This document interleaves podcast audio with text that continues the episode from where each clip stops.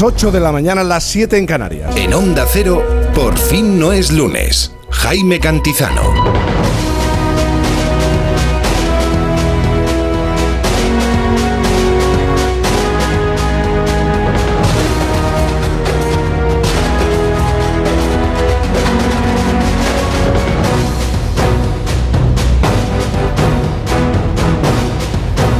¿Qué tal? Buenos días, ¿cómo se encuentra? Bienvenido a esta mañana de domingo. Esto es por fin, no es lunes, es el fin de semana de Onda Cero.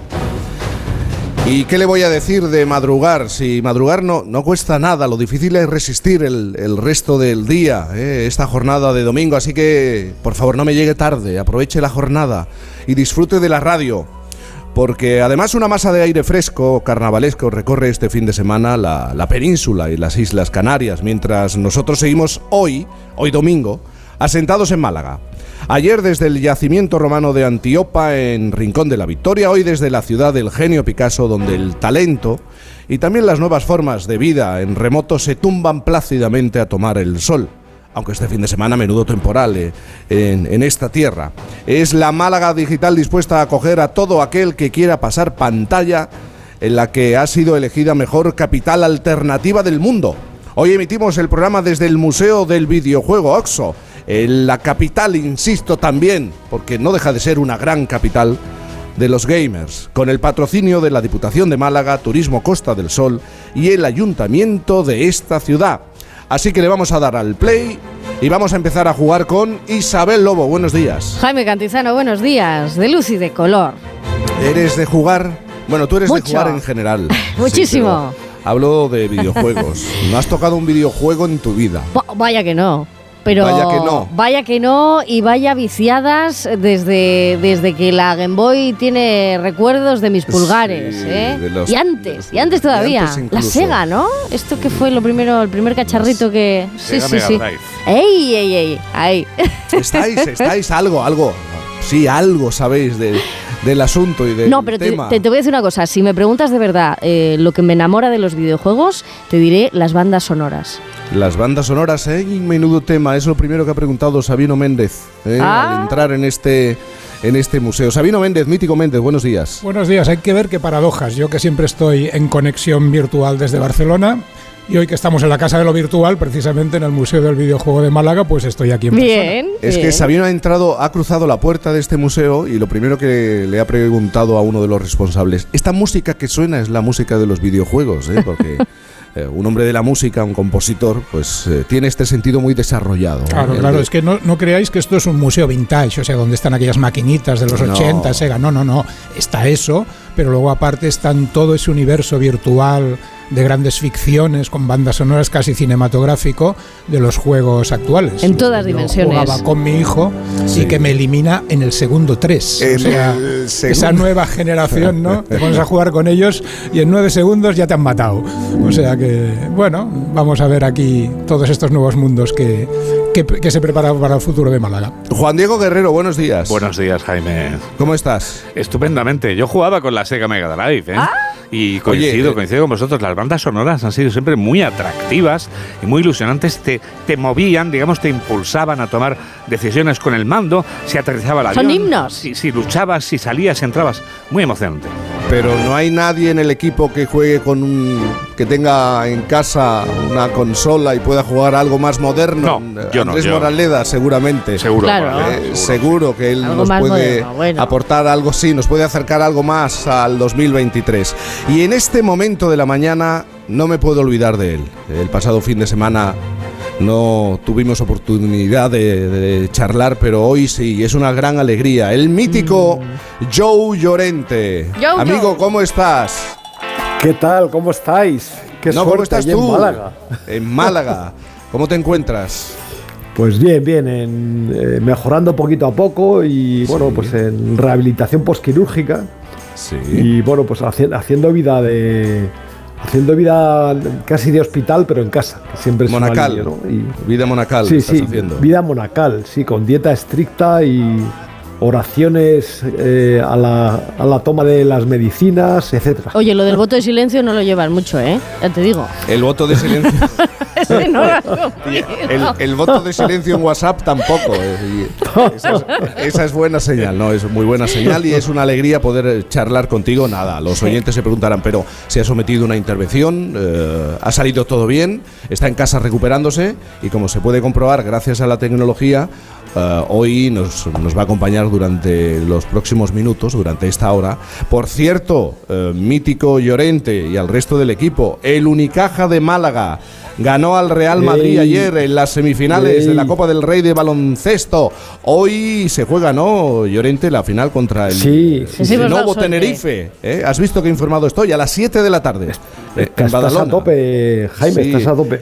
no solamente hay una señora que, se ha sentado ah. Y, me lo ha recordado y me dice, por favor, ya que el fútbol no nos da tantas alegrías, por lo menos vamos a contar lo del baloncesto. Claro que sí. ¿Qué, decías, Llorente? Bueno, tengo que decir que, que Málaga es una ciudad de gente alegre, divertida, acogedora y de baloncesto eh, y de baloncesto de corazón naranja eh, que es el eh, mi hermano jugó allí en Málaga yo he visitado Málaga en cantidad de ocasiones yo, yo creo que me acerco a la centena de ocasiones y, se vio el baloncesto con pasión. Y no solamente eliminaron al Real Madrid, sino que eh, en cuartos de final eliminaron al Barcelona, lo cual es eh, un hecho inédito en la historia moderna del baloncesto.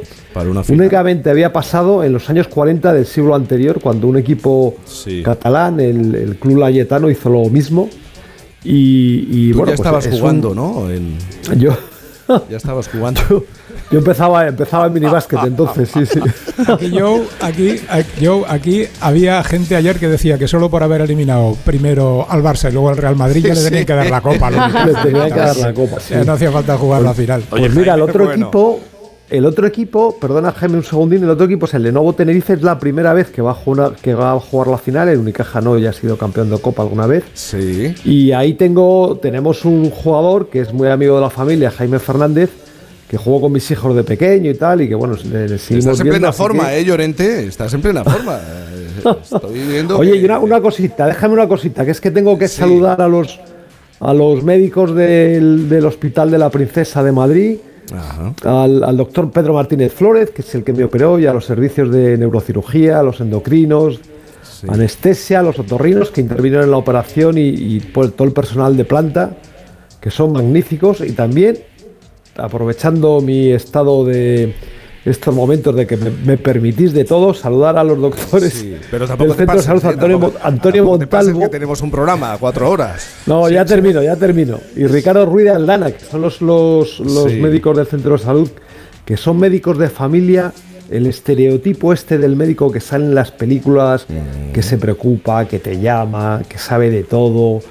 Que, en fin. bueno, si se le da tiempo a un médico, eh, lo normal es que que, ¿verdad? Que, que, se preocupe y haga un seguimiento de. Oye, Joe, yo creo que te tiempo, además. Yo creo, Joe, que te han dejado mejor de lo que estaba. Sí, sí, ¿eh? sí, se nota, es una versión 2.0, ya que estamos. Miedo me da, a mí me da mucho miedo esto. Juan Diego Guerrero. Ha vuelto, vamos. Jaime, ha vuelto a la convocatoria Llorente con garre, con fuerza. ¿eh? Sí, sí, sí, sí. Y una cosa, el cuidado, con, cuidado con los tres temas, cuidado con los tres temas que igual en alguno tengo algo que decir. Si me permites decirlo, Jaime, el Unicaja es un equipo mítico ya que te gusta tanto el, el, mito. Es la hora mítica. Mítico, La mitología. Es fantástico ese equipo, es un equipo mítico, el Unicaja Málaga.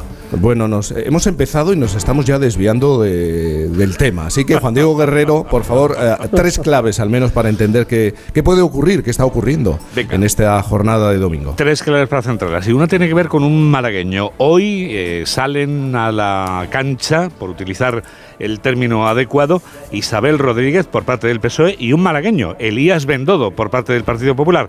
La ministra lo hace en Coruña y el coordinador general del PP en Barcelona. Ellos van a mantener seguramente un debate dialéctico que, como ya contábamos esta mañana, en el fin de semana ayer protagonizaron los líderes del partido, Sánchez y Feijo, que siguen reprochándose mutuamente y echándose a la cara todo tipo de acusaciones, aunque el caso del presidente era diferente. Ayer en un mitin del PSOE aprovechaba para hacer anuncios de inversiones del gobierno.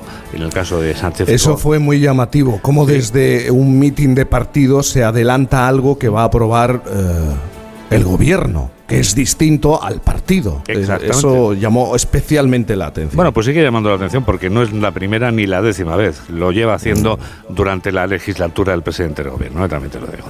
La segunda clave. Muy claro, eh, la conferencia de seguridad eh, de los líderes de todo el mundo, Jaime, que sigue celebrándose hoy en Múnich, hoy va a ser clausurada, y en la que la esperadísima Kamala Harris ayer decía lo que ya te adelantaba por la mañana, que sospechábamos que iba a decir, que lo que hay que hacer es armar a Ucrania hasta las cejas y que no cabe otra opción. Tú mismo lo explicabas muy bien ayer. Estados Unidos ha venido y ha venido evidentemente a poner sus condiciones y a decir lo que mm. considera que Europa tiene que hacer en este momento en el que, como bien sabes, estamos a punto de llegar a ese año de, de la guerra de Ucrania cuando todo toda la previsión inicial, como bien recordás, es que Putin decía que esto era cuestión de 48 horas. Mira las 48 horas en que han quedado. Pues en un momento, en tan solo unos minutos, vamos a recordarle a los oyentes que está a punto de cumplirse ese año de, guerra, cómo ha cambiado el mundo, la visión que tenemos de la defensa, los europeos, cómo también ha cambiado esa visión y cómo no podemos dejar toda nuestra defensa en manos de los norteamericanos. También tenemos que hacer nosotros algo. Ellos siempre han nos han apoyado y han venido a salvarnos en muchas ocasiones y han estado siempre, siempre ahí. Y la tercera de esta jornada de domingo. Pues nos ponemos la máscara en esta jornada de domingo, Jaime, para recordar que en toda España hoy es domingo de carnaval y que son tantos y tantos los lugares en los que ahora mismo uno puede divertirse afortunadamente y encontrar momentos también para el esparcimiento y la alegría que desde aquí felicitamos a todas las agrupaciones, murgas, a todos los amigos que llevan disfrazándose de durante todo el fin de semana y nos alegramos mucho de que exista ese espacio para la alegría y la felicitación en toda esta vasta piel de toro. La comedia, la crítica, eh, la diversión, que Siempre, exacto, ventanas para eso, que lo necesitamos también. Eso es. Estas y otras noticias a las 2 de la tarde, noticias fin de semana, querido Juan Diego Guerrero, que vas a quedarte, vas a quedarte con nosotros en esta hora, como es habitual, y, y también en este momento del programa siempre dejas tu regalo un regalo musical. Ya sabes que estamos muy atentos y muy pendientes, siempre. Así que, ojito que, seguimos en Málaga, ayer te lo dije, eh, te tienes que portar bien. Mira, esta canción me la regaló un querido amigo con el que quiero compartirla ahora. Es un grupo madrileño llamado Mamá y le recuerdo a José Luis Llorente que la vida tiene ganas de ti. Tenemos tanto para elegir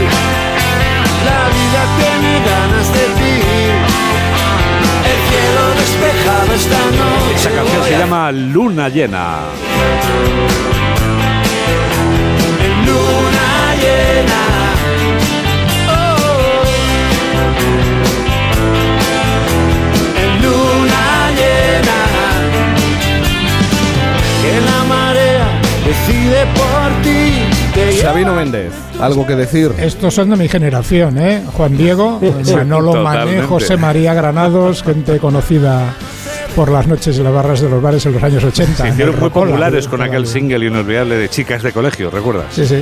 Y formaban al principio, vamos, eh, eh, en el equipo de salida de los secretos Nacha Pop de todos los grupos. Estaban al mismo nivel y bueno, curiosamente las carreras son así. Ellos se diluyeron, creo que se deshicieron también el grupo, mientras que los otros continuaron hasta convertirse en míticos, pero tengo, no menos míticos. Tengo que contar dos cosas sobre Sabino. La primera, lo he visto llegar, nos hemos encontrado en el hotel y de pronto he, pensado, este hombre viaja con una especie de libreta donde va apuntando absolutamente todo. Absolutamente todo. y, he pensado, se le puede perder la maleta, pero que no se le pierda el cuaderno. Nunca, eh, jamás. Nunca, jamás, ¿a que sí? Jamás. Y ni, ni apps ni, ni, ordenadores portátiles. La libretita de toda la, vida. Libreta, el escritor, la, libreta de notas. Y si se pierde es como si te quedaras desnudo. Para dibujar todo lo que sea, para acumular, para guardar en celofán todos estos momentos, en palabras de recuerdos.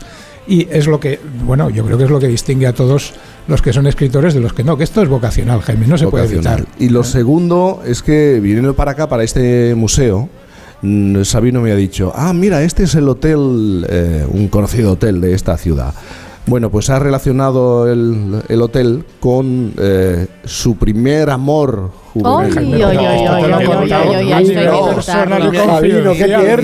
Y me ha hablado de una discoteca, me ha hablado de, un viaje fin de curso.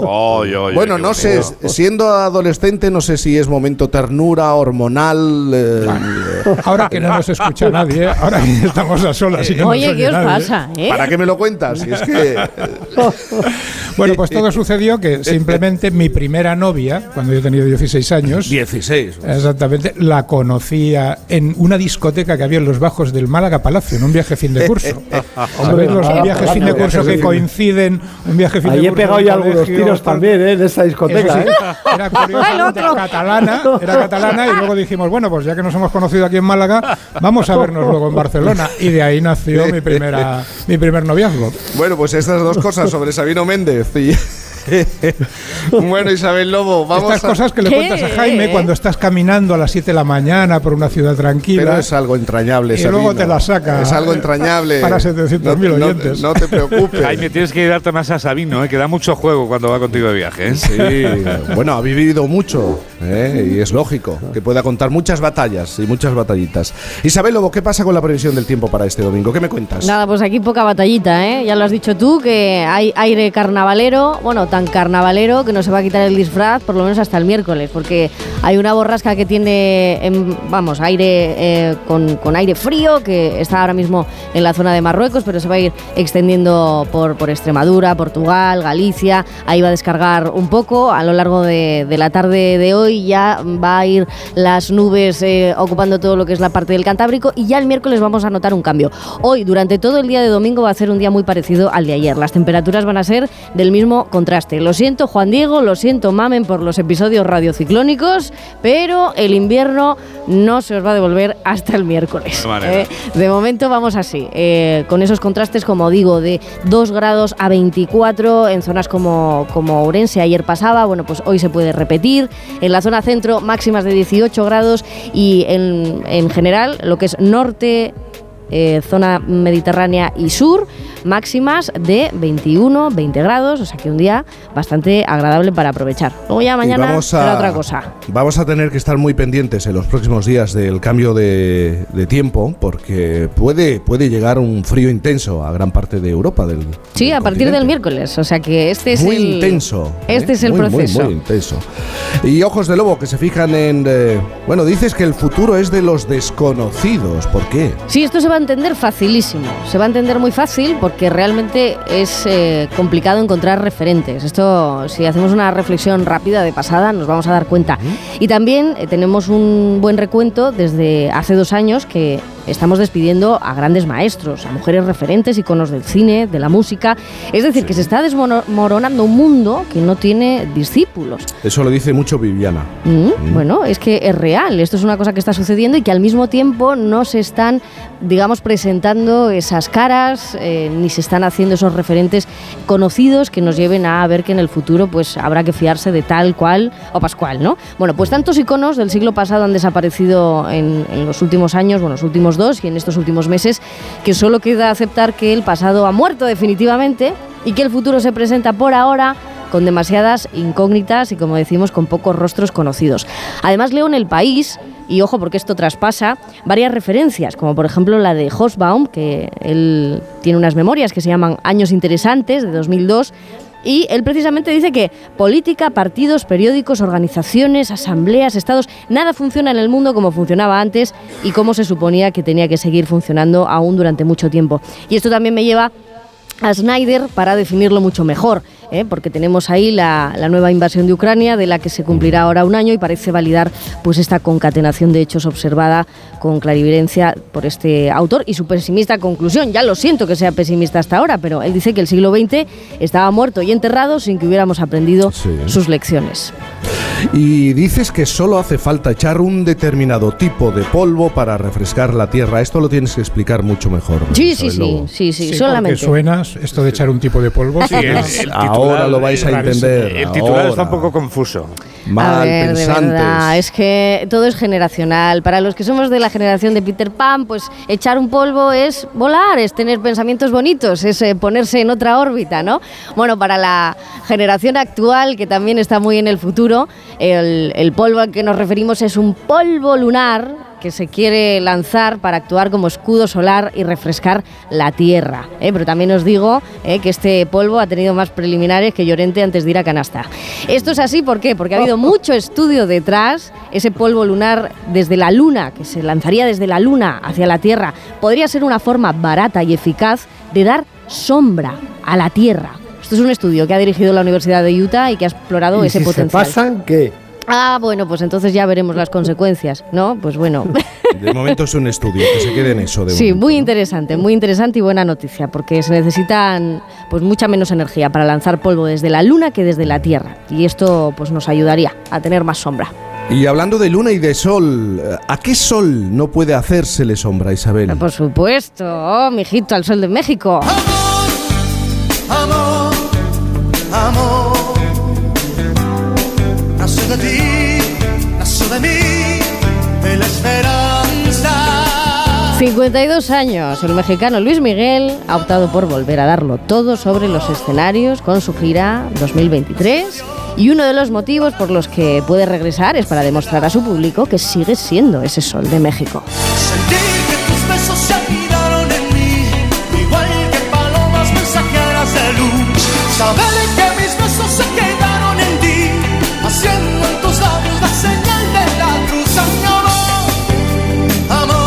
La serie sobre su vida ha ayudado mucho al resurgir de, esta estrella de la, de la música. Bueno, le ha dado, por cierto, eh, sí, sí, sí, muy importante. Y ha podido eh, adelantar esta gira y, sigue siendo uno de los grandes de la música, Sabino. Y fíjate, en contra del pesimismo que decía antes Isabel al respecto de aquello de que el siglo XX está muerto, enterrado y todo, ¿os dais cuenta que la serie es al revés?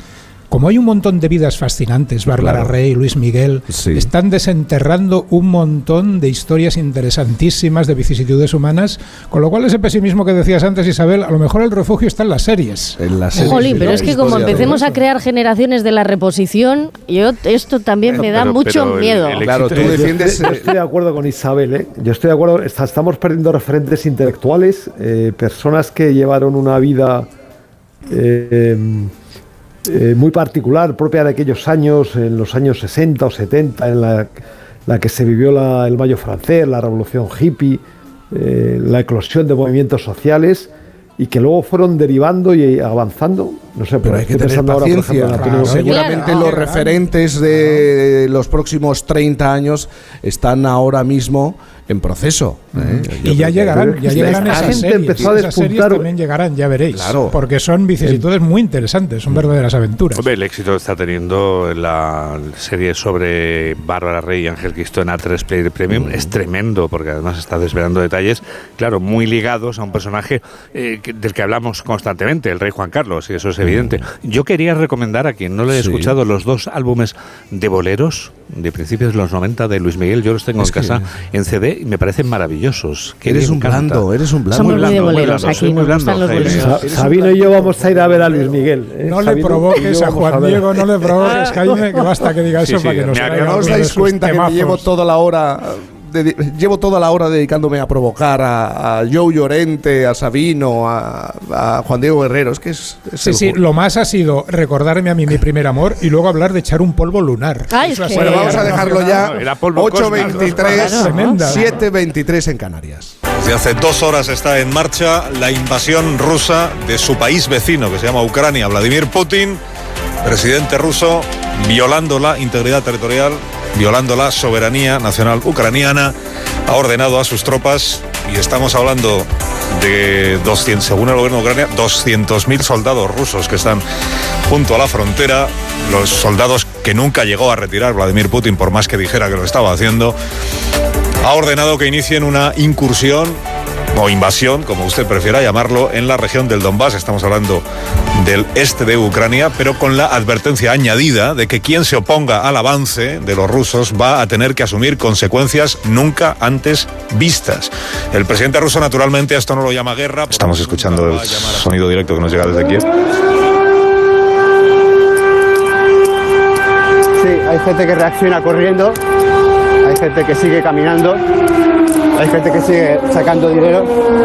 La situación es muy extraña, no, no es una alarma que haya sonado antes y la gente yo creo que está todavía en estado de negación. El 24 de febrero de 2022, el próximo viernes se va a cumplir un año, Rusia invadió Ucrania. Es imposible saber la cifra de personas que han perdido la vida en el conflicto, pero algunas fuentes, el jefe del Estado Mayor Conjunto estadounidense, por ejemplo, hablan de unos 250.000 fallecidos, entre ellos más de 40.000 civiles. A estas vidas perdidas hay que sumar las de los refugiados que han tenido que abandonar el país. La frontera de Polonia, la principal vía de escape para los ucranianos, ha recibido a casi 5 millones y medio de personas que huían del horror.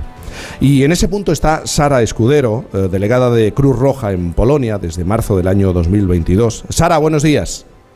Hola, buenos días, ¿qué tal? hola, buenos días, Sara. Estamos en invierno, las temperaturas eh, pueden descender aún más y situarse hasta los 25 bajo cero. y, la población lleva un año soportando, resistiendo esta situación. ¿Cómo es ahora mismo la vida en la frontera entre eh, la frontera de Polonia y Ucrania? Bueno, pues en este año la verdad es que han pasado muchas cosas y, la vida ahora mismo en la frontera es bastante tranquila en comparación con hace un año, ¿no? Donde eh, hace, pues eso, con ese mismo frío y esta misma situación, pues eh, recibíamos al día unas 25.000 personas, ¿no? En, los ocho puntos fronterizos que tenemos en, Polonia con Ucrania. La situación en la frontera es mucho más tranquila, pero eh, seguimos teniendo en, en este caso en, en Polonia pues más de un millón y medio de, personas que, viven aquí, que han empezado aquí su nueva vida, más como decías, eh, todas las otras personas que han cruzado al resto de, países de Europa. ¿no? La situación es, es más tranquila, pero en este año de, conflicto, pues es cierto que, las necesidades van aumentando y que en este invierno frío y, donde el refugio no es, siempre ahora mismo nuestra una de nuestras prioridades, pues todo, todo se complica. Claro, el frío ahora es un gran enemigo. Supongo que las prioridades han ido variando, incluso dependiendo de la temperatura y la climatología. Ahora mismo, ¿qué es lo que necesitáis fundamentalmente? Eh, las respuestas efectivamente, Jaime, han ido variando según los momentos ¿no? y, la, y las situaciones eh, concretas ¿no? que hemos vivido en esa fase primera de gran emergencia. ¿no? Recordemos que es posiblemente la gran emergencia de desplazamiento de personas desde la Segunda Guerra Mundial, otra vez en, en este punto crítico en, en Polonia, y, y, esas necesidades se van alternando. ¿no? En un primer momento fueron las de necesidades básicas, apoyo a las necesidades básicas, que eran agua, comida, eh, eh, asistencia sanitaria. Esas fueron en un primer momento. Después, durante la primavera, el verano, fueron cambiando a eh, tema de alojamiento temporal, permanente, atención psicosocial, también asistencia médica, escolarización, ¿no? con la llegada de, ese primer eh, de septiembre y ahora principalmente están bueno, en, en lo que es la frontera todo el tema del plan de invierno, que aquí es un invierno duro, muy húmedo. La semana pasada estábamos a temperaturas eh, muy bajo cero con grandes intensas nevadas. Esta semana estamos con intensas lluvias y fuertes vientos. El alojamiento temporal sigue siendo una de nuestras primeras prioridades para un millón y medio de personas, pero sobre todo la asistencia psicosocial y la integración de las personas, en este caso ucranianas, en su mayoría mujeres y niños o personas mayores, en, en, lo que es la vida del día a día en Polonia, ¿no? en lo que se refiere, por ejemplo, al aprendizaje del idioma, a la integración en cuanto a conseguir un empleo, en cuanto a asistencia, por ejemplo, en el apoyo escolar lo que es tener una vida digna en un nuevo país, en este caso en, Polonia o en cualquier otro de los puntos donde, donde Cruz Roja está trabajando. ¿no? Recordamos que esta eh, intervención eh, la están cubriendo 44 países, 44 eh, sociedades nacionales de la Cruz Roja que están dando apoyo a esta gran intervención y en nuestro caso, bueno, pues enfocados principalmente en Ucrania, en el caso de Cruz Roja Española, enfocados en Ucrania, en Polonia y en lo que es la actuación en en, España. Sara, ¿es posible saber el número de personas eh, afectadas por este conflicto? Bueno, eh, es, muy difícil, ¿no? hablar de estas cifras tan grandes es, muy complicado. Sí que sabemos la cantidad de personas que hemos ido atendiendo y, se estima que 18 millones ¿no? de, personas, lo que sería un tercio de la población, han tenido que recibir ayuda de emergencia, ¿no? Un tercio de la población de Ucrania. Eh, como decías al principio, 5 millones y medio han cruzado, por ejemplo, en el caso de por Polonia, o sea que estamos hablando de atenciones de un número tan grande de, personas, ¿no? Porque al final cuando hablamos de números se nos olvida, no hablamos de 18 millones, de 5 millones o del millón y medio que, tenemos en Polonia, pero al final pues son eh, personas con sus historias, con sus mochilas, con, sus vidas atrás y, y, es muy difícil siempre cuantificar porque olvidamos, ¿no? Esa parte, esa otra parte cualitativa y humana, pero es cierto que, se está hablando de 18 millones de, personas que en algún momento, en alguno de estos eh, de, este momento en, Europa, pues ha, necesitado y necesita ayuda humanitaria de emergencia o de medio, corto o largo plazo. Y entiendo que muchas de ellas, muchos millones de personas, lo que quieren es volver a su país. Eh, están en una situación eh, muy complicada, compleja, dura, difícil, pero lo que quieren es recuperar parte de su vida, pero lo quieren hacer en, en Ucrania.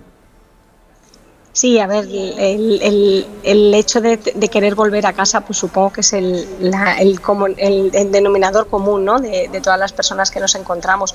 Es cierto que esa ilusión, que es la que les mantiene eh, con vida, ¿no? las que les motiva el volver a casa, el volver a, recuperar lo que, lo que fue su vida justo hace un año, eh, es complicada y entonces mm, por eso uno de los principales, una de las principales herramientas es trabajar con ellos en esa parte de integración y de acomodación ¿no? a esta nueva vida, porque esta recuperación, una vez que acabe la guerra, va a durar mucho todavía. ¿no? Entonces, eh, no podemos poner una fecha a tope, no podemos dar falsas esperanzas de cuándo se va a poder volver, pero sí que tenemos que trabajar en, en, cómo vamos a poder sobrevivir hasta que llegue esa fecha. ¿no? Por eso es súper importante que trabajemos eso, en, esa fase de eh, búsqueda activa de empleo, motivación, conocer todos nuestros servicios, mantener una vida eh, lo más integrada y digna posible en el país donde, donde estemos trabajando, en, nuestro caso en este momento en Polonia, y que ese momento, cuando se acerque ese momento de, poder volver, de poder retornar,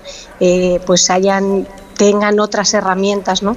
que les ayuden a afrontar esta nueva situación que también va a ser muy difícil y va a ser muy dura. Sara Escudero, delegada de Cruz Roja en Polonia, muchísimas gracias por estar esta mañana con nosotros desde la frontera y explicarnos cuál es la situación en este momento a punto de cumplirse un año. Gracias y buenos días. Buenos días. Y es que la invasión de Ucrania por parte de, Rusia ha puesto también sobre la mesa el debate sobre el papel de la Unión Europea, de los europeos, de la OTAN y por supuesto ha hecho que, muchos países hayan decidido aumentar la inversión en defensa. La primera Alemania, ¿quién nos iba a decir que Alemania iba a anunciar un gasto tan un incremento del gasto tan significativo? Juan Carlos Domingo Guerra es general de división retirado del Ejército de Tierra y es autor del libro Soldados, en el que analiza el papel de las Fuerzas Armadas en la sociedad española y también el papel del ejército, de los militares en el continente. Eh, Juan Carlos, buenos días. Eh, buenos días, Jaime, un placer estar aquí. Juan Carlos, la invasión de, Ucrania se nos explicó casi como una operación relámpago, o al menos así se pretendía eh, vender desde la parte rusa, en la que el invasor aplastaría al invadido, pero hoy ya estamos hablando de un primer año de conflicto. Desde tu punto de vista, eh, ¿cuál es la siguiente fase? Es decir, ¿hacia dónde se dirige el conflicto? Eh, pues eh, tengo que hacer varias reflexiones. la primera es que lo que probablemente veremos es cómo Rusia intenta rectificar el frente para hacer llegar hacerlo llegar a las fronteras de las dos demarcaciones territoriales que parece que ambicionan el Donbass, es decir, mm. Lugansk y Donetsk. Em, lo ha hecho también en Crimea, porque la razón de por qué se, por qué se implicaron en el distrito de, en el oblast o provincia de Gerson hasta el río Dnieper, tiene que ver también con la garantía o con garantizar el futuro de, la península, que es deficitaria en muchos recursos.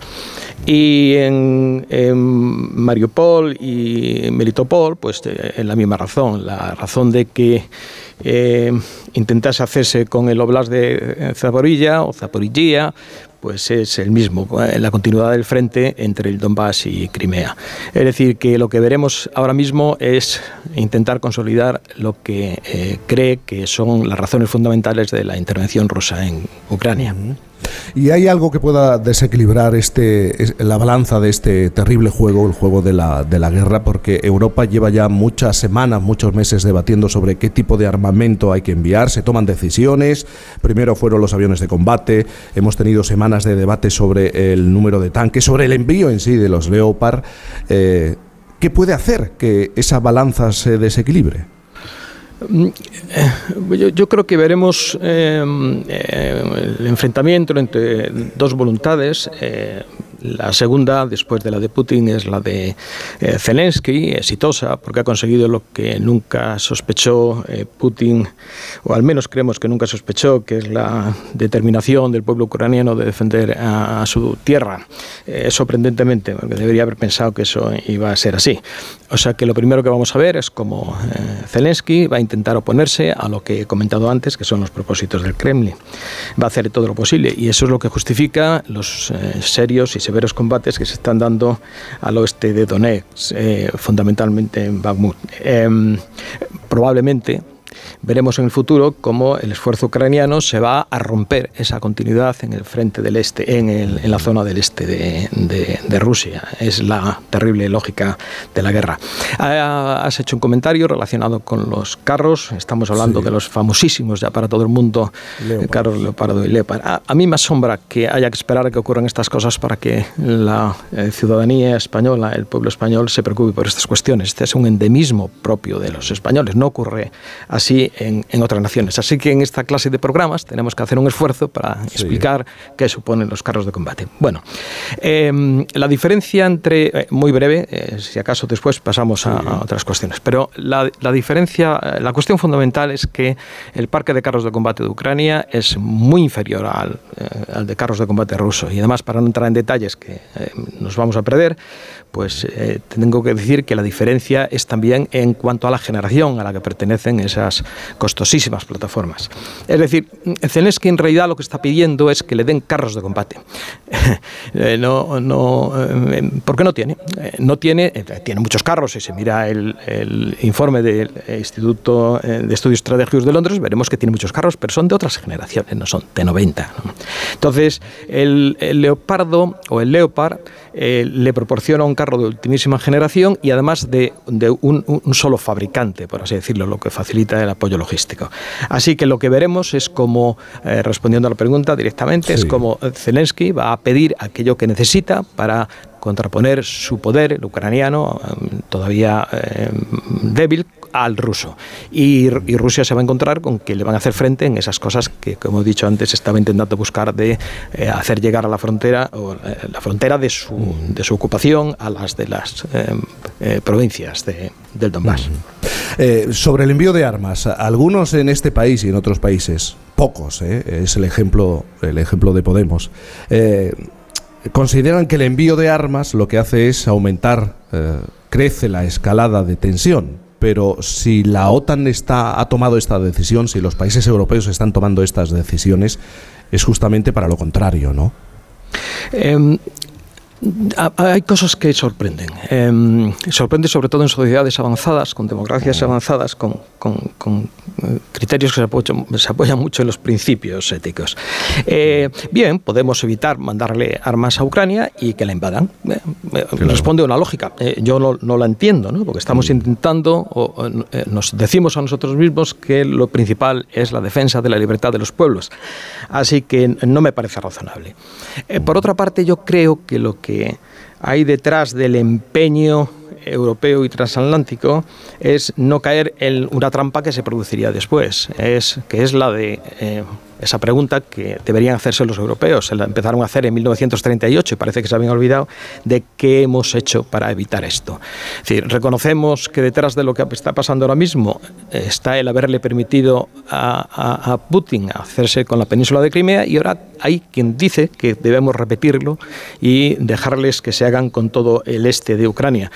Probablemente la zona eh, más industrializada, eh, con las tierras negras y demás, lo que prácticamente haría inviable eh, Ucrania como un Estado soberano. Juan Carlos, y ha ocurrido una cosa. Esta guerra ha puesto a Europa frente a un espejo, el espejo de la indefensión. Eh, y yo creo que muchos consideran que Europa ha perdido la inocencia. No puede ser que durante décadas siempre hayamos mirado al gigante norteamericano, siempre han sido los norteamericanos los que han acudido en nuestra ayuda. Y, esto ha cambiado, esta idea ha cambiado, empezando por Alemania y otros muchos países. Pues em, no puedo estar más de acuerdo con eso, Jaime. Casi podría decir sí, vale, y aquí me quedo. Es decir, eh, lo que pasa es que las lecciones que nos da la historia es de que esto, mm, dentro de dos años, cuando esto termine, o tres años, eh, volveremos otra vez a la filosofía CEM. Eh, somos buenos, todo el mundo es bueno. Esto, es, insisto, es muy español.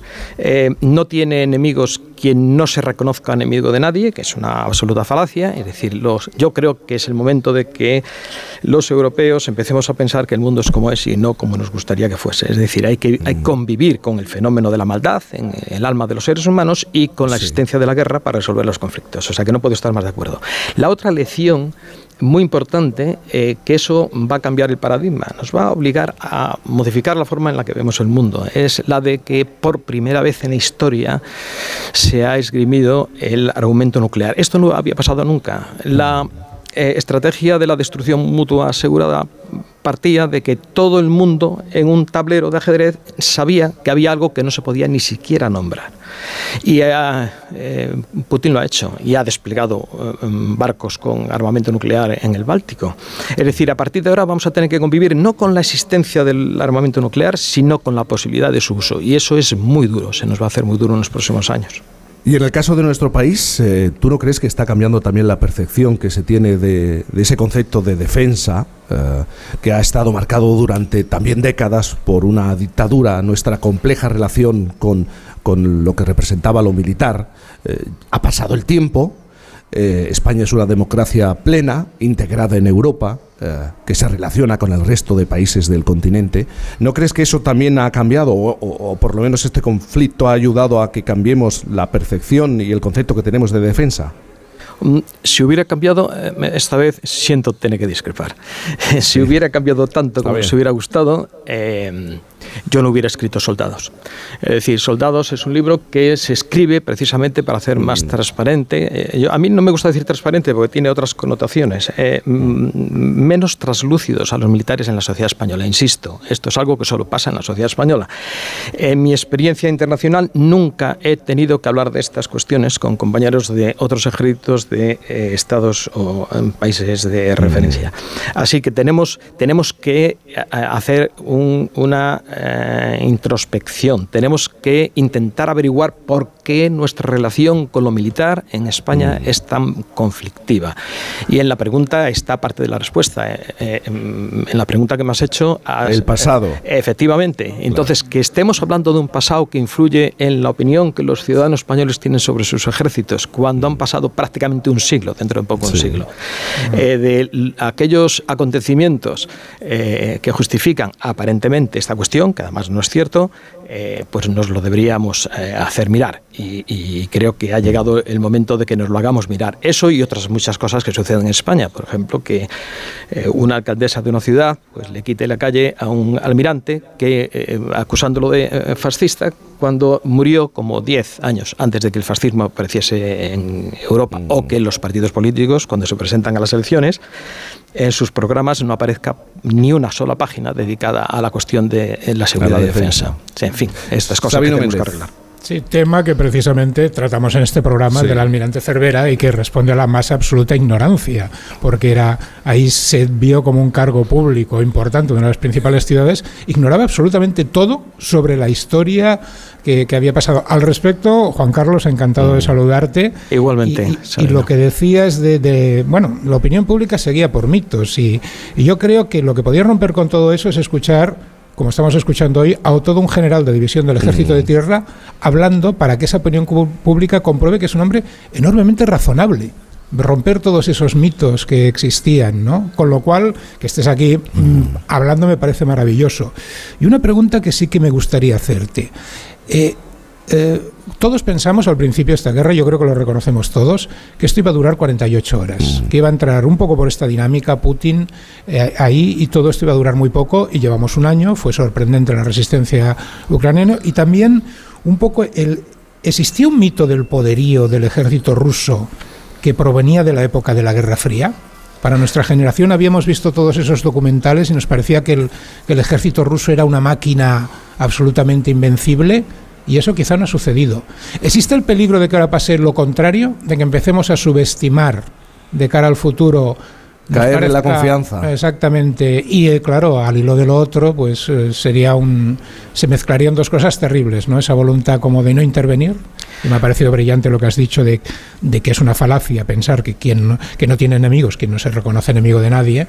Y entonces caigamos un poco en. Demasiado cómodo para nosotros. Pensar que es un ejército obsoleto, que siempre. que, que, el mal se derrota por sí solo, ¿no? Y, y no, probablemente tenemos que que apoyarlo siempre un poquito. ¿Crees que existe ese peligro? De, ya sabes, la opinión pública seguía por mitos. ¿De que caigamos en el mito contrario? Eh, pues eh, vuelvo a estar eh, totalmente de acuerdo con todos los matices que tiene la pregunta. no quiero que se me olvide, soy muy dado a mm, enlazar un argumento con otro y acabar olvidando hacia dónde quería ir. Pero lo de, lo de los enemigos se puede aplicar, lo de no ver, digo, me tengo que remontar un poquito a la anterior pregunta, lo de mm. no reconocer a enemigos tener enemigos cuando no, no eh, vemos a nadie como tal enemigo, sorprendentemente es lo que dirige la política española ahora mismo en relación a Marruecos. O sea que no es una cosa baladil lo que estamos comentando. Lo del mito ruso Em, ya entrando a la pregunta concreta, lo del mito ruso, es eh, cierto, eh, pero es sorprendente los obcecados que, los obcecados que somos todos eh, estudiando o leyendo de, historia, porque pasó exactamente lo mismo entre 1800, 1989 y 1991.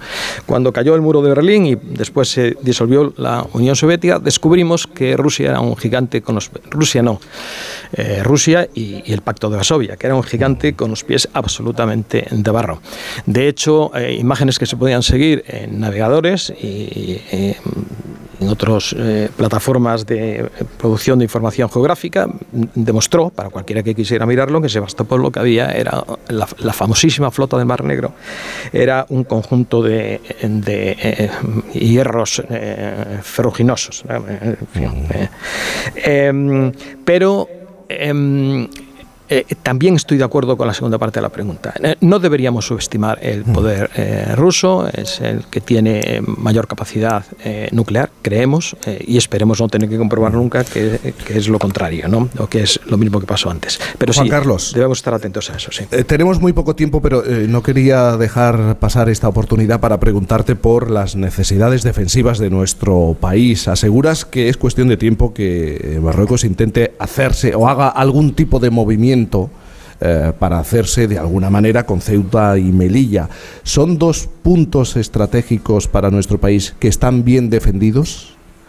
Em, Ceuta y Melilla em, eh, tienen una, eh, ¿cómo decirlo? Tienen una carencia que no se debería haber producido nunca. Se produjo en 1982 cuando España negoció su ingreso en la, Alianza Atlántica. Eh, cualquier ciudad española, Zamora mismo, que es mi ciudad, pues eh, está, eh, tiene un sistema de garantía compuesto por las propias capacidades del ejército, de las Fuerzas Armadas Españolas y las que le proporcionan las dos grandes alianzas en las que estamos como miembros, el Tratado de Lisboa y el Tratado de Washington, la Unión Europea y la OTAN. Eh, Ceuta y Melilla no.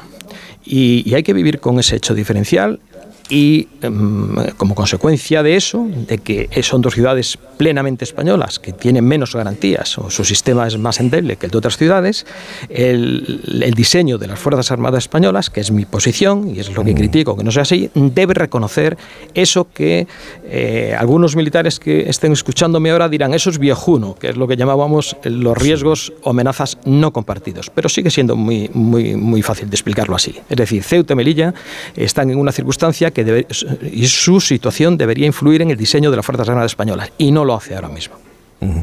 Juan Carlos Domingo Guerra, general de división retirado del Ejército de Tierra, diplomado de Estado Mayor y Relaciones Internacionales, estuvo en el cuartel general de los Cascos Azules en la Guerra de los Balcanes. Gracias por eh, por estar con nosotros en esta mañana. Muchas gracias a vosotros y a ti en particular, Jaime. Gracias. A punto de cumplirse ese año desde la invasión de, de Ucrania.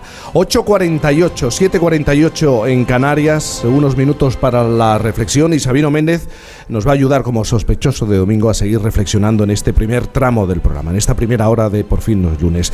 Porque Sabino, eh, eh, ¿por qué nos cuesta tanto? a los seres humanos reconocer que nos hemos equivocado. Por ejemplo, Putin eh, se equivocó, tenía una idea eh, equivocada seguramente de, lo que representaba la invasión de Ucrania.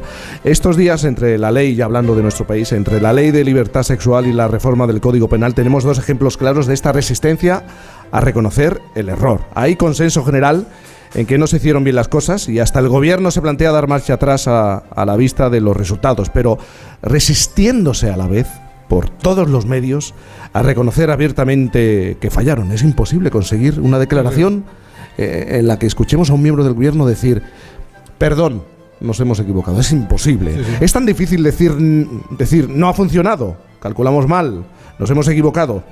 ¿Es un problema solo de humildad, Sabino Méndez, crees tú?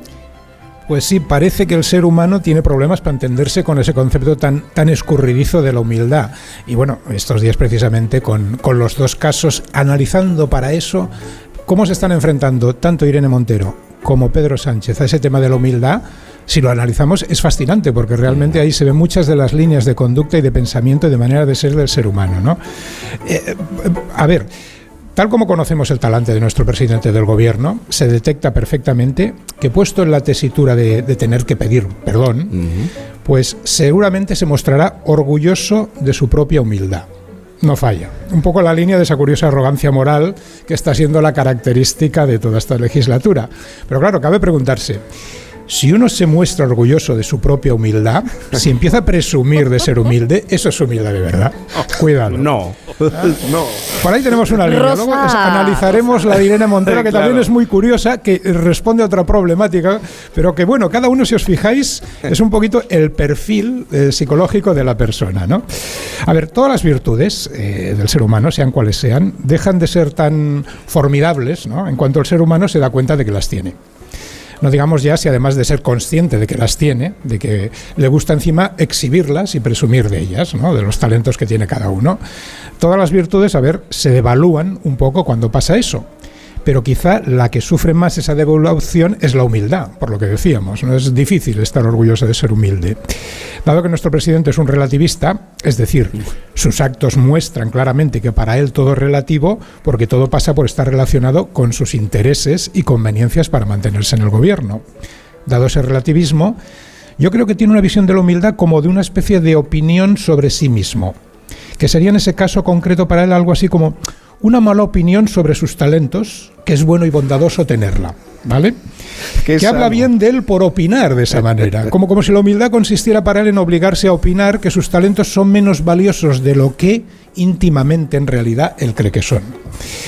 Cuando eso sucede, si os fijáis, la postura gestual, el tono de voz de Pedro Sánchez delata que se está esforzando un poquito por creer en algo en lo que realmente no cree. Y eso difícilmente, claro, es humildad, porque introduce un elemento, quieras que no, de, deshonestidad, de simulación, ¿eh? aunque, no, aunque sea inconsciente. Si hay simulación, al igual que cuando había orgullo, pues eso ya no es exactamente humildad, porque para intentar definirlo, la verdadera humildad, la, auténtica, la natural, a mí me parece que es otra cosa y una cosa mucho más simple. Eh, la humildad de verdad sería, creo yo, apartar la atención del hombre de sí mismo y enfocar esa atención en las cosas, en los hechos e incluso en nuestros vecinos. Mm. O sea, apartar totalmente del pensamiento del ser humano el tema de su propio valor. es fácil ver que la, que la humildad es sencillamente pues, un estado de ánimo que, que, permita diseñar la, la, mejor ley del mundo, el mejor programa de radio del mundo y alegrarse de ello sin estar más o menos contento porque lo haya hecho uno mismo, tú, yo u otra persona sea pues es una ley, un programa de radio, sea cualquier trabajo que emprendamos porque lo importante es la cosa. Yo creo que eso sería un poco el, verdadero concepto de humildad y ahí es donde se nota la principal diferencia entre los problemas de Sánchez para manejarse con ese, con ese, con ese concepto y los de Montero. Porque si Pedro Sánchez el conflicto con la humildad se centra, digamos, un poco en, en la vanagloria, en la vanidad, en la falsa modestia, en Irene el problema yo creo que se orienta más hacia la dificultad que tiene de apartar la atención de lo que ella cree su propio valor, de sí misma, y dirigirla al hecho colectivo.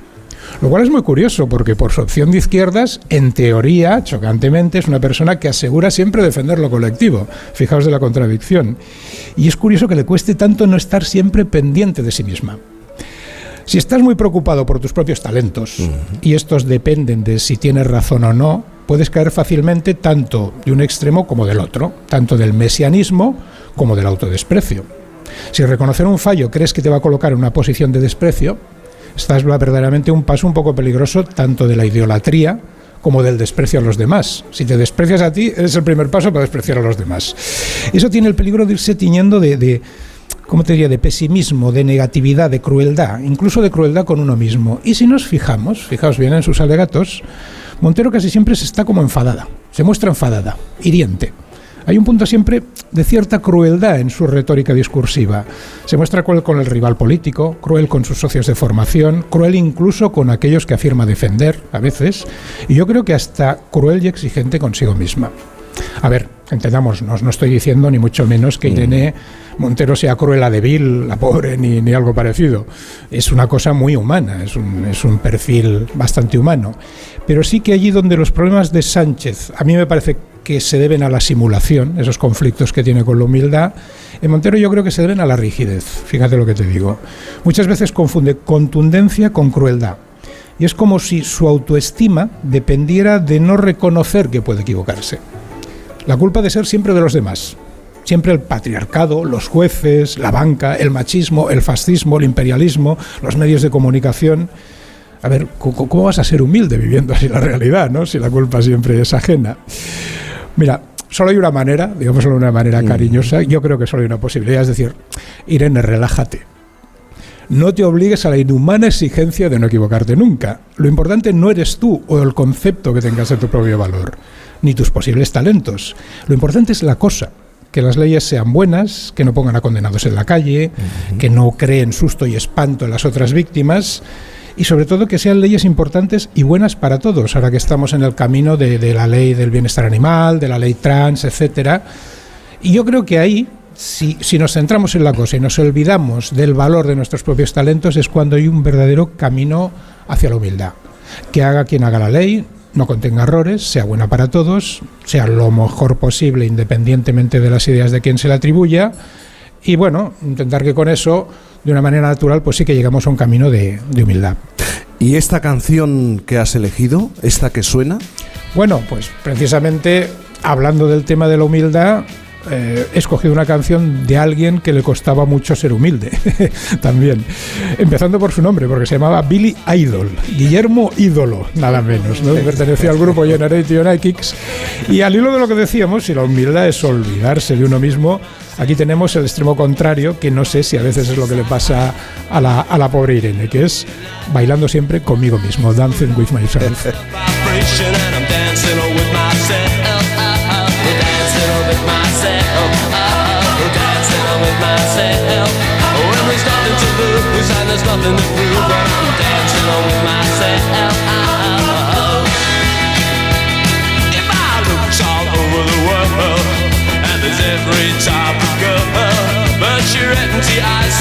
Hablando de uno mismo, hablando con Joe Llorente, hablando con Sabino Méndez, con Juan Diego Guerrero, con Isabel Lobo, le vamos a plantear la cuestión a nuestros oyentes, también a vosotros. Yo creo que cada uno de los que estamos aquí en, esta antena tenemos una prenda fetiche, algo que nos ponemos a, a lo que le tenemos un cariño muy especial y cuando te ven aparecer con esa prenda seguramente alguien de tu familia te dice, otra vez con ella, pero no se cae a pedazos, pero no ves que, que, ya es imposible llevarla puesta. Yo ya la explicaba una camiseta de naranjito que tiene 25 años, me parece que tiene la, camiseta y que todavía me sigo poniendo eh, y a la que le tengo un especial aprecio.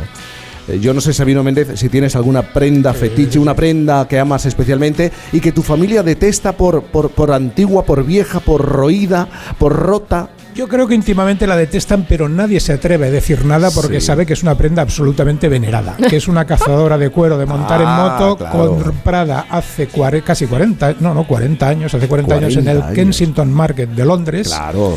Y que se aguanta de pie. Si yo la pongo en el suelo. bueno, también la planta. De pie. Como si fuera un niño te responde. Exactamente. Ya se aguanta de pie por toda la grasa, los años y bueno, porque realmente era un buen cuero. Estaba bien hecho. Ha durado 40 años.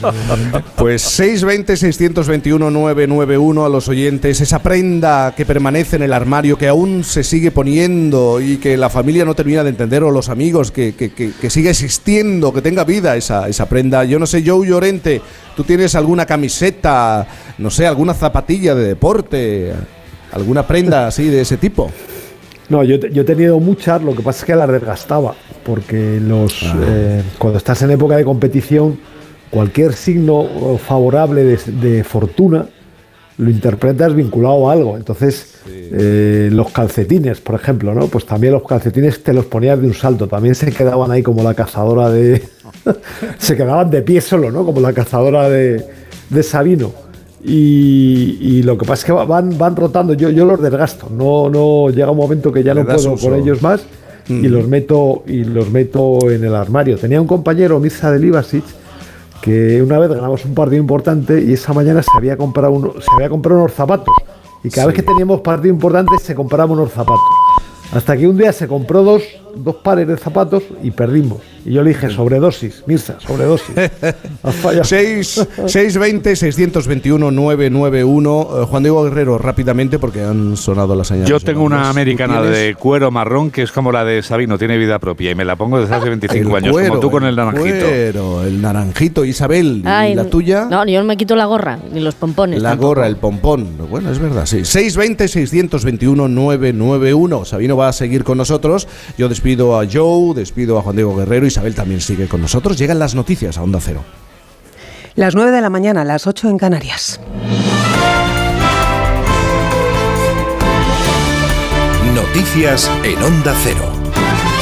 Buenos días. Esta madrugada se ha producido un ataque con misiles israelíes en varios puntos de Damasco que se ha saldado con al menos 15 fallecidos, según informa el Observatorio Sirio de Derechos Humanos. Uno de los proyectiles habría impactado sobre el barrio residencial de Kafar Soused, de la capital siria. Corresponsal en Oriente Próximo, Hanna Beris. Siria acusa a Israel de haber atacado su territorio, inclusive de haber lanzado misiles hacia un barrio residencial en la capital. Pero fuentes de oposición siria sostienen que no hubo allí ningún ataque israelí, que lo que estalló en Damasco fue un proyectil del propio régimen sirio. Lo que sí habría sido un ataque israelí, aunque en Jerusalén nadie lo reivindica oficialmente, fue en otra zona en la que Irán habría guardado componentes para el programa de misiles precisos que desarrolla en Líbano la organización terrorista Hezbollah. En Israel hay casi certeza que los aviones iraníes presentados días atrás como ayuda humanitaria a Siria tras el terremoto, había armas y otros elementos que son una amenaza estratégica para el Estado judío. El disfraz como ayuda humanitaria, aclaró Israel, no será impedimento para atacar blancos que ponen en peligro la seguridad del país. Más cosas en nuestro país. Suceso en Madrid. Un joven de 16 años ha resultado herido grave tras sufrir un apuñalamiento en Carabanchel. Lo explica la portavoz de Emergencias Madrid, Tatiana Cuesta. La agresión ha tenido lugar a las 6 de la mañana de este domingo en el Paseo 15 de Mayo, en Carabanchel. A la llegada de los equipos de SAMUR Protección Civil, la víctima, un chico de 16 años, había sufrido tres heridas por arma blanca, dos en la espalda y una en el tórax. Se encontraba agitado, SAMUR Protección Civil lo ha estabilizado, sedado y trasladado en estado grave al hospital 12 de octubre. En página política, nuevos mensajes en clave preelectoral. Este fin de semana, como se anunció ayer de Pedro Sánchez de la aprobación en el próximo Consejo de Ministros de una partida de 2.500 millones de euros para becas. Según el presidente, la mayor dotación presupuestaria de la historia destinada a ese fin en nuestro país, de la que se van a beneficiar un millón de jóvenes. El próximo martes, en el Consejo de Ministros, vamos a aprobar la mayor partida de la historia de la democracia en políticas de becas para nuestros jóvenes. 2.520 millones de euros que van a beneficiar a un millón de jóvenes de nuestro país y vamos a garantizar la igualdad de oportunidades. Vivan donde vivan nuestros jóvenes. Sánchez se desplazaba a Zaragoza para la presentación de la candidata a la alcaldía de la ciudad, Lola Ranera. El líder del PP, Alberto Núñez Feijóo, ha viajado por su parte a Las Palmas de Gran Canaria para respaldar a la candidata a la alcaldía, Jimena Delgado. Feijóo ha defendido que su partido protegerá a todas las mujeres y, por otro lado, ha criticado la ley del solo sí es sí, que califica de chapuza legal. Una más de un gobierno dice que está colapsado. Estamos ante un gobierno colapsado. Ya solo le queda la chequera pública. A mí me parece muy bien invertir en servicios públicos, pero hemos de decirle a la gente si los dejamos pagados o a deber. Porque esto de invitar y que paguen los demás, ya estamos hartos. 1,5 billones de euros de deuda. El portavoz del PP para la campaña electoral, Borja Semper, se refiere hoy al líder de su partido en una entrevista en La Razón, donde asegura que Feijo legislará sin sectarismo y para todos. Añade además que las medidas que España necesita no responden al eje izquierda o derecha. En la coalición del Gobierno, entre tanto, continúa tensando la cuerda Unidas Podemos, que insiste en reclamar una bonificación del 14% de la cesta de la compra. La secretaria general de los Morados, Ione Belarra, culpa además a los socialistas de no querer acordar la reforma de la ley del solo sí es sí y afea a Sánchez su posición en la guerra de Se ha visto que contribuir a esa escalada bélica no ha servido para pararle los pies a Putin, que es lo que queremos todos. Pararle los pies a Putin se va a hacer abriendo una mesa de negociación trabajando por la negociación y por la paz, al menos con tantas ganas como algunos están trabajando por la guerra. Y pendientes esta mañana también de Turquía, donde la tierra ha vuelto a temblar tras registrarse un terremoto de 5,2 grados en la escala de Richter en las últimas horas en el centro del país, sin que haya de momento información de posibles consecuencias. En Estados Unidos, además, preocupación por la salud del expresidente Jimmy Carter, de 98 años, quien ha comenzado a recibir cuidados paliativos tras años de lucha contra el cáncer. Y volvemos ya a España para hablarles del tiempo en este domingo, en el que vamos a tener cielos despejados y poco nubosos en gran parte del país, con pocos cambios en las temperaturas. Mamen Rodríguez Sastre. Hoy domingo seguimos con la misma tónica. La amplitud térmica será lo más destacado. Por ejemplo, Teruel oscilará entre el grado de mínima y los 20 de máxima. Y Girona, Toledo o Ciudad Real entre los 3-4 grados hasta los 21 o 22. Es posible que llueva de manera testimonial en el Cantábrico, en Galicia o en el oeste de Castilla y León, donde además la jornada será más fresca. Y miramos con cariño, un guiño le hacemos a los Canarios y a Cádiz por los carnavales. Vamos a ver si finalmente precipita y lo que es peor con barro en el este del archipiélago y en el sur peninsular. El temporal de Levante se debilita, pero la calima irá en aumento en Ceuta, en Melilla, en Murcia y en el sur de Andalucía. Más información a las 10, las 9 en Canarias y noticias actualizadas también en nuestra web ondacero.es. Continúan escuchando a Cantizano en Por fin no es lunes. Como el perro y el gato. Es lo que tiene ir al veterinario, que vean lo que le pasa, pero el veterinario ha valorado que esa tos requiere un tratamiento con corticoides y el animal está mejorando. Los gatos que viven en un recinto cerrado y que no salen al exterior, evidentemente en algún momento tienen la curiosidad. Tienen el interés, esa curiosidad. Y si ven una puerta abierta y dicen, pues a ver qué hay ahí al fondo, pues tiran. Aquí está, como el perro y el gato, para pasar ese buen rato. Todo sobre las mascotas con Carlos Rodríguez, como el perro y el gato. Sábados a las 3, domingos a las 2 y media de la tarde y siempre que quieras, en la app y en la web de Onda Cero. Patrocinado por Menforsan, los especialistas en cuidados, higiene y cosmética natural para las mascotas. Te mereces esta radio. Onda Cero, tu radio. Onda Cero.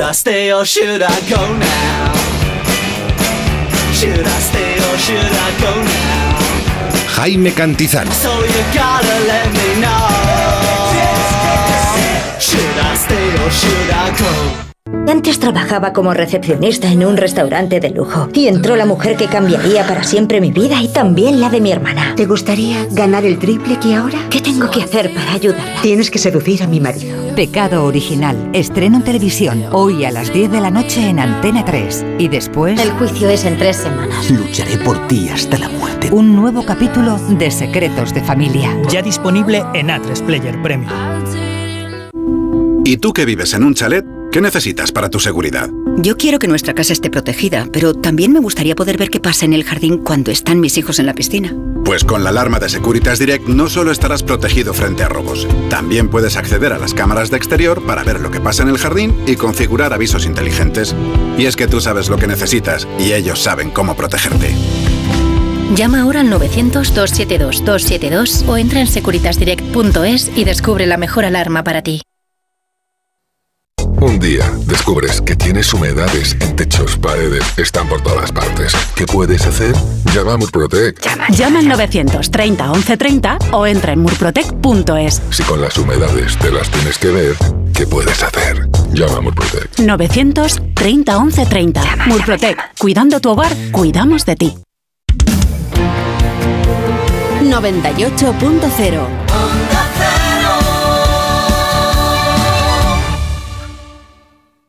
Si eres de los que no puede esperar para estrenar el nuevo Ford Kuga híbrido enchufable, aquí va un cuento para amenizar la espera.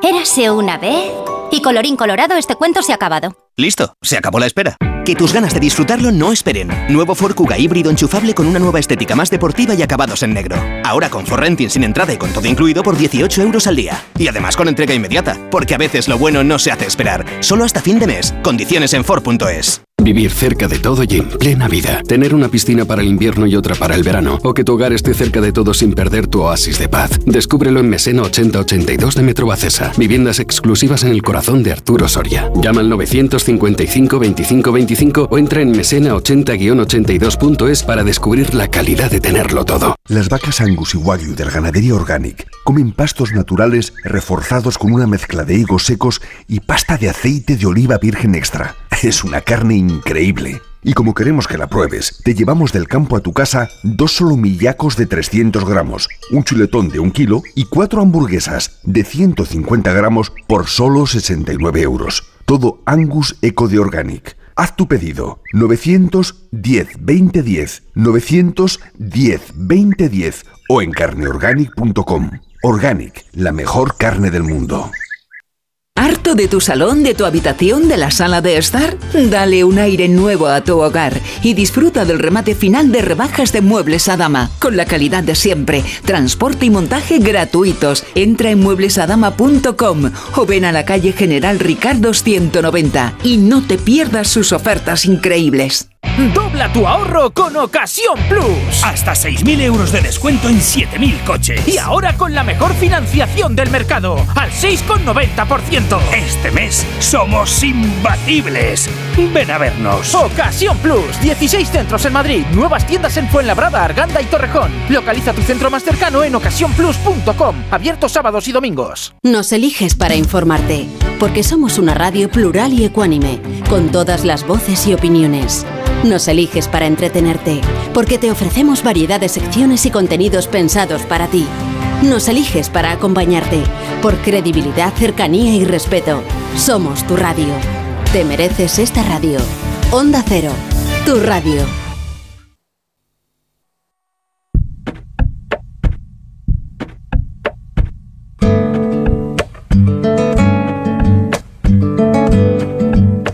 Por fin, con Cantizano. Clavo mi remo en el agua, llevo tu remo en el mío.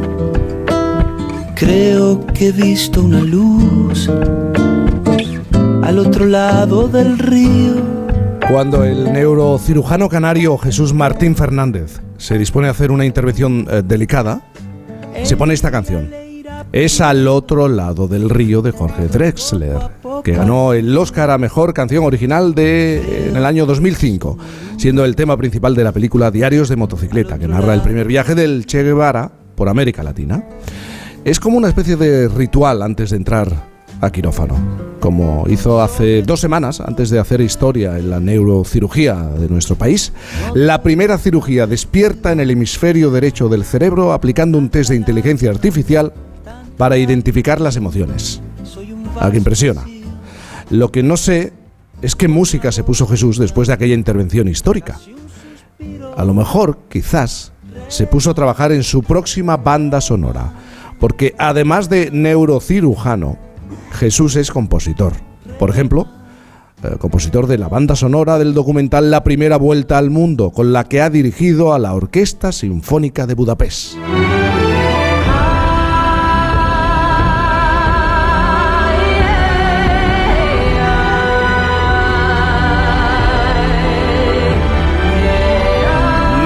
Neurocirujano, investigador, compositor, director de orquesta, conferenciante y tiene solo 30 años.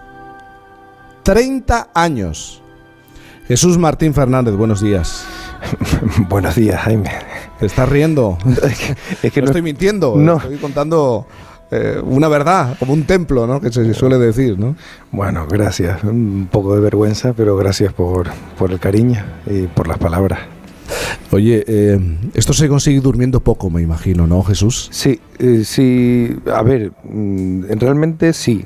También tengo que decir que desde pequeño tampoco es que duerma demasiado. Pero mm. es cierto que, bueno, como todos tenemos 24 horas, si duermes 5, mm. bueno, pues te da un poquito más de tiempo para, para hacer cosas, pero sí, cuando me preguntan siempre digo, medio en broma, medio en serio, ¿no? Que sí, duermo, duermo poco. Pero tú sabes que, que, con 30 años has desarrollado una carrera, has hecho cosas que, que hay veteranos que todavía nos estamos planteando. Realmente, mira, realmente te, prometo que no le doy muchas vueltas porque solo eh, yo eh, soy un poco obsesivo y me obsesiona eh, cambiar el mundo de la pequeña forma que pueda hacerlo, mm. pero desde pequeño he tenido las ideas estas claras y he conseguido un sueño de pequeño con lo que, con lo que hicimos hace poco y sigo mm. luchando por mis sueños, es mi único objetivo. Fíjate el, el, sueño. Explícame lo de la cirugía despierta en el, en el hemisferio derecho del cerebro aplicando un test de inteligencia artificial para identificar las emociones. ¿Esto cómo se hace? ¿Cómo se hizo? Ah, mira, es que no sé si los oyentes están escuchando la música que han puesto detrás, pero si quieres te lo cuento desde un punto de vista un poco más personal. Eh, Adelante, eh, sí. Mira, esta canción que suena es una canción que escribía mi tío, que, que murió de un tumor cerebral y que estaba en el lado derecho del cerebro. ¿no? Siempre eh, en la neurocirugía, hace mucho tiempo que se hace cirugía despierta, se hace sobre todo en el, lado izquierdo para controlar el lenguaje y el movimiento y cuando se hace en el lado derecho es, bueno, generalmente por, por cuestiones de controlar el movimiento pero creo que se le ha dado poca importancia, no por nada, sino por la dificultad de entender el cerebro, de, hacer un control de la emoción y de la cognición social y, de la personalidad durante una cirugía despierta. Entonces, mi tío después de la cirugía nunca fue el mismo. Eh, ni siquiera podía comprender la, música de la misma manera, fue operado dormido, obviamente, era lo, que se sigue haciendo en el mundo, o sea, no, todo salió bien, pero no, no, no, habíamos llegado a donde estamos ahora, pero nunca volvió a ser quien fue, ¿no? Entonces, ya a partir de ahí supe, ok, voy a ser neurocirujano y voy a llegar hasta las emociones o, o intentarlo. Entonces, bueno, pues parece que de pronto estamos empezando a conseguir cosas y bueno, esta es la, realidad detrás de, todo esto. Y como que pienso que el, 1 de febrero hice la cirugía que me gustaría haberle hecho a él, intentando eh, conservar los puntos críticos de la emoción y la cognición mm. y que pudiera haber vuelto a, tocar. Claro, fíjate, yo, yo lo presentaba como un hecho histórico, pero es... Eh, es historia para ti, historia de tu vida. Sí, ¿no? Sí, no, creo que esto no lo había contado así, pero bueno, que me, has puesto al principio al otro lado del río y ahora el último adiós, que es justo la canción para mi tío. Y bueno, un poco voy aceptando el. Me, está costando, pero bueno, voy aceptando un poco el paso de ser totalmente anónimo a, ser un poco más público. Entonces, bueno, prefiero que la gente sepa que detrás de los sueños siempre hay historias personales. Y bueno, sí, es un poco así. Y, en esta intervención, ¿qué portaba la inteligencia artificial? ¿Por qué era tan importante? Sí, yo eh, trabajo de neurocirujano formándome con el profesor Dufo, que es uno de los que ha desarrollado la cirugía despierta, y él ya allí hace parte de esto, ¿no? Eh, pero sí que he visto que lo que se usa para la, digamos, para la emoción o para la percepción de las emociones en los rostros ajenos es un test muy antiguo, con caras en blanco y negro recortadas, solo se ven los ojos. Entonces a mí me parecía que teníamos que ir un poco más allá. Entonces, más que reconocer la emoción en un rostro, yo lo que quería era que el paciente tuviera que hacer el esfuerzo de la teoría de la mente, es decir, ponerse en el lugar del metahumano que le creamos y saber en qué estado emocional complejo está. No solo diferenciar felicidad y tristeza, sino ver una cara y, te, te, tienes que poner en su lugar y pensar si está celoso o no, o si está gozoso o avergonzado. O sea, son estados complejos. O sea, es la intención de llegar un poco más allá en las emociones realmente. Entonces, que con inteligencia artificial hemos tenido una, una, herramienta para, para afinar, o sea, porque creo que llegar a las emociones es mucho más difícil que llegar al movimiento en el cerebro.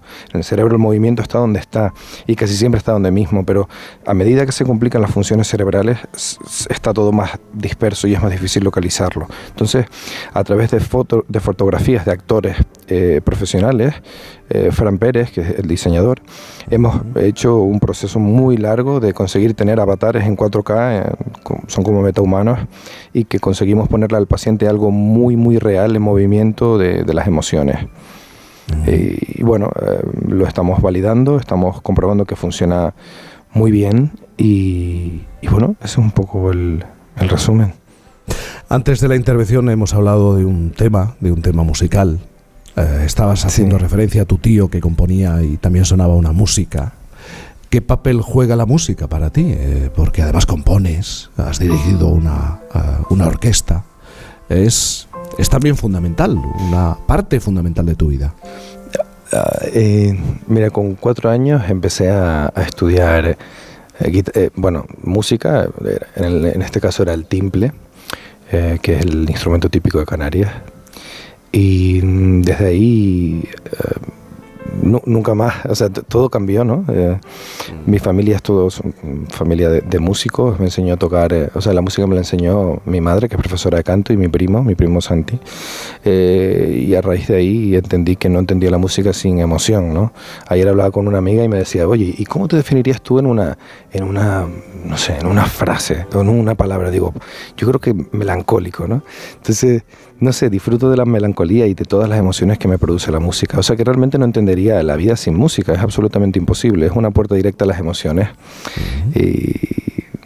claro, pero esto no es un hobby más, porque estás desarrollando una carrera también importante en el mundo de la música.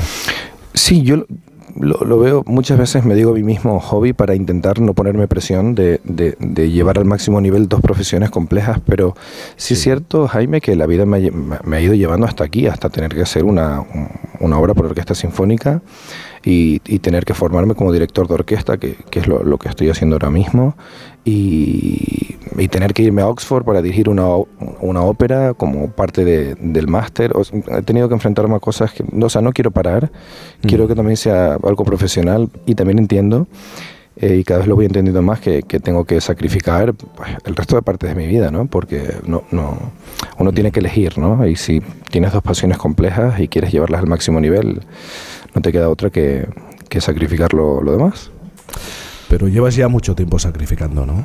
Cuando uno desde muy pequeño tiene muy claro dónde quiere estar, dónde quiere situarse eh, profesionalmente y también ama eh, a la música como tú la amas eh, y, y, también quiere llegar, pues tiene que sacrificar. ¿Tú qué crees que has perdido en el camino? ¿O qué no has hecho en este camino? Ah, creo que haber hecho cualquier otra cosa que no fuera lo que he hecho habría sido habría sido perder eh, perder la vida por el por el camino. O sea creo que eh, mis padres me dieron una educación bastante bastante estricta pero basado en, mí mismo no yo recuerdo perfectamente a mi madre diciéndome que no estudiara más con o sea de verdad que nada de eh, he visto portadas de todo tipo, ¿no? De, no, de verdad, aquí no hay, no hay nada de genialidad. te prometo que aquí lo que hay es mucho curro, mucho trabajo, nada de genio, nada de, nada de estas cosas. Simplemente desde pequeño tener muy claro lo que he hecho. Sí que pienso que he perdido probablemente tiempo de estar con mis amigos y tiempo de ocio y tiempo de, de no sentir la responsabilidad que por lo que hago siento, ¿no? Y he estado hablando con mi padre últimamente mucho sobre esto. sobre la responsabilidad. Sí, y sobre cuándo voy a disfrutar. Porque aquí, aquí me ves que parece que, debería estar súper contento por lo que está pasando, pero realmente estoy preocupado por lo siguiente, ¿no? Claro. Eh, de, lo siguiente que quiero demostrar. Me lo imaginaba, ¿eh? Sí, y es un poco una forma de ser, ¿no? Eh, veía una, una, unas charlas de Kobe Bryant que decía, mira, es que la obsesión es la única forma de, alcanzar el éxito, ¿no? me veo un poco así, eh, un poco preso de, querer ir más allá y, bueno, pues viviré como, pueda, no lo sé. Sí que he sacrificado cosas. Bueno, pero tienes 30 años, es decir... Eh, queda mucho por delante. No mucho por hacer, sino a lo mejor por no hacer, simplemente parar, o, no te lo planteas. Eh, mira, justo antes de, empezar la radio estaba hablando aquí con tu compañero y estábamos, que tenemos la misma edad, estábamos diciendo, claro, es que con 30 años estás en un punto en el que dices que sí a todo. Es como, que eh, sí. Entonces te prometo que soy incapaz ahora mismo de cogerme unas vacaciones. Soy incapaz. No tiene sentido. O sea, tengo un mes en el que puedo adelantar mil cosas, ¿no? Ahora las bandas sonoras nuevas o, esto, o, sea, la, o la cirugía despierta, ¿no? Al final lo que quiero es intentar aportar algo a la ciencia y demostrar que, nos tenemos como neurocirujanos ¿no? que, seguir preocupando por las emociones del paciente más allá que, el lenguaje y, es bonito cuando te escriben de otro país para intentar, oye, no sé, doctor, mi hijo tiene este problema tú lo puedes ayudar, pues, ¿no? Eh, o sea, me veo en la necesidad de, aportar lo poco que pueda y he sacrificado todo, me he ido de España para estar con el mejor del mundo haciendo esto y, aprendo cada día. Entonces, no me quiero ir, ¿no? O sea, estoy allí y no me quiero ir, no me quiero ir de, Montpellier. Eh, con Dufo porque porque sí, porque él lo cambió todo. O sea, yo al lado de él no soy nada, ¿no? Entonces, no puedo parar, Jaime, no puedo parar. Hace un momento has dicho, algunos titulares eh, me presentan como un genio. También has tenido la oportunidad, con 30 años, de, de conocer eh, lo que es la, ¿no? la popularidad y relacionarte con los medios de comunicación. Hay algo, nosotros hablamos hace ya algún tiempo. Y, yo creo que nos viene muy bien esta, esta conversación porque, entre otras cosas, también tuviste tiempo para hacer un estudio sobre eh, cómo responde el cerebro a distintos géneros musicales. Y, es verdad, ya sabes cómo, bueno, es, lógico, es nuestro mecanismo, nuestro, nuestra manera de funcionar, ¿no? Necesitamos resumirlo todo en un, en un titular. Y tú también te has tenido que manejar con los titulares. Y, eso también ha supuesto un proceso de adaptación, incluso de, de cambio en la visión de ciertas cosas, ¿no? Mira, la verdad es que sí, he vivido, creo que... Es que te, no, al final dijiste, pero hombre, no quiero que se me vea como el neurocirujano del reggaetón, ¿no? Que, Sobre todo siendo compositor de música clásica, ¿no? Sí. Un poco paradójico. Pero, pero te digo algo, eso me sirvió para... Ah, mira, para varias cosas. No, no sé cuánto tiempo me queda de entrevista. No, no, no, hay, hay, tiempo. pero, mira, primero, mira, hay una cosa de la que estoy a favor, es de la libertad y de los prejuicios de la gente respecto a la libertad sexual, la libertad de, lo que quieras consumir, la libertad de absolutamente todo y el demonizar el reggaetón mientras es la, la, música más consumida del mundo. Me parece un claro ejemplo de que no asumimos lo que somos ni lo que queremos.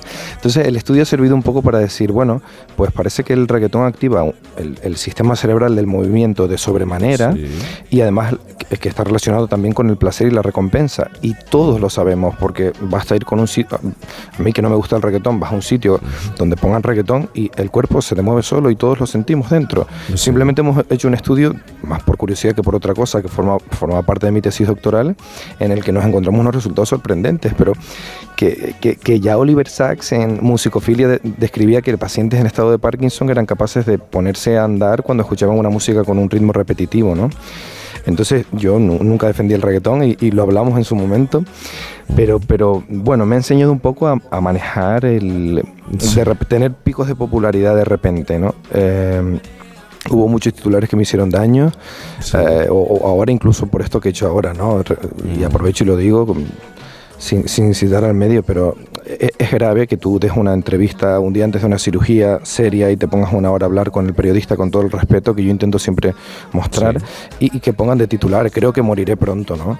Y, que después los periódicos de Canarias lo repliquen tal cual. Entonces me parece grave que en medio de lo que está pasando no, no se me, ni siquiera se me respete, o sea, porque poner creo que moriré pronto con la gente que yo está, que estoy tratando que sí sé que se está muriendo, me parece tal falta de respeto. Jaime, que creo que los que hacemos ciencia y queremos divulgarla, además la que hacemos nosotros, la que investigamos, o sea, yo hablo de la mía, no puede ser que, que, no se tengan cuidado con los, con los titulares. Y te hablo de periódicos serios, ¿no? Que no, no. Entonces, bueno, estoy en, en proceso de, digerir las cosas. También de manejar esto, ¿no? Sí, no, no, no es sencillo, ¿eh? de, repente, no sé, es complejo, no sé, es complejo. Y ahora mismo estás en Madrid porque... Eh, pues mira, este fin de semana tienes, tienes tarea. Tengo tarea aquí, tengo muchas cosas que hacer. Eh, por, eh, estoy viniendo cada dos por tres, o bien por el, por el máster que estoy haciendo por la UNIR de dirección de orquesta, o porque tengo reuniones sobre, sobre cine, o porque... Estás grabando un documental también. Sí, bueno, a ver qué pasa con eso, pero, pero sí, eh, se está grabando un documental sobre cómo es eso de, ¿no? de poder hacer neurocirugía o cirugía despierta, intentar ser poco a poco eh, referente en este campo y, ser compositor o director de orquesta. Eh, no sé qué pasará con el documental, pero ahí, ahí vamos. Y, bueno, a veces vengo por simplemente por cercanía, por sentirme que estoy psicológicamente, sentir que estoy cerca de, de, mi familia, creo que es algo psicológico. O sea, tengo fines de semana libre que no estoy en Montpellier o en París, simplemente estoy en Madrid y, ya está. ¿no? Eh, Te preguntaba por, por Madrid este fin de semana qué vas a hacer porque estaba pensando, cuando termines, cuando terminemos esta charla y te montes en el taxi, ¿qué vas a hacer? ¿Qué te apetece hacer? Un domingo como este. Eh, pues mira, tengo que eh, estoy haciendo una, una, obra de música contemporánea para el para representar el, el Jardín de las Delicias del Bosco y tengo que, bueno, estoy con el último movimiento y estoy haciendo, representando el final del mundo y está siendo una, un viaje apasionante. Entonces, probablemente hoy, no lo sé, pero quizás necesito ir al Prado, mirar una hora el Jardín de las Delicias, escribir y por la tarde, pues, uh, seguir estudiando, seguir estudiando y preparar las conferencias que tengo pendiente ahora y... ¿Y vas a hablar con con tu padre estáis hablando mucho de, bueno, ¿y, ¿y ahora qué? ¿Qué es lo que voy a hacer? Y del futuro inmediato. mira, la verdad, yo siempre, y la gente que me conoce sabe que he tenido una, una, una relación muy cercana con mis padres. Ahora, por, por, por, razones de la vida, pues estoy muy conectado a mi padre. Está viajando bastante para, para venir a verme y, bueno, está haciendo un, un apoyo constante. Hablamos mucho, sobre todo, de, de que la vida es mucho más de que, el trabajo, por mucho que sea tu pasión, ¿no? Y creo que a él le preocupa personalmente que, que se me escape, ¿no?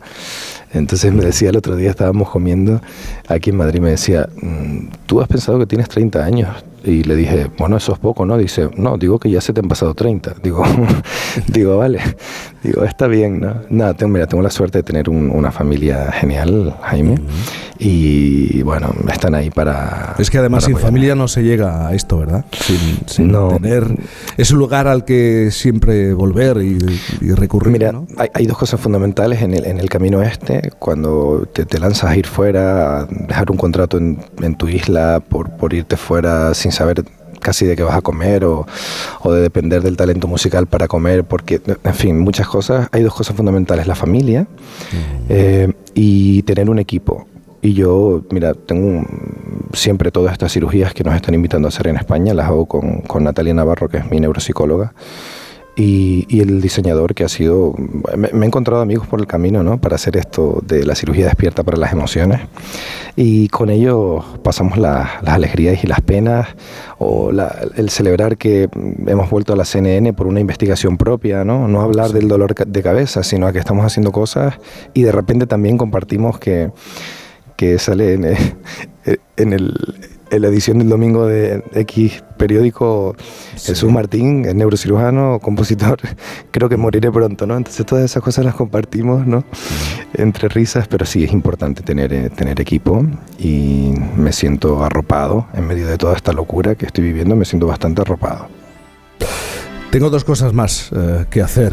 Eh, Sabino Méndez, uno de los grandes compositores de nuestro país, te estaba escuchando, Sabino eh, no sé si quieres decirle algo a nuestro invitado, a Jesús. Sí, bueno, Jesús, me ha encantado lo que has dicho, me ha parecido brillante lo del reggaetón, porque evidentemente una de las pocas cosas en los que eh, los seres humanos no somos nunca hipócritas, es en nuestros placeres. Nos, nos resulta imposible ser hipócritas en los placeres. Es muy interesante. Siempre son un indicador de lo que somos, aunque nos moleste admitirlo. Es cierto. Y por eso me ha parecido brillante lo, lo que comentabas en ese sentido. Y la segunda, Isabel Lobo, la tienes justamente enfrente. Eh, Hola, Isabel. Has observado que durante la conversación ella no ha parado de escribir. Eh, y, te ha hecho un garabato. Así que me gustaría, Jesús, que escucharas con atención qué es lo que tiene que, que contarte Isabel. ¿Sabes qué pasa? Que la técnica cada vez se va puliendo más y parece como que no estoy aquí y es que no se ha dado ni cuenta. Acaba de pegar un respingo como diciendo... Ah, ¿que "Pero eres tú? Había alguien que estaba tomando apuntes aquí, no me he dado cuenta.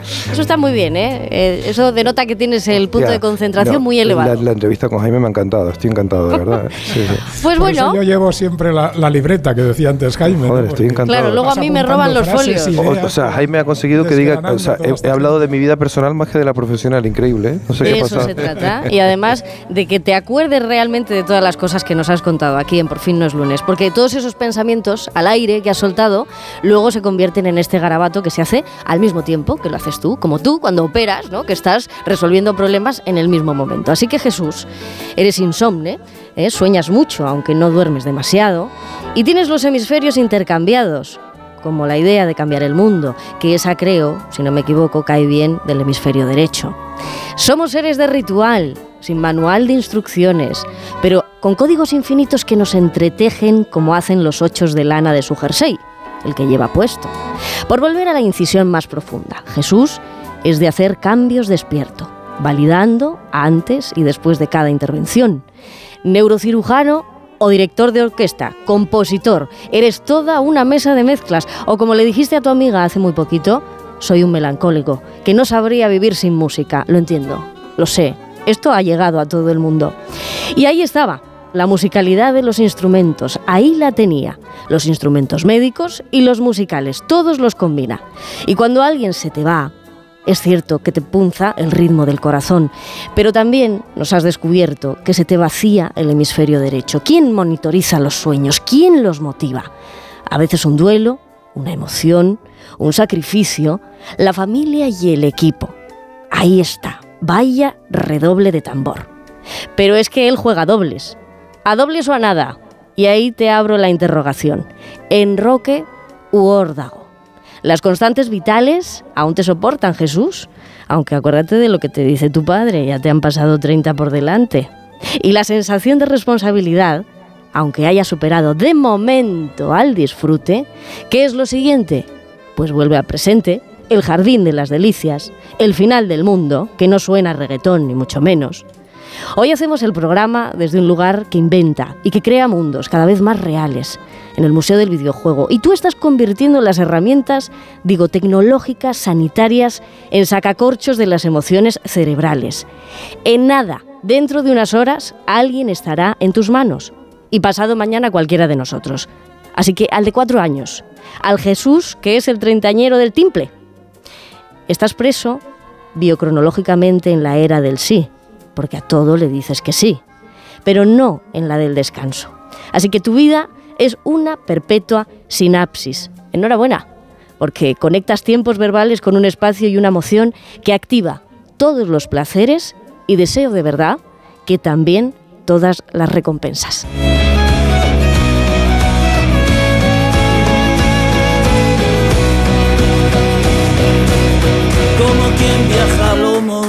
De una yegua sombría. ¿Puedo hablar?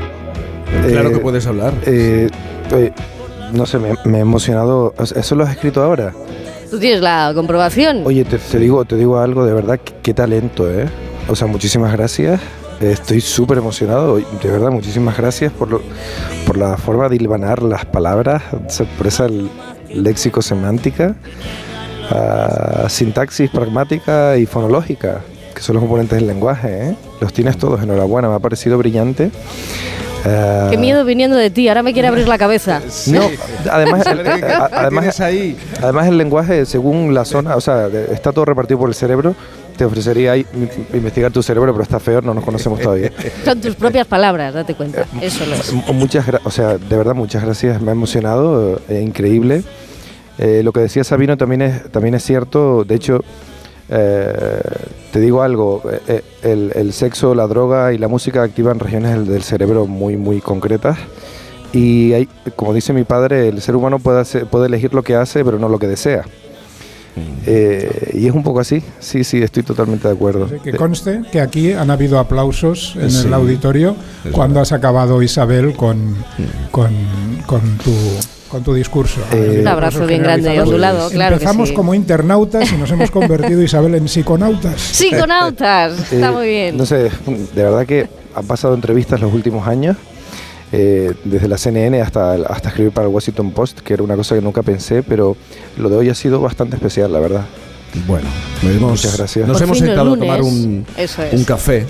Sí, la próxima vez, sí, sí, claro que sí. Muchas gracias, de verdad. Aunque yo, Jesús, mira que no me gusta para nada dar consejos, pero si vas a ir al Prado, siéntate un momento en una terraza eh, de la zona, del lugar. Date ese tiempo para un, un café, si, si te parece. Ha sido un placer hablar contigo. Eh, yo creo que teníamos esta conversación pendiente después de, de esa charla hace ya algún tiempo sobre cómo se activa el cerebro ante determinado tipo de, de música. Gracias de verdad, Jesús Martín Fernández. Gracias, Solo 30 Jaime. años. Gracias, por estar aquí. esta Gracias de mañana. corazón, gracias. Un abrazo. Un abrazo grande. 9.38, las 8.38 en Canarias.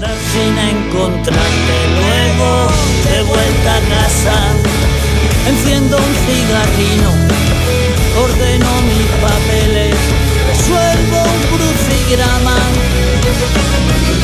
Me enfado con las sombras que pueblan los pasillos y me abrazo a la ausencia que dejas en mi casa Por fin no es lunes. por tu recuerdo como una enredadera que no encuentra ventanas donde agarrarse soy esa epidemia que sufre las aceras si quieres encontrarme ya sabes dónde estoy Jaime Cantizano.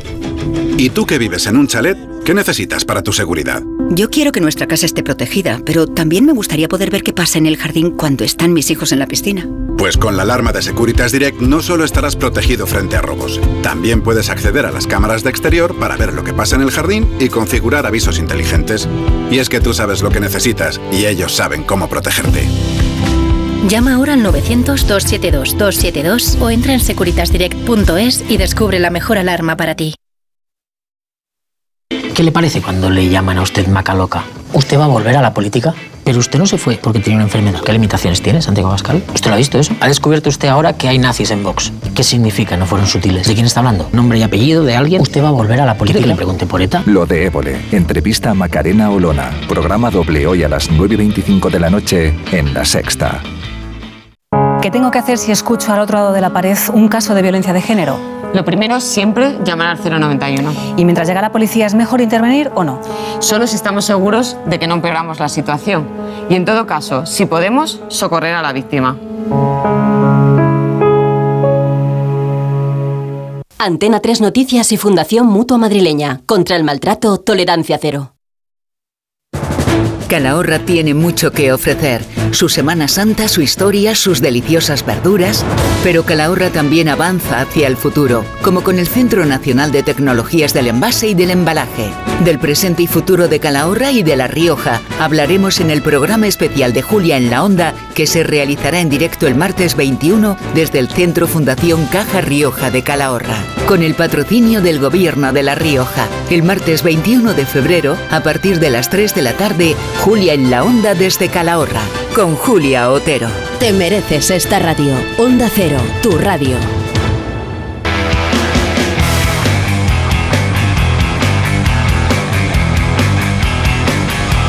Pero por favor, Fernando Eiras, te reclaman aquí en Málaga. Buenos días, Fernando Eiras. ¿Qué pasa? Buenos días a todos. ¿Qué pasa? Buenos días. Preguntan por ti, Fernando Bueno, pues sí, claro. Yo es que me tuve que venir, estuve ayer allí, pero me, Sí. me he tenido que venir, claro. No, lo digo en serio, ¿eh? Va- Varios oyentes eh, y una señora en particular me ha dicho, y Fernando Eiras no está. Digo, no puede estar en todas partes, no es como Dios. Esa señora, Eh, además de todo, muy guapa y se acabó. Toma ya. Sí. Sí. Bueno, Fernando Eira, sabes que a los oyentes le estamos preguntando por esa prenda fetiche, Sí. esa prenda. Yo ya hablé de una camiseta de naranjito del Mundial 82, aunque no es del 82, es posterior, pero tiene 25 años. Te iba a decir que tienes que tener la camiseta de naranjito a punto, a punto de hacer trapos para limpiar los cristales. No, por favor, no. Naranjito ya Eso canea, nunca, ¿eh? Claro. nunca, Eso, nunca. vamos. Mira, Sabino ha hablado de una chaqueta de cuero que tiene más de 40 años. Pues ya somos dos. yo, me he traído, yo me he traído aquí dos cosas que son icónicas mías. Evidentemente una, una Sí. perfecto, que imagino que será como la de Sabino, una chupa de cuero cruzada, perfecto, que me la compré siendo yo muy joven. Yo, vamos, eh, creo que fue lo primero que me compré, me costó un riñón. Y la tengo desde entonces y lo más importante, sigo cabiendo dentro. Sí. Y lo siguiente, unas botas, unos botines negros Sendra de chúpame la punta y tacón cubano, que aquí los traigo conmigo. Voy a estar hoy todo el día de pie con ellos, solo por hacer la gracia. Con aquellas pero puntas afiladas que llegaban media hora antes que nosotros a los Sí, sitios. vamos, ¿verdad? perdóname, claro, sí, sí. Sabino las conoce, claro. Hombre, no, no las va a conocer. Hombre, un rockero, ¿cómo no va a conocer eso? No las va a conocer. y esas son mis, mis prendas fetiche. Claro, yo me- muchas veces pienso si dentro de. Hablabais de que es el reggaetón, que te mueves y tal. A mí no me mueve nada. No te mueve nada. A mí no, a mí me pones un grupo australiano de, de carretera y de guitarreo y me muevo. Pero yo con el reggaetón no, con todos mis respetos, ¿eh? porque me parece muy bien, no tengo nada en contra. Pero me O sea gustaría que me nunca, saber. veremos, nunca veremos a Fernando Iras con pijama. A Claro, mí, es que yo es a mí no, me, no voy en chándal ni al gimnasio, compadre. Ni- Me Pero explico. vamos a yo puedo, yo puedo llegar al gimnasio y ponerme unas mallas porque haga más frío menos frío. O yo puedo salir corriendo, pero llevo mallas de correr. Tú a mí en chándal no me ven ni para bajar a por el pan. Vamos a escuchar Y lo a, a los oyentes a través del WhatsApp porque nos han ido dejando sus mensajes. Esa prenda. eh, nadie va a hablar de un chándal, ese chándal que se pone tu padre, o yo que sé, o tu hermano que tiene 25 años de rayas adidas. Nadie va a hablar de un chándal o de un. o Pero de porque un tiene que ser feo, pero si estás orgulloso de ello, pues. De que no aguanta Claro. 25 años una Y bueno, ¿Cómo que no aguantas? Si Ahora lo la cuidas, ropa ya no si- aguanta eso. Si lo tratas bien, vamos a escuchar a los oyentes. Venga.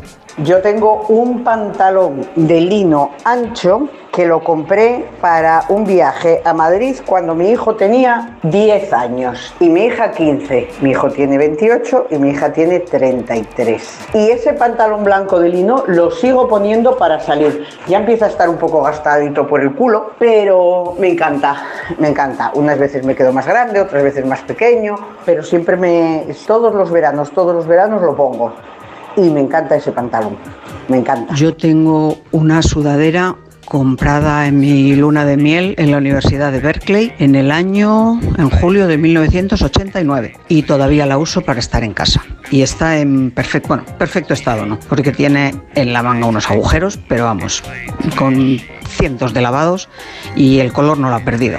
Es de color fucsia, una cosa así.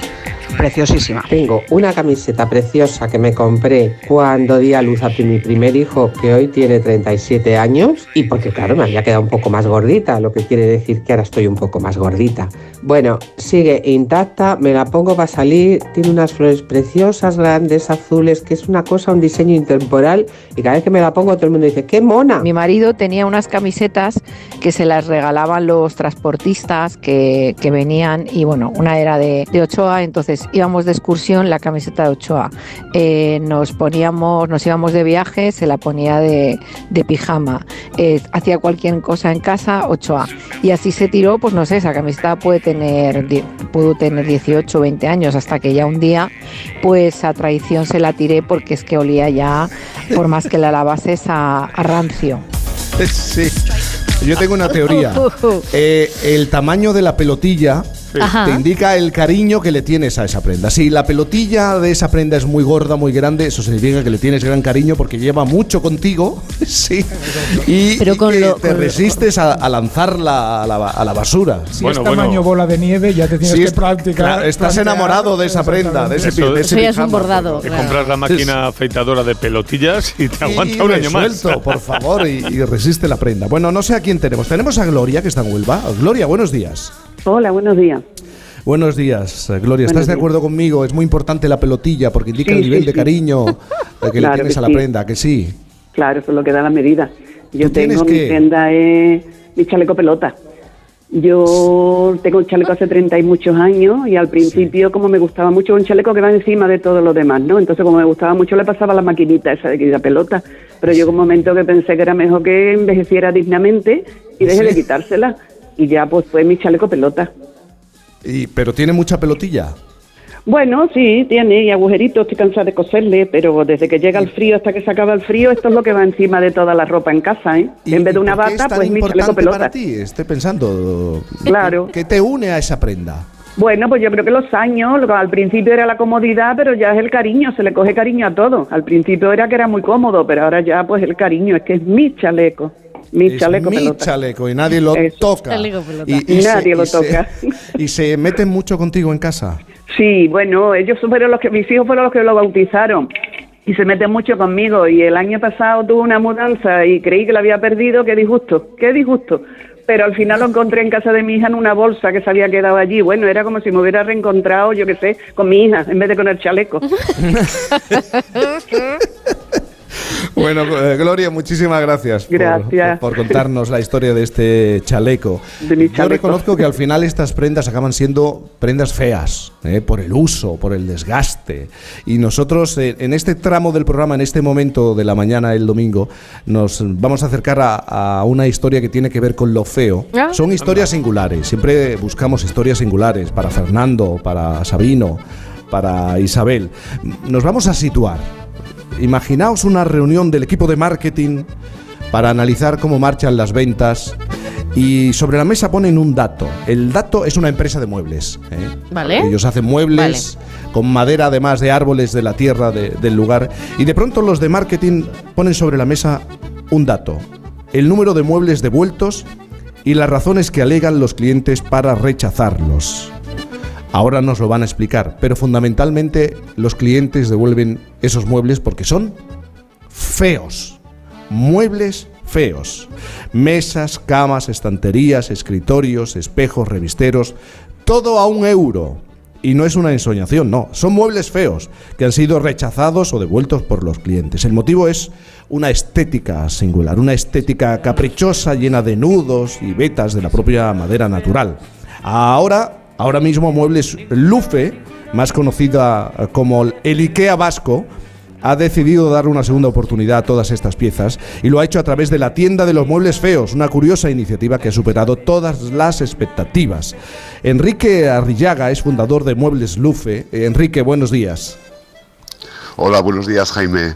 Buenos días, eh, Enrique. Estás sorprendido ¿no? por la respuesta de, de miles y miles de personas ante esta propuesta de, de los muebles feos. Porque lo que he contado al principio, eh, eh, estabais en una reunión de marketing eh, y de pronto ponen sobre la mesa el número de muebles que han sido devueltos y las razones por las que son devueltos esos muebles, ¿no? Pues así es. eh, nosotros fabricamos muebles de madera, de madera natural con sus características y, y es lo que intentamos. Eh, bueno, nos parece que eso tiene una riqueza, ¿no? Y entonces, bueno, pues hay clientes que eso lo ven como, como un defecto o, o, bueno, pues que no les gusta o cosas así y, y sí, y, y así es. Porque, hay eh, devoluciones debido a, a ese aspecto natural de, de los Aspecto muebles. natural, porque tú defiendes que la madera tiene su personalidad. Y al final acaba teniendo incluso es el mueble tiene su propia personalidad, ¿no? Y aparecen de pronto nudos que a lo mejor en el taller eh, no se hacían visibles. Eh, Así es, eh, cada mueble es diferente, el, el diseño es el mismo, la funcionalidad es la misma, pero cuando tienes un mueble de, de madera natural, tienes un mueble único, un mueble diferente, pues por esa riqueza que tiene la madera. Entonces esa interpretación de esa riqueza a veces es pues eh, tomarla como un defecto, como, joder, como en una persona una peca o ¿no? algo natural. La empresa tiene sede en Azpeitia.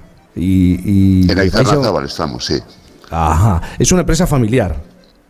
Sí, sí, sí, sí. Y os dedicáis a la venta de muebles de madera que hacéis con madera de los árboles del lugar. Eso es. Nosotros trabajamos con el pino insignis, que es la masa forestal que tenemos a nuestro alrededor. Somos una empresa familiar, en estos momentos la formamos casi 50 personas y vendemos nuestros muebles a través de Internet. Ajá, y os está yendo bien porque de pronto veía yo, leía algunos titulares, el IKEA vasco, ¿qué te parece que, te, eh, que os denominen como el IKEA vasco? Bueno, lo primero no tenemos nada que ver con IKEA, somos una pequeñita empresa familiar de, de muebles, pero en su día cuando nos pusieron esa denominación nos vino fenomenal porque somos muy pequeñitos y el, el que nos llamaran así nos dio un buen, muy buen posicionamiento en Internet. Entonces, eh, ¿por qué vas a rechazarlo, no? Eh, claro.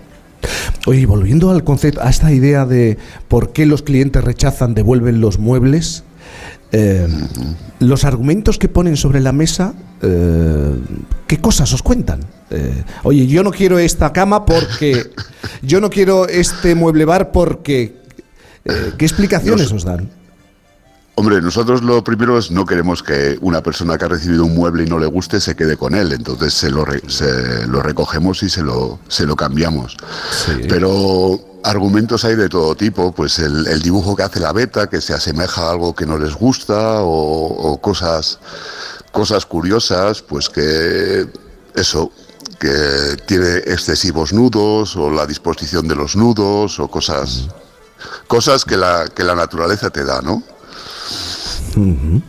Y por eso habéis puesto en marcha una iniciativa. Estáis sorprendidos, eh, ¿no? Porque eh, habrá que esperar al próximo 22 de febrero para un sorteo que determine qué, es lo que qué es lo que vais a sortear y cómo lo vais a hacer.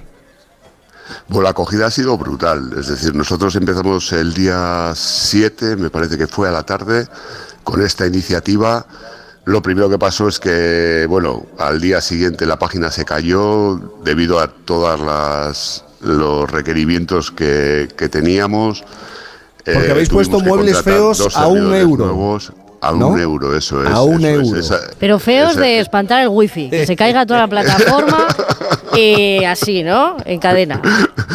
Totalmente, se cayó. Ahí, eh, bueno, se cerró la posibilidad de apuntarse el viernes y se habían apuntado 315.000 personas. Ay, mamá. Eh, ha sido, pero no, nunca, nunca hubiéramos esperado que una iniciativa de este tipo tuviera este, esa acogida, ¿no? Sí que, bueno, pues esperas un poquito que tenga algo de, de acogida, pero hasta esa, esa cantidad pues no la esperábamos. Oye, y, Entonces, y- y la el- aportación, la aportación que hacéis a la salud mental general de todo el mundo de lo de echar para atrás las cosas, que nos cuesta mucho echar para atrás, hasta un Sí. mueble, pues eso lo estáis Sí. allanando, ¿no? También.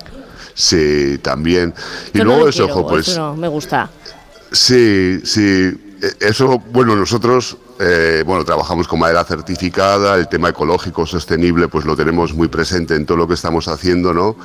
Y el, eso, el, el rechazar las cosas, pues bueno, pues intentas un poquito, ojo, pues que, que eh, evitar eso, ¿no? Tratar de, de darle una segunda vida a eso que hay personas que, que no les que, que no les gusta. Oye, se me, se me ha pasado el nombre de la empresa. ¿Cuál Lufe. ¿Lo podías repetir? Lufe, Muebles Lufe. ¿Que quieres una mesilla de noche? Yo tengo en lo- mi habitación de cuenta es que- invitados, tengo dos camas Lufe. Que, a ver, corrígeme, Ah, bueno. corrígeme si me equivoco. Local, universal, funcional y ecológico. Lufe. Toma. Eso es. Eso toma, es. para que veas que no, para que veas que no te miento. Para que veas que no ¡Qué te miento. maravilla! Yo tengo dos camas Lufe porque me las compré Muchas y dije, gracias, bueno, joder. me voy a comprar dos camas de estas que parecen baratas y tal, y no sé qué. Y eso fue hace cinco años, o sea, erais más Lo que ha pequeños quedado todavía. claro es que básicamente IKEA es el lufe sueco. yo, creo que así todo me ha encantado lo que has dicho porque, vamos a ver, yo siempre soy de la opinión y creo que Fernando coincidirá conmigo en que lo guapo no tiene mérito. Ay, lo guapo es fácil. Efectivamente. Lo, lo feo es, es lo que tiene mérito. Lo Además, feo es no, difícil. no, no lo llames feo, llámalo que no son muebles normativos. Esto Bueno, tú y es. yo, Fernando, que, que somos bienes inmuebles ya, pues, pues, nos, nos- Sí. nos conviene Yo mucho esto de Estoy que, llegando a semoviente. Eh, exactamente, ¿no? De, de que eso, lo que decías, ¿no? Esa riqueza eh, de lo feo percibida como, como un defecto y para nada, nada. Lo, lo facilón es ser guapo. Eso, eso, eso, te lo da la naturaleza y es muy lo- fácil. pero si no es que lo- o sea, que alguien lo encuentre, yo las camas que tengo son maravillosas. Si es que yo me las compré, digo, bueno, voy comprando esto y luego ya el año que viene ya me compro unas buenas. ¿Cómo? Cinco años llevan ahí estupendamente. Pues nos, nos parecía una historia gracias. singular. Eh, el éxito de los muebles feos. ¿Por qué el ser humano considera que un nudo en la madera de la cama puede llegar a ser amenazante, ¿verdad? Porque a- algunos compradores han visto una amenaza en el nudo, en la forma que tiene el nudo de la madera y por eso rechaza de pronto un, un producto, una cama, ¿no? Es muy, es muy llamativo, como el cerebro eh, y cómo nuestros ojos ven un, un producto y, y- y la madera del que está hecho. ¿no? Así es, y además es que nosotros igual también los mismos profesionales tra- tratamos de estirpar todo eso, ¿no? Y hacer un producto que, joder, que ya tiene una riqueza, pues quitarle, joder, como para, para buscar una homogeneidad o algo, joder, que sea como más plástico. Y ahí nosotros creemos que nos equivocamos, joder. Tenemos que presentar las cosas como son y, Claro. y darle valor a Claro. esto. Naturales. Enrique Arrillaga, fundador de Muebles Lufe, una empresa familiar con, eh, con madera de los árboles del, del lugar. Eh, lo que has dicho muy bien, Sabino, eh, es que IKEA es el Lufe sueco. Eh, hay que cambiar el concepto. Enrique, un abrazo grande. Jo, muchísimas gracias, de verdad. Gracias Eh, por contar con nosotros, joder. Cuídate mucho, es muy importante una empresa familiar, una empresa del lugar, eh, gente que, que lleva mucho tiempo esforzándose. Bueno, Fernando Eiras, tú tienes faena. Yo tengo ¿eh? mi Se- faena, sí, yo Se tengo te mi quiere, faena. se te quiere aquí, se te aprecia, ¿eh? se te busca. Disfrutad ahí en Málaga, que es muy para disfrutar. Es para- y tú eres muy disfrutón. Yo soy Ah, muy Le he dicho sí. yo a la señora que ha preguntado por ti, digo, pues es tal como lo escuchas. Y, y- y yo no sé si eso es bueno o malo, pero Pues, eh, es tal como lo pues escuchas. como los muebles, Lufe. Voy, voy a firmar Apañado. autógrafos en tu nombre, Fernando. Voy a hacer pasar por ti. Bueno, un abrazo grande, Fernando. Nosotros nos acercamos, es muy tarde, Isabel, es muy tarde. Tardísimo, Nos acercamos tardísimo. a las 10. Ya veo a la- por aquí al alcalde de Málaga, Oh. enseguida va a estar con nosotros. Y a también Mario Viciosa, y Alaska, y Rebeca Marín. Bueno, todos los que formamos el equipo de Por fin los lunes, los domingos. Ayer también estábamos en Málaga, en la provincia de Málaga, en Rincón de la Victoria. Una pausa y continuamos. Por fin no es lunes. Imagina que grabas un anuncio de radio de línea directa y el micrófono del estudio se avería y suena así. Pero te gustaría sustituirlo por uno que suene Así de bien. Y decir algo como... Con el seguro de coche de línea directa tienes coche de sustitución también en caso de avería.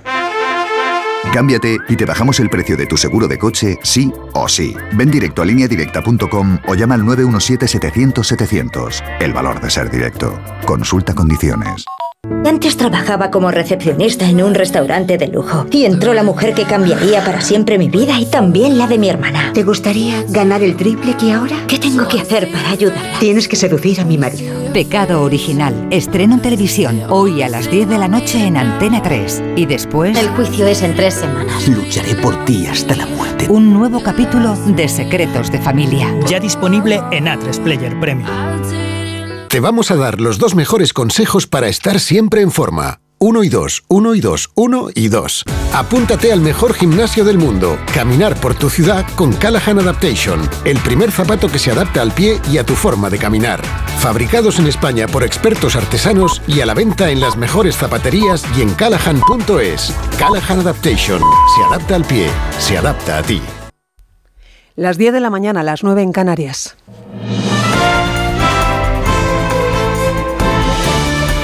Noticias en Onda Cero. Buenos días, doble suceso con fallecidos en Andalucía. Dos hombres han perdido la vida en sendos incendios registrados en viviendas de Sevilla capital y también en Puerto Real en Cádiz. La víctima del siniestro en la capital hispalense es un hombre de 73 años de edad, mientras que el fallecido esta madrugada en Cádiz es un hombre de 60. Las causas de estos incendios se están investigando. Seguimos en el exterior con el anuncio del G7, el grupo de siete países más ricos, de que está dispuestos a sancionar a los países que presten apoyo material a Rusia en su guerra ilegal, en referencia a la invasión de Ucrania. Jorge Infer. Así lo expresan en una declaración conjunta los ministros de, exte- de Exteriores presentes en la conferencia de seguridad de Múnich celebrada este fin de semana, que hoy por cierto se clausura. Un foro que ha permitido encuentros como el primer cara a cara entre el secretario de Estado de Estados Unidos, Anthony Blinken, y su homólogo chino tras la crisis de los globos con la reacción airada de la delegación china que califica de exagerada la reacción de Washington. La conferencia de seguridad que sigue desarrollándose hoy en la ciudad alemana se cierra con una clara apuesta por reforzar el apoyo militar a Ucrania en conflicto por la invasión rusa. En nuestro país, nuevo cruce de mensajes entre los líderes políticos en otro fin de semana de actos de marcado acento electoral y con reflexiones como la del portavoz del PP para la campaña, Borja Semper, en el diario La Razón este domingo, sobre su partido, que califica al dirigente popular de ecologista y feminista. Se ha referido también a la ley de plazos del aborto como una ley asentada que no equipara, dice, a los socios europeos, pero no comparte la idea del aborto como método anticonceptivo. Y sobre la ley trans, insiste Semper en calificarla de chapuza con efectos adversos sobre los menores. Abre también y legisla de manera chapucera, generando posiblemente efectos adversos que además en términos de derecho comparado estamos viendo que está sucediendo en otros países de la Unión Europea, que fundamentalmente afectan a los menores y a las menores, porque son medidas de tal entidad que no tienen marcha atrás. No hay posibilidad de decir me he equivocado. Y gobernar desde la pancarta y con cierta frivolidad perjudica fundamentalmente a nombres con personas y apellidos. Y nosotros vamos a corregir eso. Coincide con lo expresado ayer por su líder Núñez Feijó en Las Palmas, mientras Pedro Sánchez anunciaba su paso por Zaragoza, la mayor partida presupuestaria para becas, con 2.500 millones de euros y su aprobación el próximo martes en Consejo de Ministros. Hoy toma el testigo la portavoz del Gobierno, Isabel Rodríguez, al acudir a un acto socialista en A Coruña. En Ciudadanos, acto ayer en Madrid para presentar a los candidatos que se han presentado hasta ahora a los comicios del 28M y el lema de la campaña por los tuyos, con el partido cerrando filas en torno a Begoña Villacís, la vicealcaldesa de Madrid que dice no estar dispuesta a rendirse. Hay gente que tenemos ganas de luchar y esto es lo que se van a encontrar en esta campaña. Que no nos damos por vencidos, que no les compramos el marco, que sabemos perfectamente por qué nos quieren desaparecidos, lo sabemos. Y eso nos da muchas más ganas de luchar. En Estados Unidos, protagonismo en las últimas horas para el expresidente del país, Jimmy Carter, de 98 años de edad, al trascender que ha comenzado a recibir cuidados paliativos tras su dura lucha contra el cáncer. Carter, que ocupó la Casa Blanca entre 1977 y 1981, arrastra problemas de salud por esta enfermedad desde hace varios años, a lo largo de los cuales se ha referido a ello en público en varias ocasiones. Me hicieron una resonancia magnética de la cabeza y el cuello y apareció que ya estaba en cuatro lugares de mi cerebro. Um, Pensé que solo me quedaban unas pocas semanas, pero estaba sorprendentemente tranquilo. Y he tenido una vida maravillosa, miles de amigos, y he tenido una existencia emocionante, aventurera y gratificante. Pero ahora siento que está en manos de Dios, a quien adoro, y estaré preparado para cualquier cosa que venga. Y de vuelta a nuestro país les contamos también que el precio de la electricidad sigue este domingo su tendencia bajista este fin de semana, aunque de forma leve al caer hoy un 0,2% hasta situarse en los 124,09 euros el megavatio hora. Vamos ya con las noticias del deporte. Esther Rodríguez. El Real Madrid confirma en Pamplona que no da la liga por perdida y su victoria 0-2 con goles de Valverde y Asensio, pero con Vinicius como protagonista mete presión al Barcelona que recibe hoy a un Cádiz al borde del descenso. Los blancos llegan con buenas sensaciones a la cita del martes ante Liverpool en la Champions y Ancelotti se muestra satisfecho. Estamos muy satisfechos por esto porque el equipo ha jugado bien, ha sufrido cuando tenía que sufrir, ha buscado el momento justo para marcar. Sí, Estamos muy satisfechos. Además de ese Barça Cádiz, la jornada 22 sigue hoy con otros tres partidos: Elche Español, Rayo Vallecano Sevilla y Atlético Madrid Atlético. Ayer Girona goleaba al Almería 6-2, eh, empate a 1 entre Real Sociedad y Celta y victoria del Betis sobre el Valladolid 2-1, dos resultados que aprietan la lucha por la tercera y cuarta plaza. También sueña con Europa un Mallorca que adelantaba al Villarreal en la tabla tras endosarle un 4-2. Unicaja y Tenerife disputarán una final inédita en la Copa del Rey de Baloncesto. Los de la Costa del Sol volvieron a dar el campanazo eliminando al Real Madrid 82-93. Los canarios hicieron lo propio con los anfitriones del Juventud, victoria en extremis 72-73. Chus Vidorreta, entrenador del conjunto tinerfeño. Pero bueno, veníamos un poquito callados, agazapados, pues evidentemente eh, que queríamos estar en la final, claro que sí, lo que pasa es que bueno, queríamos tener un perfil bajo y nos ha salido bien. Y Carlos Alcaraz se medirá al británico Norrie en la final del torneo de Buenos Aires en busca de su séptimo título. Más información a las 11, las 10 en Canarias y noticias del día actualizadas también en nuestra web onda0.es. Siguen con Cantizano en Por fin no es lunes. Este domingo el mejor deporte se juega en Radio Estadio. El Barça no quiere ceder terreno ante el Cádiz que llega al Camp Nou fuera del descenso. Además, todo un clásico en el Metropolitano. Atlético de Madrid, Athletic. En Vallecas, dos equipos en buen momento se ven las caras. Rayo Sevilla. Y lo más destacado de un partido clave en la lucha por la permanencia. Elche Español. Y en baloncesto desde Badalona, la gran final de la Copa del Rey. Este domingo desde las 3 de la tarde vive el deporte en Radio Estadio con Edu García. Te mereces esta radio. Onda Cero, tu radio.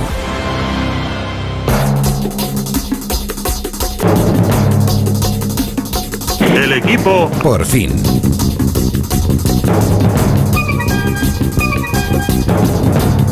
El equipo por fin a las 10 de la mañana, 6 minutos, 9, 6 en Canarias, integrado esta hora, siempre saludo a esta hora a Alaska. Buenos días, Alaska. Buenos días, ¿cómo estás?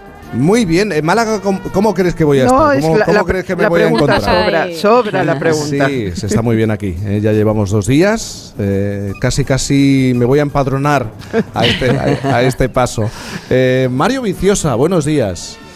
Espera, espera, que se te escuche bien. Eh, Mario está en Málaga, aquí con nosotros. Eh, no se te oye, no se, no, no, no, no. Eh, ¿qué, qué le pasa? Vamos a ver. Si no cambiamos el micrófono, saludo a Rebeca Marín. Rebeca, buenos días. Hola, buenos días, Jaime, buenos ¿cómo días. estás? Muy bien, muy bien en Málaga, muy bien. Qué bien, qué bien se está. ¿Os está haciendo bueno y estas cosas? Bueno, pues, Bueno, pues, casi se no vuelan ayer, el ¿no? Casi nos volamos un poco el sí, equipo. el mejor fin de semana. Por cierto, me dejáis, me dejáis que diga una cosa. Tenemos pleno de público. Es domingo. Hemos empezado a las 8, como siempre. Tenemos pleno de público y además eh, faltan incluso sillas. Cosa que quiero agradecer de verdad. Eh, un aplauso ah, también para a los seguidores del programa que hacen el esfuerzo de madrugar y venir a ver este, este programa.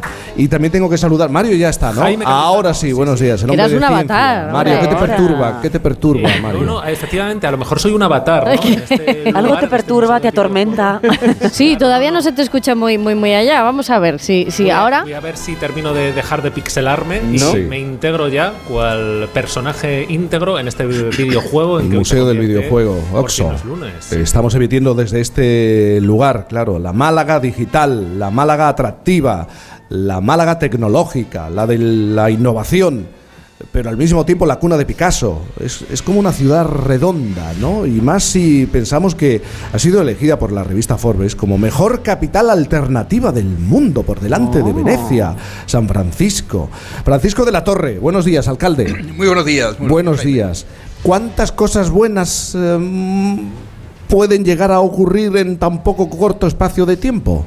¿Eh? Pues es, eh, efectivamente la ciudad de Málaga es atractiva, eh, tiene un encanto natural de cualidades de clima, de paisaje, ser ciudad mediterránea y luego pues si se procura desde la administración y la propia sociedad civil no avanzar en esta línea que acaba de definir eh, ciudad tecnológica, ciudad también potente en cultura, amante de la cultura, eh, ciudad sostenible, accesible, inclusiva, como lo es todo eso, pues da sus frutos, ¿no? Y eso es lo que se está consiguiendo con el esfuerzo de todos. Aquí hay un esfuerzo de la sociedad civil, esto es un museo privado, un edificio de la Diputación, esfuerzo de las administraciones públicas y bueno, eh, un contexto en el cual efectivamente somos capaces de retener talento y atraer talento, que es clave para el progreso de una ciudad.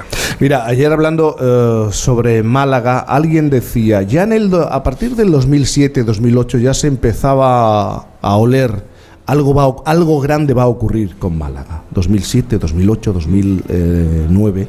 Eh, están ocurriendo muchas cosas.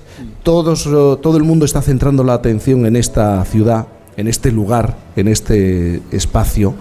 Eh, yo no sé si se puede morir de éxito. Eh, Hay que procurar no morir de eso, hay que procurar que el éxito siempre sea en términos positivos, Eh, sí, nunca, sí, sí, nunca que vengan efectos eh, no deseados. ¿no? Pero yo diría que antes del 2007 ya, eh, el 2007 efectivamente hubo una conexión de alta velocidad que Claro, puso más el mapa, el mapa de alta velocidad. Pero el 2000, y el 2003, para ser exacto, eh, en febrero ya empezaba el museo, el Centro de Arte Contemporáneo, que ha hecho 20 años justo este viernes, ¿no? Y en octubre de este año 23 estará 20 años del Museo Picasso.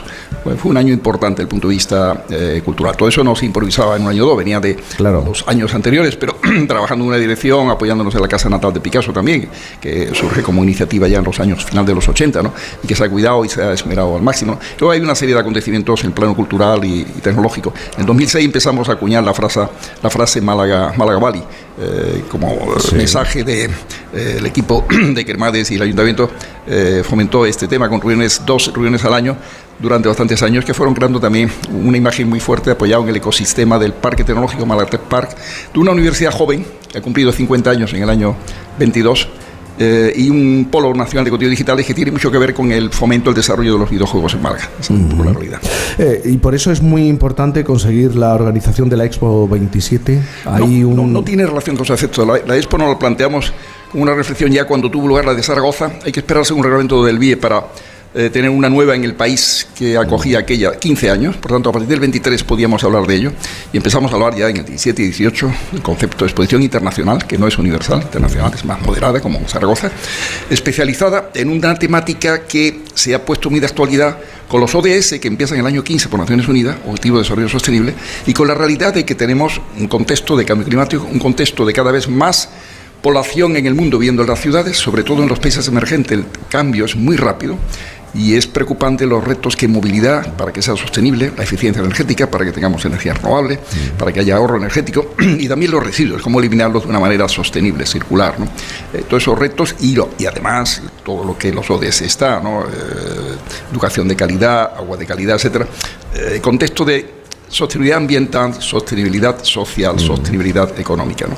En ese contexto debemos de movernos. Y la Expo va en esa dirección, es una oportunidad, lo hacemos para, para la humanidad, permitir que hable en esos términos, para que las ciudades compartamos las buenas prácticas y aprendamos unas de otras. Ciudades que estarán, tendrán el apoyo de universidades, de centros de investigación, de empresas, de todo el ecosistema que se mueve en este sentido. ¿no? Y tendrá una posexpo maravillosa. si somos elegidos en este año, será en junio de este año, Tendremos una oportunidad para el 27 de acelerar todos para traer las mejores prácticas y eso será bueno para el mundo. Y también trataremos de que luego esa POSEXPO, siga hablarlo con el gobierno, pues es un proyecto de Estado, no es un proyecto solo de ciudad. Eh, gobierno central, gobierno autonómico, diputación y nosotros estamos en ello. La corona apoya este tema como natural, para que la POSEXPO sea eh, algo en la misma dirección. Enseñanza, innovación, emprendimiento para ciudades sostenibles, para hacer más sostenibles las ciudades. Porque ese reto no se va a resolver en tres meses que dura la Expo, seamos realistas. El reto necesita un esfuerzo constante, permanente, ilusionante, de los mejores recursos humanos, tecnológicos y de gobernanza para dar respuesta a ese reto. ¿no? Y por lo tanto seguirá siendo útil en sentido. No será lo único que se haga en el mundo en esa materia, evidentemente. Habrá más gente trabajando en el planeta, ¿no? pero trataremos de que haya aquí un foco, un, faro que, ilumine también, que ayude ¿no? a avanzar. Eso es un poco en ese contexto creemos, con esa idea de POSESPO, eh, creo que es un argumento muy bueno para que los delegados del Buró en junio nos apoyen. Francisco de la Torre lleva más de 20 años siendo alcalde de, Málaga. Eh, bueno, todo depende del voto ciudadano, de lo que pueda ocurrir en el, en el futuro, pero ¿cómo, ¿cómo se imagina a esta ciudad dentro de, no sé, 20 o 25 años? ¿Cómo la ve? ¿Cómo, pues, ¿Cómo, será Málaga? Pues una línea de continuidad de lo que tenemos, solo que con una eh, mayor interacción y coordinación con el espacio metropolitano. Eh, es evidente que Málaga ciudad tiene, tiene 580.000 habitantes, eh, tiene una capacidad de atracción que eh, puede superar la capacidad de acogimiento de la propia ciudad, porque tenemos un paisaje precioso de colinas, de montes, pero eso también nos limita en el crecimiento. Esto no es un espacio llano, como ocurre en torno a otras ciudades españolas, puede crecer en todas direcciones. Tenemos el mar, bellísimo, pero nos limita el crecimiento como es natural. Tenemos crecimiento hacia el oeste, un poco hacia el Valle del Gualorce, muy limitado. Pero en el área metropolitana, que llega hasta un millón y medio de habitantes, ayer estabais en un municipio precioso de la Metropolitana, Rincón de la Victoria, con un tema muy bonito además, eh, la villa esta romana, la utopía. Pues eh, en el área metropolitana sí hay también capacidad de acogimiento. Lo que tenemos que tener es una movilidad sostenible entre ese espacio y nosotros. Estamos con proyectos en esa dirección para facilitar el transporte interurbano en autobuses.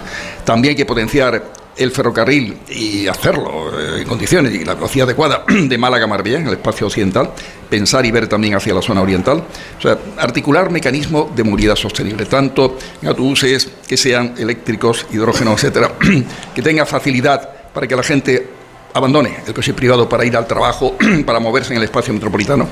Y por otra parte, el fomento del tren y del metro, cercanías, etcétera, en todo lo posible. Eso por una parte, ¿no? Eh, por otra parte, esa potencia que hemos demostrado en materia cultural seguirá, está creciendo, ¿no? Hay que cuidar la educación al máximo, no está solo en nuestras manos, ahí podemos colaborar con el ámbito autonómico, nos jugamos mucho, como país, como ciudad, como región. Eh, tener una formación profesional de la mejor calidad, con formación profesional dual, que nos dé empleabilidad, debe ser así, y saber dar respuesta cuanto antes, sin esperar 20 años, al tema de la vivienda, como es natural. ¿no? Jugará ahí ese espacio metropolitano, eh, eh, colaborará en ello, pero entendemos que tiene que haber también una respuesta lo más inteligente posible de promotores y de la acción pública para tener más oferta para que equilibre con la demanda. Pero cuando se tensionan los precios porque la demanda está eh, tirando más eh, de, lo que la oferta puede dar. Es un problema que, al que se enfrentan todas las grandes capitales en este momento, hmm. todas las capitales del mundo. Eh, Francisco de la Torre, estamos emitiendo desde Oxo, el Museo del Videojuego de, Málaga. No sé cómo se maneja el alcalde de esta ciudad con las tecnologías, no sé si tiene nietos, ¿no? Sí, sí, tengo nietos que juega con los nietos? Pues, pues, tengo poco tiempo de jugar con los nietos, hablo con ellos. Me lo imaginaba. además, si yo fuera con ellos me ganarían, seguro, ¿no? Porque me entreno poco para ello, ¿no? No tengo tiempo de practicar, ¿no? Es verdad, ¿no? Me gustaría practicar alguna vez en ajedrez, eh, juego con ellos, pero tengo poco tiempo, esa es la realidad, ¿no? Eh, me falta tiempo para oír radio, para ver televisión. La, la, tarea del alcalde es muy absorbente, muy absorbente. ¿Hoy se ha dado un paseo el alcalde de Málaga? Hoy he podido hacer un poco de deporte, de natación. Un poco de eh, natación. A pesar de que me acosté ayer tarde, sí, sí. Y he pasado, he venido de casa aquí andando. Ah, pues eso son 15 minutos, eso no tiene mayor importancia. Pero es bueno caminar todos los días. Yo lo aconsejo a quienes me escuchan y aconsejo que hagan el máximo deporte posible dentro de lo que el tiempo permite, ¿no? Bueno, alcalde de Málaga, eh, nos volvemos a encontrar. Eh, es una buena señal. Eh, volver a Málaga es una oportunidad única para recordar, para contar qué es lo que está pasando aquí, porque están ocurriendo muchas cosas y, acapara muchos titulares y llama mucho la atención, no solo para para los turistas, sino para las empresas tecnológicas, la gente de la cultura, la gente, bueno, de todos los ámbitos. Francisco de la Torre, gracias por estar aquí. Nada, un placer volver por aquí cuando queráis. Esta semana hemos tenido el foro Trafieres y te interesa los temas tecnológicos. No olvides que febrero, febrero, marzo, quizás el año que viene, tenemos ese foro para que el conocimiento, la ciencia, eh, se convierta en un elemento de potente para, de innovación para las empresas. Mira, importante que Mario Viciosa está muy atento, muy pendiente de esos temas. De esos temas, sí. Pues el hombre de ciencia en Por fin no Pues si no ha estado en Trafiere hasta ahora. 12 ediciones hemos hecho en este año, la duodécima, eh, con un éxito inmenso, de verdad, una alegría ver todo lo que tiene que ver con el ecosistema español de innovación. Y además hemos tenido a Suecia y Finlandia aportando lo que ellos hacen, que es mucho y bueno, otras cosas porque van delante de nosotros. Y van delante de nosotros porque en materia educativa van delante de nosotros. Tiene mucho que ver lo que hemos hablado de educación, con que seamos un país innovador en todos los sentidos. ¿no? Y ahí nos jugamos el futuro, queridos amigos, la educación, la innovación, el emprendimiento. Por lo tanto, pongámonos a ello todos. Siempre la educación. Alcalde, gracias y muy buenos días. Nada, es un placer oíros. Gracias. Buena estancia en Málaga. Siempre. Bienvenidos a Málaga y que habléis bien de Málaga porque corresponde. gracias. Olvido, ¿cuándo fue la última vez que estuviste en Málaga? ¿Lo recuerda? Claro, claro eh, viajas tanto. no, hace relativamente poco, el año pasado, eh, y además quería apuntar como guía del ocio eh, particular siempre ir a la térmica en Málaga. Me parece la mejor propuesta cultural que hay en España en este momento, desde que se fundó. He visto ahí cosas que no se han visto en Madrid, que no se han visto en Barcelona y un apunte para los que estéis en Málaga el día 3. Eh, uno de mis pintores, eh, artistas favoritos, que es Javier Calleja.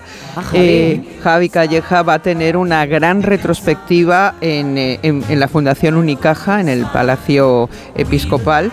Eh, y este, para que os pongo en contexto, vamos, que es un artista que está exponiendo con Murakami en Tokio. Eh, o sea, y ahora mismo en, todas las ferias de arte del mundo es una de las estrellas.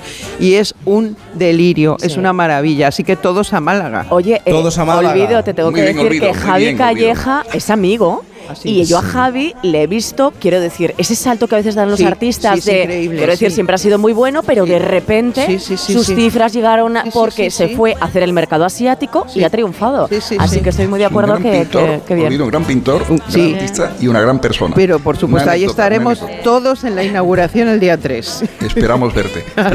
una, anécdota muy interesante. Cuando empieza la etapa de la pandemia y hay tantos interrogantes para resolver problemas, etcétera Javi Calleja pone a nuestra disposición 120.000 euros, sin pedírselos, ah. lo ofrece. Y nos permitió, gracias a ello, comprar mascarillas, pagando por anticipado, porque el interventor nuestro no quería, y, lógico, que dinero público se pagara por anticipado sin recibirlas, y los chinos no fabricaban si no se pagaba antes. Sí. Estábamos en esa situación. Ya se nos ha olvidado aquello, sí. Sí, sí, ya se han olvidado. Y fue este, Sí, gracias a esto compramos con una empresa mixta hispano-china, 200.000 mascarillas fabricadas en Shenzhen me acuerdo 0,50 cada mascarilla, 100.000 euros. El resto de dinero fue para temas sociales. Una razón más para... Formidable, Javi Calleja. Formidable. A esta gran, persona, gran persona. Olvido, de todas maneras, eh, no, vas a tener tiempo de acercarte porque tienes tantas cosas entre manos, entre otras. Eh, esta semana ha sido el cumpleaños de Viviana Fernández, pero tú lo celebras como si fuera tu cumpleaños. Bueno, es que es, además, ¿cómo no ibais a estar en Málaga esta semana? Es, que, es que todo se cierra, es un círculo que se cierra. Eh, vamos a ver. Eh, a Viviana la queremos todos, Viviana colabora en este programa, pero Viviana es en sí misma un icono y un referente. Es verdad. Y yo revisaba hace poquito unas entrevistas que me estaban haciendo sobre con qué personas de mi, digamos, tierna adolescencia yo me seguía viendo. Y yo decía que, bueno, pues que con el que más, con Fabio McNamara. Y me dicen, ¿no mencionas a Viviana? Y digo, no, porque Viviana entró en mi vida después. Aunque ella ya estaba ahí, para mí Viviana era alguien a quien yo admiraba, eh, a quien yo veía. yo me sentaba así, hay una foto maravillosa, yo sentadita así al lado de ella como mirándola, eh, eh, claro, adorándola. Cuando ella sacó el disco de Call Me Lady Champagne, mandaban a las radios una botella de champán con su cara y yo intenté robarla 37 mil veces y nunca lo conseguí lo, con esto quiero decir que mi, esas cosas que te pasan en la vida, que cuando admiras a alguien y encima luego lo conoces y encima luego profundizas, ya te enamoras para siempre. Pues sí. Anoche celebramos el, cumpleaños de Viviana, como tiene que ser, pero todo el año es, es, celebración teniéndola ella cerca. Claro, yo entré en la vida de Viviana de forma más profunda por Mario porque si yo estoy enamorada de Viviana, lo de Mario no tiene nombre. O sea, y, y Mario hizo un subterfugio muy inteligente, yo creo. Él hizo grabó esa canción de Sálvame que todo el mundo conoce por el programa de televisión, pero es una canción que grabó Viviana Fernández en el año 80. y Mario hizo una versión y dijo, pues yo la llamo para hacer el vídeo. Y así entramos, y fue la primera vez que estuvimos más en contacto con ella y a partir de ahí fue uno a parar. Esta es la versión de Mario de Sálvame. Y yo no sé qué hacer para no naufragar.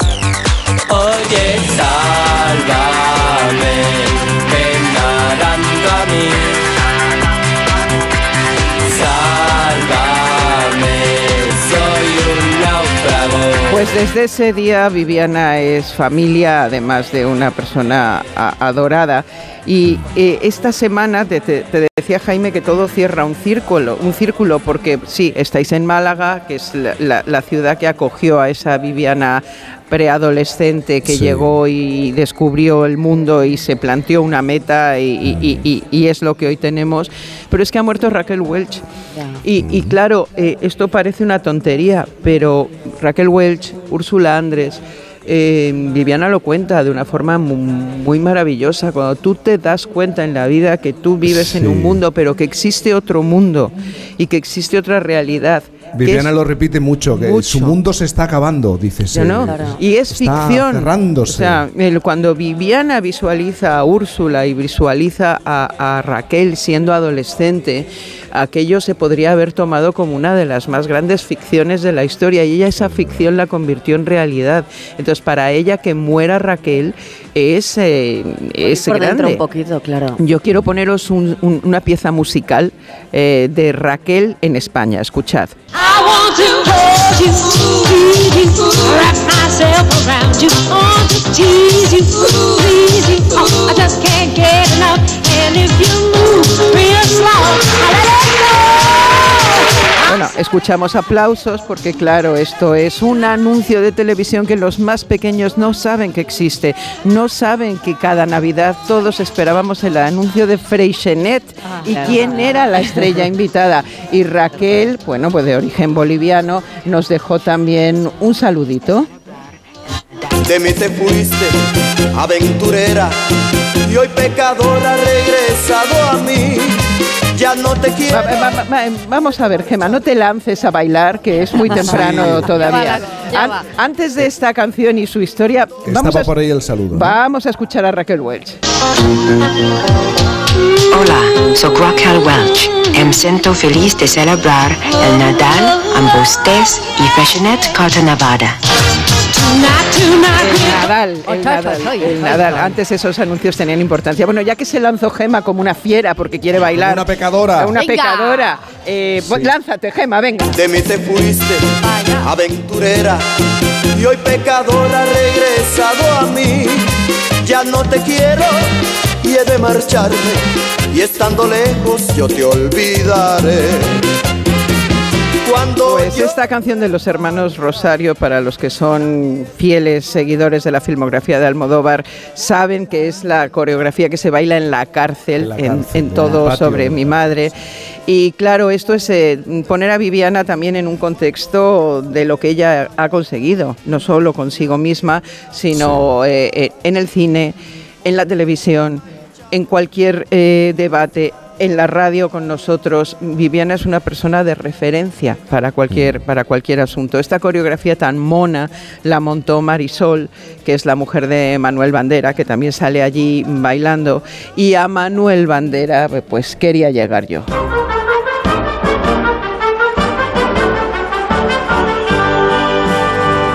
Si tú me quieres de noche y yo te quiero de día si yo bebo de tu boca y tú bebes de la mía. Si el aire que tú respiras es el que estoy respirando. Pa' que nos piden razones el qué y el cómo y el cuánto. Lo nuestro tiene que ser, aunque entre el uno y el otro levanten una pared. Pues las cosas del querer. Eh, compadre. Eh, con su compadre, eh, los Goya del 2016 abrieron ellos la gala cantando esta canción y la relación de estas dos personas es maravillosa y la con Marisol, la mujer de Manuel también. ellos se conocieron bailando cuando Viviana hizo en la discoteca Shannon, que ya tampoco saben los chiquillos cuál es, en la Plaza del Callao, un espectáculo, una noche con Vivi y Manuel era uno de los bailarines y a ah. partir de ahí, porque Manuel empezó siendo bailarín, eh, entonces, eh, a partir de ahí son hermanos, compadres, amigos de vida. Eh, Marisol llegó en ese momento también a la vida de Manuel, Viviana es la madrina de su hijo mm. y yo que estoy cerca de ellos, no solamente de ellos, de toda la gente que tiene Viviana alrededor. Eh, me parece maravilloso ver lo que es el respeto y el cariño. Y por eso eh, queremos tanto a esa mujer que si no la conociéramos diríamos, es como Raquel Welch, es un icono, pero encima la conocemos y sabemos que es buena, que es total y que no podemos vivir sin ella. La queremos mucho. Yo en muchas ocasiones pienso en esa Viviana en Tánger, que soñaba, oh. soñaba, soñaba, soñaba, miraba las revistas, iba al cine, veía las películas y pienso, ha conseguido todo aquello en lo que soñaba, lo ha conseguido. ¿eh? Pero porque se lo ha propuesto. O sea, porque nadie, regala nada. Viviana es única, ¿no? Podemos decir que es única. Totalmente. No, no, no, no. Hay, yo no me he encontrado una persona con las características de Viviana, con la vida de Viviana, con todo lo que ha conseguido Viviana eh, a lo largo de su, de su vida. Y eh, Alguien me, preguntó, oye, y, y, de las cosas que más destacarías de Viviana? Bueno, podríamos hablar de... Pero cómo habla del amor y del desamor, por ejemplo, cómo explica las cosas de la vida, de lo, que uno siente y de lo que padece también al mismo tiempo. Es una gran contadora de historias, ¿no? A mí me lo parece, o sea, cuenta las cosas que es una barbaridad. Ella habría que como que darle una palabra y a partir de ahí desarrolla. Y, ya podemos estar Bueno, ella misma te lo dice, a mí no me preguntes por no sé quién, que es que no tengo día, ¿no? Un beso enorme para Viviana. Hacemos una pausa y enseguida Mario Viciosa eh, Rebeca Marín. Ah, que quieres también relacionarlo con el lugar en el que estamos, Mario. Hombre, hoy vamos a hablar de un gen que tenemos todo el mundo, si todo va bien, y que está en este museo. Está, fíjate, estaba yo oh. también pensando, ¿eh? es que Viviana podría ser perfectamente personaje de videojuego. Eh, también, me la imagino de cuero rojo. Un poco Lara Croft, ¿no? Por ejemplo, hacemos una pausa y continuamos. Ah, es verdad. Por fin no es lunes. ¿Y tú que vives en un chalet? ¿Qué necesitas para tu seguridad? Yo quiero que nuestra casa esté protegida, pero también me gustaría poder ver qué pasa en el jardín cuando están mis hijos en la piscina. Pues con la alarma de Securitas Direct no solo estarás protegido frente a robos, también puedes acceder a las cámaras de exterior para ver lo que pasa en el jardín y configurar avisos inteligentes. Y es que tú sabes lo que necesitas y ellos saben cómo protegerte. Llama ahora al 900-272-272 o entra en securitasdirect.es y descubre la mejor alarma para ti. ¿Qué le parece cuando le llaman a usted maca loca? ¿Usted va a volver a la política? Pero usted no se fue porque tenía una enfermedad. ¿Qué limitaciones tiene, Santiago Pascal? ¿Usted lo ha visto eso? ¿Ha descubierto usted ahora que hay nazis en Vox? ¿Qué significa? No fueron sutiles. ¿De quién está hablando? ¿Nombre y apellido de alguien? ¿Usted va a volver a la política? ¿Quiere que le pregunte por ETA? Lo de Évole. Entrevista a Macarena Olona. Programa doble hoy a las 9.25 de la noche en La Sexta. Calahorra tiene mucho que ofrecer. Su Semana Santa, su historia, sus deliciosas verduras. Pero Calahorra también avanza hacia el futuro, como con el Centro Nacional de Tecnologías del Envase y del Embalaje. Del presente y futuro de Calahorra y de La Rioja hablaremos en el programa especial de Julia en la Onda, que se realizará en directo el martes 21 desde el Centro Fundación Caja Rioja de Calahorra. Con el patrocinio del Gobierno de La Rioja. El martes 21 de febrero, a partir de las 3 de la tarde, Julia en la Onda desde Calahorra, con Julia Otero. Te mereces esta radio. Onda Cero, tu radio. Si eres de los que no puede esperar para estrenar el nuevo Ford Kuga híbrido enchufable, aquí va un cuento para amenizar la espera. Érase una vez y colorín colorado este cuento se ha acabado. Listo, se acabó la espera. Que tus ganas de disfrutarlo no esperen. Nuevo Ford Kuga híbrido enchufable con una nueva estética más deportiva y acabados en negro. Ahora con Ford Renting sin entrada y con todo incluido por 18 euros al día. Y además con entrega inmediata, porque a veces lo bueno no se hace esperar. Solo hasta fin de mes. Condiciones en Ford.es. Onda Cero Madrid. 98.0. Aprovecha el sol instalando paneles solares en tu vivienda o negocio. Los agentes energéticos de FENIE Energía te ofrecen asesoramiento, un estudio de la instalación y te ayudan con la financiación y subvenciones. Almacena los excedentes con tu monedero solar. Entra en fenieenergia.es y recibe una oferta personalizada. ¿Harto de tu salón, de tu habitación, de la sala de estar? Dale un aire nuevo a tu hogar y disfruta del remate final de rebajas de muebles a dama, con la calidad de siempre, transporte y montaje gratuitos. Entra en mueblesadama.com o ven a la calle General Ricardo 190 y no te pierdas sus ofertas increíbles. No se pierda la temporada de la lamprea en Restaurante Burela y todos los días un plato de cuchara.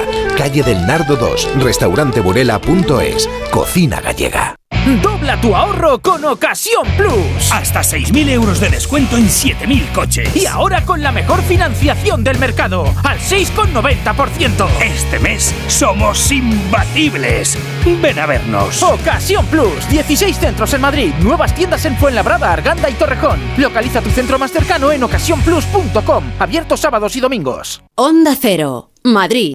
Las vacas Angus y Wagyu del Ganadería Organic comen pastos naturales reforzados con una mezcla de higos secos y pasta de aceite de oliva virgen extra. Es una carne increíble. Y como queremos que la pruebes, te llevamos del campo a tu casa dos solomillacos de 300 gramos, un chuletón de un kilo y cuatro hamburguesas de 150 gramos por solo 69 euros. Todo Angus Eco de Organic. Haz tu pedido 910 2010 910 2010 o en carneorganic.com. Organic, la mejor carne del mundo. La brújula, toda la actualidad del día y su análisis. Fijaos cómo está decandente la actualidad en estos momentos en Brasil. Tres de los grandes problemas que tiene España son que los diplomáticos creen que la política... Mejorar la estructura de ingresos de la seguridad social. ¿A ti qué te suena la torre? Hay dudas de que esa nueva ley, habiendo una más favorable, quizá tampoco arreglaría nada. ¿Acaso Luego le preguntamos a ver a nuestros expertos de la brújula de la economía. La brújula, el informativo que dirige Rafa La Torre. Cada tarde a las 7 y 7 siempre que quieras en la web y en la app. Aquí se dicen las cosas como son. Te mereces esta radio. Onda Cero, tu radio.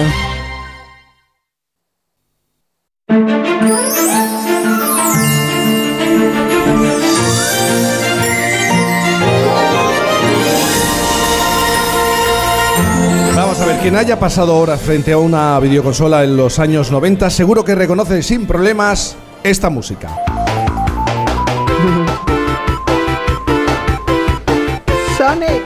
Sonic. Fue el personaje más popular de la época, ¿eh? El erizo. ya lo sabéis, con permiso del todopoderoso Super Mario de la competencia. Sonic era aquel erizo con cresta azul que podía correr a velocidad supersónica, pero hoy en Divulga que algo queda.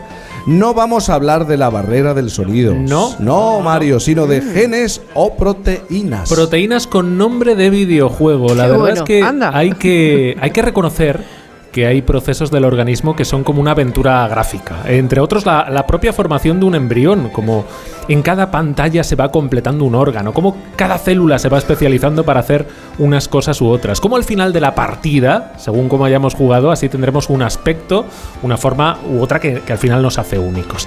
Y a eso se dedicaban en los años 70 eh, y 80 dos personas, eh, Christian Nüsslein Volhard y Eric Weishaus. Eh, se llevaron un Nobel por descubrir una proteína que terminaría por llamarse Sonic, Sonic Hedgehog, o sea, Erizosonic. Eh, Cristian y Eric trabajaban con moscas, con la típica mosca de la fruta o del vinagre, la Drosophila megalogaster. Se dieron cuenta de que en un embrión, o sea, antes de nacer, cuando la mosca aún era huevo, entra en juego un gen encargado de una proteína. Es la que organiza toda la orquesta, la que eh, dice que empiecen a dividirse las, las, células de una determinada forma para que se generen los órganos con sus aspectos conocidos y no de otra manera. Si esa proteína falla o no está, los órganos quedan deformes o no llegan a desarrollarse. Más tarde esto también se vio en mamíferos, el defecto de esa proteína hacía que no se dividieran los, los hemisferios cerebrales. Oye, ¿y esa proteína o, ese gen se llama Sonic el? Sí, sí, sí, llegaron, ¿Es, es, tal cual, llegaron los años 90 y empezó a conocerse mejor. ¿Qué, está, qué estaba pasando en aquel tiempo? Bueno, en 1990 empezó a petarlo la, Sega Genesis en Japón. Y un año después en medio mundo ya era súper popular gracias a un personaje llamado Erizosonic, que, que por cierto la gente, los chavales de entonces no teníamos ni idea de que era un erizo. Eh, para la mayoría era una mascota que iba toda leche con cara de pillo y sobre todo con esa cresta azul, os acordáis bien, ¿no? Bueno, pues en esa cresta se fijó sobre todo otro hombre, Robert Riddle. Riddle era becario por aquel entonces de la Facultad de Medicina de Harvard. Él estaba muy al tanto de los descubrimientos de Newsline y Weishauss y se había fijado en que aquella proteína que habían descubierto, cuando fallaba, daba lugar a que los embriones de la mosca se llenasen de una especie de crestas microscópicas. Unas crestas como las de un erizo muy concreto. Un erizo que Riddle, el becario, vio por casualidad en una revista que andaba por casa. En su contraportada, un anuncio de la consola y del videojuego de Sonic.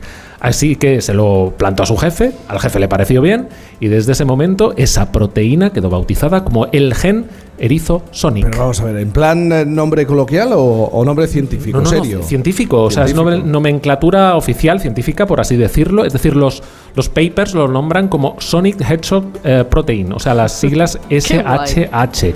y el gen que, produce, eh, o sea, el, gen que produce la proteína es ese gen SHH, Sonic Hedgehog. O sea que podemos decir que nuestro código fuente, porque nuestro ADN al final es el código que, con el que nos programa la naturaleza, bueno, pues en nuestro código fuente hay un personaje de videojuego escondido. Mm. Eh, esto imagino sirve para prevenir enfermedades ¿no? y diseñar eh, tratamientos. Sí, sí, sí. Eh, de hecho, 30 años después del nacimiento de Sonic el erizo, el del videojuego, un estudio liderado por la Universidad de Nueva York vino a demostrar el potencial de, Sonic para prevenir lo peor del Parkinson, pero no el Sonic del videojuego, sino el que tenemos en nuestro organismo. Para esta enfermedad, hasta el momento, la terapia más efectiva es eh, tomar una sustancia, la, levadopa. El problema es que el uso prolongado termina generando movimientos involuntarios de músculos que se alivian a veces con estimulación cerebral, que a su vez también tiene bastantes limitaciones. ¿no? Bueno, ¿qué vieron? Que los efectos secundarios de la medicación del Parkinson se alivian tomando medicamentos que aumentan la SHH, la proteína Sonic. Por ahora lo han probado con éxito en primates y en roedores. Muy bien, pues eh, ¿cómo le van a poner este nombre a, una proteína de este tipo? ¿Te imaginas ahora qué, qué, nombre le pondríamos a un nuevo descubrimiento biomédico? ¿Qué videojuegos los el Minecraft? Sí. Tengo, tengo alto, me ha salido en, el, en el análisis me ha salido alto el Minecraft. El Minecraft, sí. Es verdad, un poco, se me hace un poco duro. Bueno, vamos a resolver la duda de la semana. Tras los últimos derribos de objetos, anda que menudo cachondeo con el tema objetos, sobre el espacio aéreo de Estados Unidos, se está hablando de que la mayoría seguramente eran globos meteorológicos, pero a ver, ¿qué es un globo meteorológico y por qué, y por qué ahora nos preocupan tanto? muy bien. Bueno, pues a ver, sin entrar en si eran chinos o no, o sé si se dedicaban o no al espionaje, lo cierto es que a ver, ya espiamos a diario el tiempo y el clima mediante globos sonda. Tú mismo puedes comprarte uno y lanzarlo, a lo mejor desde unos 100 euros, Eso sí, eh, respetando un poco la legislación, tiene que ser lejos de un aeropuerto, etcétera. Bueno, solo en Estados Unidos se lanzan unos 60.000 para que la agencia meteorológica recabe datos de la atmósfera y también se utilizan para conocer cómo están los vientos, las potenciales tormentas en tiempo real. Esto es importante para la navegación aérea. Al final lo que estás haciendo es elevar una sonda mediante un globo lleno de, un gas que sube hidrógeno, helio, que es menos denso que el aire. Esa sonda manda datos o fotos desde el sitio donde se está generando el fenómeno que nos interesa.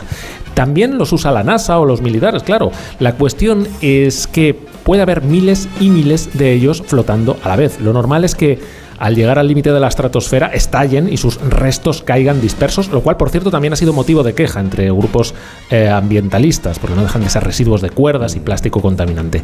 Los globos, claro, pueden servir en el fondo para cualquier cosa, entre los usos más llamativos que se han conocido, el caso de un cliente que usó uno de los globos para elevar un altavoz a la estratosfera que reproducía el música de Alaska. Mm, no des ideas, no des ideas.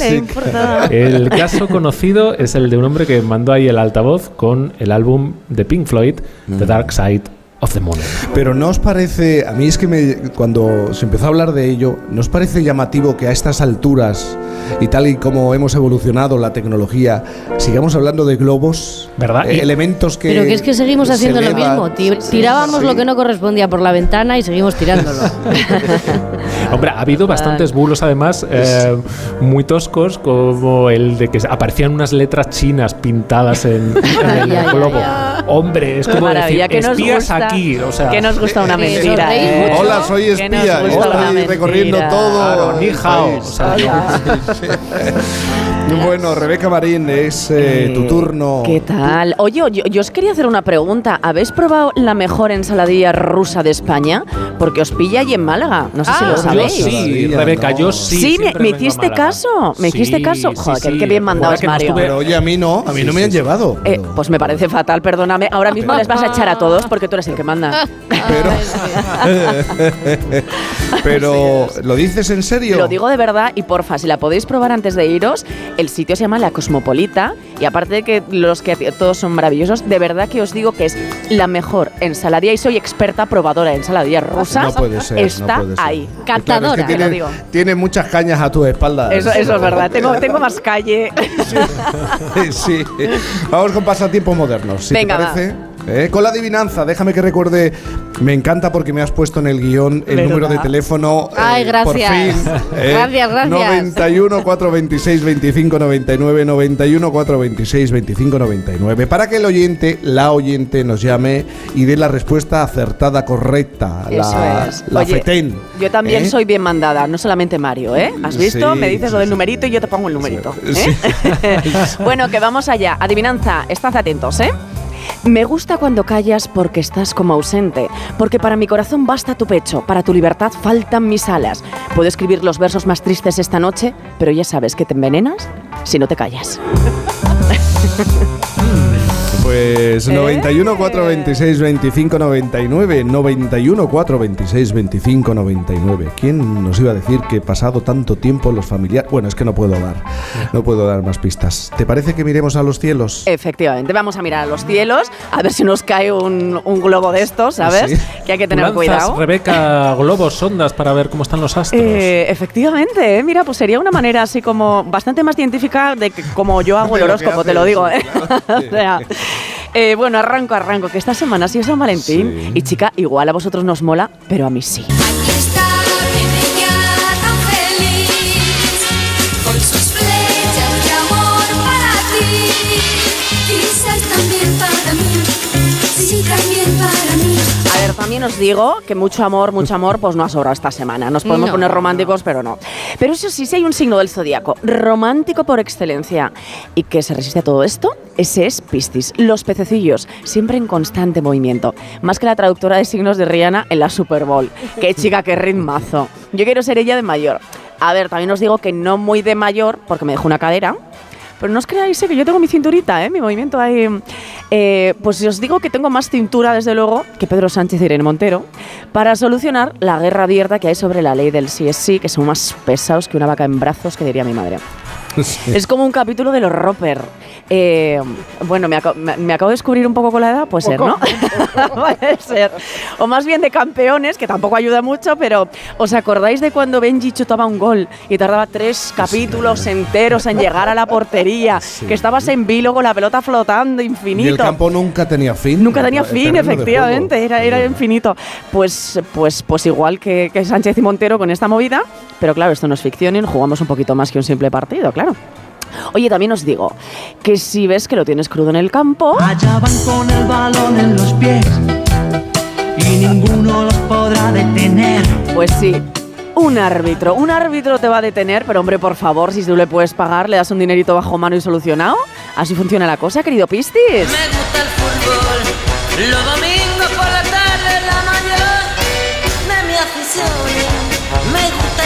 A ver, y a ver, y esto, esto quiero que estéis muy atentos. Imaginaros que un colega vuestro está pagando a gente de manera ilegal para conseguir lo que quiere. Que es machista, que es homófobo, que muchas veces se le escapan comentarios racistas, que tiene cierta predilección por los países que no respetan los derechos humanos.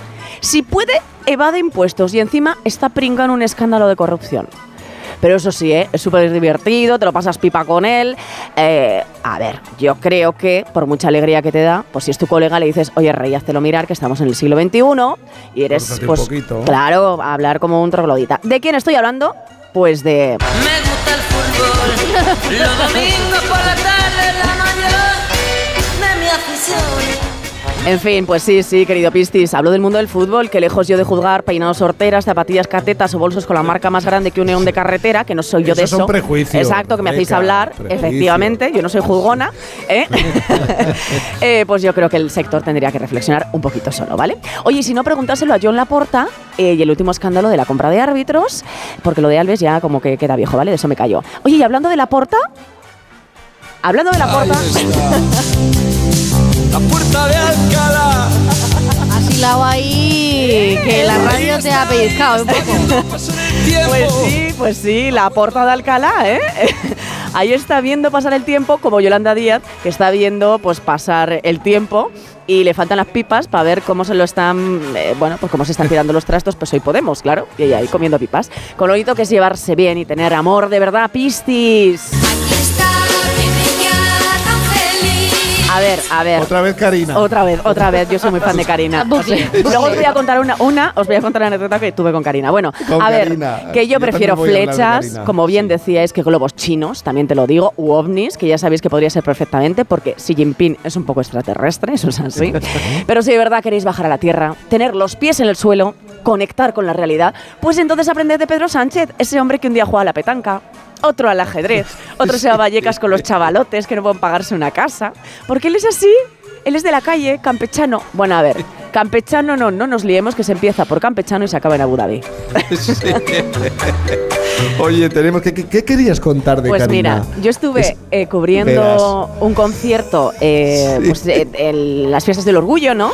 Eh, cuando yo trabajaba en Telemadrid y una de las que estaba allí era Karina, otro Miki, por cierto, maravilloso. Bueno, pues Karina, de repente la miro a los y me dice, ay Rebeca, dice, por favor no me saques los pies porque tengo un dedo malo y entonces venía con las zapatillas chanclas del... y le digo, pero Karina, ¿pero vas a actuar así? dice, mira, no me queda más remedio.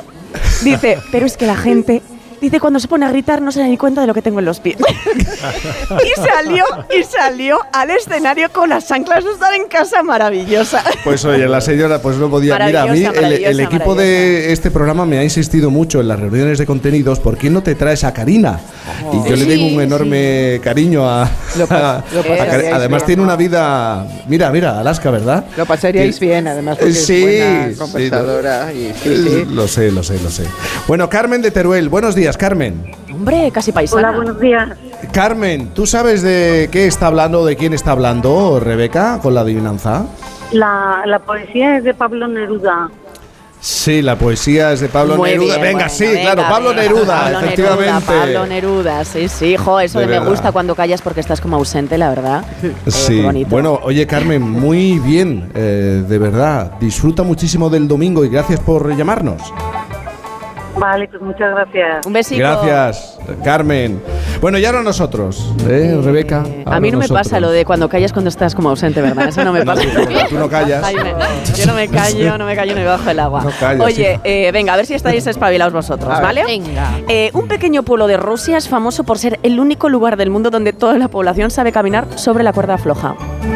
Pues Ah, me, pero- me pega que será que sí. Es muy fuerte. El, el- el- el pueblo se llama Sorska 1, porque hay un Sorska 2. Esto es importante. Así porque dije, pero ¿y esto? Vale. Y, y ha caído la población. Había 3.000 pobladores en los 80 y ahora ha caído Todos a menos de sabían. 400. Pero es que también te digo, si tienes que Eh, estar en la cuerda Claro, se han caído todos los demás. Hombre, a mí me hacen hacer eso y yo me voy a Sorska 2, claramente. Eh, Claro, Digo, que "Anda, esto fue que Stalin puso a los abuelos todos a una a hacer equilibrismo. Muy Sí, fuerte, claro, pues, pues esto momento. pasa. De- claro, la mayoría se dedican al circo. Pues claro, pues, Claro. pues funcionario pues no vas a ser rey. Oye, Sí. eh, esta también es bastante buena. Lo arrestan por llamar repetidamente al 911 para decir que estaba cansado. Ya está. Esto es, esto es- a ver, esto es A un ver. venda que llama todos los días repetidamente al 911 y empieza, oye, mira, es que estoy muy cansado. Te, lo, te lo juro. Y entonces coge un juez, coge un juez y le, o sea, quiero decir, y le condena a seis meses. Y entonces le dice, vamos a hacer una cosa, señor, porque yo veo que igual, pues está un poquito cucú está. Deje de llamar y le perdono los seis meses, ¿vale? Y entonces el tipo le dice, sí, según sale, está llamando otra vez. Os lo juro. Oh. Así que ha pasado seis semanas en la cárcel, en Menda, por decir que está cansado. No, es que eso Ah, es, esa- es- ocupar las líneas de un, digamos, de un servicio público que tiene que Sí. estar libre para otras cosas. Hombre, por vamos. Dios, pues se lo cuentas a tu colega, ¿no? Pues esta es la vida. Eh, oye, eh, igual esto nos viene bastante bien. Una casa Sí. plegable que se puede mover e instalar en solo tres horas. Se la acaban de inventar. Vivia- Viviana es lo único que quiere ahora en este Sí, momento. Y, y tal como está el precio del alquiler y Tiene de la vivienda. obsesión. Ella, ella va de una obsesión a otra y ahora quiere esa casa plegable. Hombre, en los portales inmobiliarios te puedes encontrar ya tiendas de campaña directamente Sí. que se montan en menos. o sea, claro, claro, claro, claro. Lo que pasa es que yo no sé si habéis estado en festivales, pues yo no lo recomiendo lo de la tienda de campaña. o sea, nada, nada. Oye, subida de salarios, ayudas a los jóvenes para comprar viviendas, sanciones a los fondos buitre, construcción de vivienda social y bajada de los intereses de las hipotecas. Las Sí, nuevas medidas riendo. para paliar la crisis de la vivienda. está lees. dando. Esto, pero Rebeca, es el programa de tu partido. Dime que te vas a presentar este año. Exacto. Es la tapada. Ah, es el la candidata tapada. Claro, vota por Rabeca. Rabeca me llamaban, ¿eh? os lo digo, os lo digo. Eh, oye, el nuevo hit de moda en Japón, ropa para robots. Ah. Hombre, pues claro, Por pues supuesto, ya existen por los robots, supuesto, hay pues que, claro, hay hombre, que no van a ir. humanizarlos, que es a lo Es que que- vamos nosotros siempre. ¿Y dónde Habrá- tenía que ser? En Japón. Habrán llegado a un nivel de inteligencia en que se han dado cuenta de que van desnudos. Efectivamente. Bueno, una más, Rebeca. Venga, una más, una más. Eh, yo esta también la metería en mi programa electoral. La red de metro de la ciudad de Berlín para aliviar el estrés de los viajeros que transportan diariamente ha comercializado billetes comestibles mezclados con aceite de cáñamo. Uy, ah, pero esto, es, esto yo ya lo había leído hace tiempo. Sí. Eh, pues, sí, sí. pues igual han hecho una segunda remesa porque ha sentado Yo bien. Pero imaginaros si yo se me, me paso en el metro y me voy al corcón sin enterarme, como me pasó la semana pasada, si me como una, un billete de estos, o sea... Pero que no tiene Pues THC. terminas en Málaga, claro. Claro, Y la galletita no tiene THC. No, o sea que no, no te coloca. no pasa nada, no pasa nada, venga. bueno, esta es la realidad, salvo la excepción, ya sabemos, ¿eh? Sí, ¿no? Ya sabemos, Sí, claro. Tu programa electoral vale. la vas Venga. colando, la vas colando. ¿Qué Claro. te parece si vamos con eh, vamos muy ajustados de Venga, tiempo, pero yo creo que hay posibilidad Sí, de hacer de arte. artefijos. Voy, voy, voy así rapidito, que no es muy largo, ¿vale? Y además, como estamos en campaña electoral, en año electoral, eh, es un poquito político, ¿vale? Con lo que la pregunta es, ¿cuál es el monumento más famoso y más grande que publicita una política, que en este caso es la americana? Ah, el, el- Eh, monumento dices de gran sí, tamaño. monumento Sí, público los de gran cabezones tamaño. estos eh, que salen en las pelis. ¿Eh? El Monte no, Sí, Monte, el Monte Monte sí, Monte señores. Claro. Sí, sí, os voy a contar, ¿vale? El Monte Rushmore, efectivamente, muy bien Isabel, eh, para los que no tengan claro qué es, es el complejo escultórico esculpido en una montaña de granito con la representación de las cuatro caras de presidentes americanos, George Washington, Thomas Jefferson, Theodore, Theodore Roosevelt y Abraham Lincoln. Bueno, pues cada una de ellas, flipad, tiene 18 metros de altura y como os digo es uno de los máximos exponentes del arte político o más bien arte usado para publicidad política. Ya sabéis que lo de las esculturas gigantes de grandes mandatorios en el espacio público, eh, pues yo diría que es la mejor publicidad para un representante y en este caso cuatro Tres de los cuatro son del Partido Republicano, que curiosamente es el que gobernaba en ese momento, claro, normal. Están representados pues como cuatro evangelistas, no cuatro budas laicos. ¿Y quién pagó esta minucia? Que no fue barata, os puedo asegurar. Bueno, pues eh, por cierto lo talló un danés estadounidense y su hijo, ¿vale? Eh, esto fue el gobernador que casualmente de ese estado era republicano, claro. Eh, cada vez que un presidente estadounidense ha destacado por su labor o simpatía, se ha abierto el debate otra vez de, oye, ¿habría que esculpir en el monte su cara? Y en toda la historia de Estados Unidos solo dos han tenido eh, esta oportunidad, o por lo menos se ha valorado, ¿no? Que eran eh, Franklin D. Roosevelt y John Fisher Kennedy, el primero por su liderazgo en la Gran Depresión y la Segunda Guerra Mundial y el segundo por el asesinato, bueno, pues que le convirtió ¿no? en un mártir de la política americana. Bueno, pues ni aún así han conseguido estar esculpidos y al final se ha convertido en un estandarte del Partido Republicano exclusivamente. Además os tengo que contar que en el Monte Rushmore está el corazón del territorio sagrado que se le arrebató a los Sioux, ¿vale? Durante la batalla de Block Hills. Y entonces, bueno, pues como casi todas estas batallas, el sistema de caballería se cargó a todos los indios ahí, a saco, Paco. Y entonces lo curioso, ¿no? De estas cosas es que un territorio que era de nativos, al final se ha convertido en todo lo contrario, ¿no? En un sitio sagrado que es, eh, pues el más sagrado para la historia blanca del país. Esto se intentó, digamos, enmendar. Y entonces, siete años después, eh, se intentó hacer una escultura gigante, más gigante incluso que las caras, de Caballo Loco que era el líder de estos indios. Eh, por supuesto, esto fue una iniciativa que la comunidad nativa quiso eh, llevar hacia adelante. Pero como podéis imaginaros, pues esto se quedó en agua de borrajas, que dirían en mi pueblo. Así que al final eh, bueno, pues ahí están los cuatro eh, presidentes, tres de ellos republicanos, y, mm, y, bueno, y yo estaba pensando a todo esto que imaginaros un Monte Rushmore aquí, con la cara de Pedro Sánchez, ¿vale? Ayuso, Feijóo y Pablo Iglesias, ¿qué os parecería? ¿Dónde lo pondríais? ¿No, sería una fantasía? No me digáis que no sería una fantasía. No lo veis, ¿no? Lo, que pasa es que no tenemos tanta historia presidencial como Estados Unidos. Llevamos relativamente poco tiempo de democracia. Eso va a ser, eso va a ser, claro. Va a ser. Es que yo cada vez que pienso en el Monte Rushmore, eh, me acuerdo de la película con la muerte en los talones. Y, Ah, veo a Cary Grant. ¿eh? Claro, claro, Eh, claro. siempre voy a esa, esa película. Bueno, oye, nos ha dado tiempo a todo. Fíjate, pero qué apañados somos, Pero qué ¿no? maravilla, por Qué favor. ¿Me bien. dejáis que recuerde algo? Onda Cero y todo el grupo A3 Media ah, co- eh, colaboramos con el Comité de Emergencia que ayuda a los damnificados por los terremotos de Turquía y Siria. Y tú también puedes colaborar. En poco más de una semana hemos recaudado, atención, 940.000 euros. Así que envía un SMS con la palabra juntos al 28014 o al 38014 o llama al 900 595 216. Con 30 euros, las ONGs que componen el comité de emergencia pueden entregar provisiones para alimentar a una familia durante un mes. Y yo no tengo un mes para despedir a Mario Vicio. Bueno, Mario se va a quedar aquí. Es verdad que nos queda una hora más, claro. hombre. Ya que has venido a Málaga, Hombre, te vas a por- quedar en la hora brava. favor. Mario es un hombre muy bravo. bravo. Muy bravo. Rebeca Marín, un beso enorme. Un besico muy grande, que tengáis buena semana, ¿eh? Vale, Mañica. Y también Alaska, un beso enorme. Beso y mucha envidia de que estéis ahí en Málaga. Eh, Cuídate mucho. Llegan las noticias a Onda Cero. Por fin, no es lunes. Hoy a las 10 de la noche, gran estreno en televisión de Pecado Original. Y después, un nuevo capítulo de Secretos de Familia. Y de lunes a viernes a las 5 y media de la tarde, Yo voy a ser rica, señor. nuevos capítulos de Pecado Original en Antena 3. Las enfermedades cardiovasculares son la primera causa de muerte en el mundo. En la mayoría de las ocasiones el riesgo procede del estilo de vida, por lo que con la información adecuada se pueden prevenir muchos casos. El 22 de febrero, en el programa Julia en la Onda y gracias a Laboratorios Amarín, hablaremos de las enfermedades cardiovasculares y de los avances en prevención y riesgo residual. El miércoles 22 de febrero en Julia en la Onda, con Julia Otero. Te mereces esta radio. Onda Cero, tu radio. Miles de personas han perdido la vida por el terremoto en Turquía y Siria, y son millones las afectadas que han visto sus hogares destruidos en pleno invierno. Tu ayuda es vital ahora para salvar vidas. Con tu donación, las ONG que forman el comité de emergencia podrán proporcionar atención médica, refugio, comida y agua potable. Envía la palabra juntos al 28014 y colabora. Juntos al 28014. Depresión, ansiedad, acoso escolar. Los menores de edad a veces tenemos problemas y necesitamos que nos ayuden. En Fundación ANAR están las 24 horas para escucharnos y ayudarnos a encontrar una solución, pero para seguir haciéndolo te necesitan. No cambies de emisora. Cámbianos la vida. Hazte socio en anar.org. Las noticias recientes nos dan pocas alegrías. Aún así, debemos disfrutar de la vida.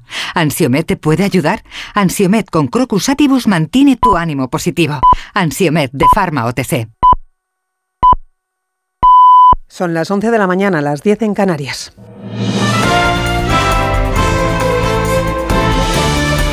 Noticias en Onda Cero. Buenos días. Nuevas declaraciones en el marco de la conferencia de seguridad que se clausura hoy en Múnich. En las últimas, las de Josep Borrell, el alto representante de la Unión Europea en política exterior, que coincide con von der Leyen, la presidenta de la Comisión Europea, en pedir que se refuerce la ayuda militar a Ucrania para resolver un conflicto que considera está en un punto crítico. Corresponsal en Alemania, Paola Álvarez. Los aliados occidentales de Ucrania deben aumentar y acelerar la ayuda militar. Con esta afirmación, Borrell apoya la petición con la que Zelensky abría la conferencia de seguridad de Múnich. El alto representante para Asuntos Exteriores de la Unión Europea ha participado esta mañana en un debate sobre la seguridad de la zona. Con él, entre otros, la primera ministra Estonia, cuya propuesta de que los socios europeos compren munición de forma conjunta para Ucrania también ha sido apoyada públicamente por Borrell. El europeo ha defendido un incremento en los presupuestos militares de la Unión para que crezca también su papel dentro de la OTAN y su capacidad de reacción ante conflictos como el de Ucrania. Domingo que se prevé complicado en Israel, donde por un lado las fuerzas palestinas llaman a la población a la desobediencia civil por las restricciones israelíes en los campos de refugiados y asentamientos y por otro continúan las duras protestas en la calle en contra de la reforma judicial del gobierno de Netanyahu. Corresponsal en Oriente Próximo, Hanna Beris. Continúa intensificándose la protesta en todo Israel contra el polémico plan de reforma judicial presentado por el gobierno de Benjamin Netanyahu. Anoche, por séptima semana consecutiva, se dieron cita a 130.000 personas en Tel Aviv, mientras otras casi 100.000 en total se reunían en 50 distintos puntos a lo largo y ancho de Israel para protestar contra ese plan. Todo esto con una particularidad. En Jerusalén se llevó a cabo por primera vez una manifestación presentada como de la derecha cuerda, la derecha responsable. Ese fue el lema en boca de sus organizadores, mostrando que no es cuestión solamente de la izquierda opuesta a Netanyahu, sino de todos aquellos que consideran que la reforma es peligrosa para el Estado de Israel. En nuestro país, nueva jornada de actos políticos con tintes electorales tras el anuncio de la mayor partida de becas de la historia, valorada en 2.500 millones de euros, que ha hecho Pedro Sánchez este fin de semana. Hoy toma el testigo la portavoz Isabel Rodríguez participando en un acto en A Coruña. Por su parte, el ministro Miquel Iceta apoya este domingo al candidato del PSC por Barcelona, Jaume Colboni, y por otro lado, el portavoz de Unidas Podemos, Pablo Echenique, participa en un acto de formación de responsables del partido. El presidente del Gobierno, a su paso por Zaragoza, ha aprovechado también para arremeter contra el PP ironizando sobre su giro respecto a la ley de plazos del aborto. Ya por fin la derecha reconoce que el aborto es un derecho. Es verdad que apostillan que no es un derecho fundamental. Pero bueno, bienvenidos sean al siglo XXI, aunque sean con 23 años de retraso. Desde el Partido Popular lo que explican es que se trata de un derecho de la mujer, aunque no está recogido como derecho fundamental. El portavoz del Partido Popular para la campaña, Jorge Semper, explica además hoy en La Razón que no comparten la idea del aborto como método anticonceptivo y aunque ven asentada la ley de plazos, reformarán algunos aspectos. En relación con la ley de aborto, también vamos a modificar, a modificar algunos, algunos aspectos que han sido anunciados por el presidente, por el presidente Fijó y vamos a volver otra vez a introducir un elemento que para nosotros, que entiendo que es controvertido, pero que para nosotros es necesario, y es que las menores de edad que se someten a un recorrido de estas características, que en cualquier caso es extraordinariamente doloroso, lo hagan acompañadas, lo hagan acompañadas de sus padres. Sobre su líder, Núñez Feijó, Semper subraya que legislará sin sectarismos y para todos.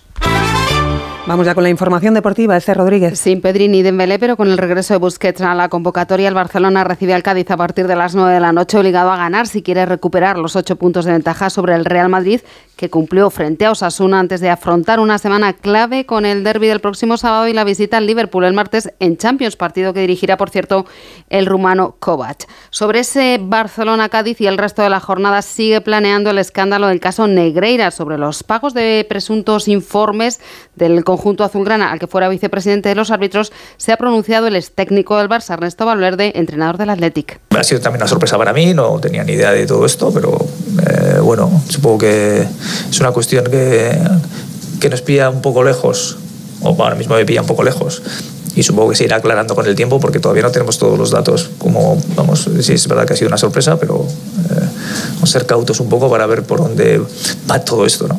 Palabras de Valverde en la previa de la visita de los rojiblancos al Atlético de Madrid en el Metropolitano a partir de las seis y media. A las cuatro y cuarto se juega el Rayo Vallecano-Sevilla, a las dos el Elche Español. En la Copa de Naciones de Australia, la selección española femenina ha caído ante las anfitrionas 3-2 el miércoles, última cita ante República Checa para seguir avanzando en la preparación del Mundial. Y John Run lidera el Genesis Invitational en California y afronta la última jornada con tres golpes de ventaja sobre el americano Max Homa.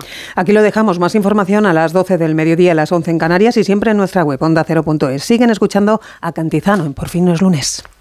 Como el perro y el gato. ¿Necesitan las eh, mascotas, los perros, los gatos, higiene dental? ¿Creéis que es importante y que conviene hacerle una ecografía y descartar que sea cualquier otra patología? ¿Le puedo dar medicinas de persona a mi perra? Todas las respuestas los fines de semana con Carlos Rodríguez.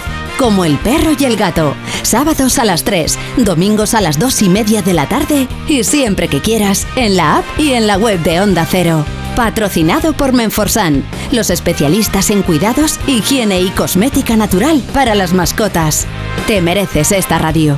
Onda Cero, tu radio.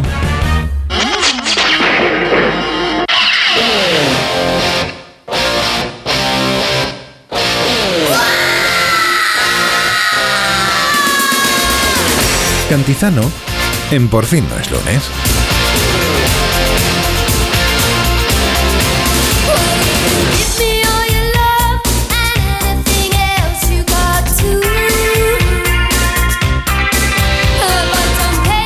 Esta es la hora brava en Por fin los lunes y los bravos se han multiplicado en, en esta mesa. ¿Por cuántos? En esta última hora. Bueno, tenemos, eh, la verdad que tenemos a gente muy brava que va a prolongar su estancia. Sabino Méndez es otro bravo, sigue con nosotros. Mario Viciosa no se ha movido. Estamos emitiendo desde el Museo del Videojuego de Málaga. También Málaga es capital de los gamers. ¿eh?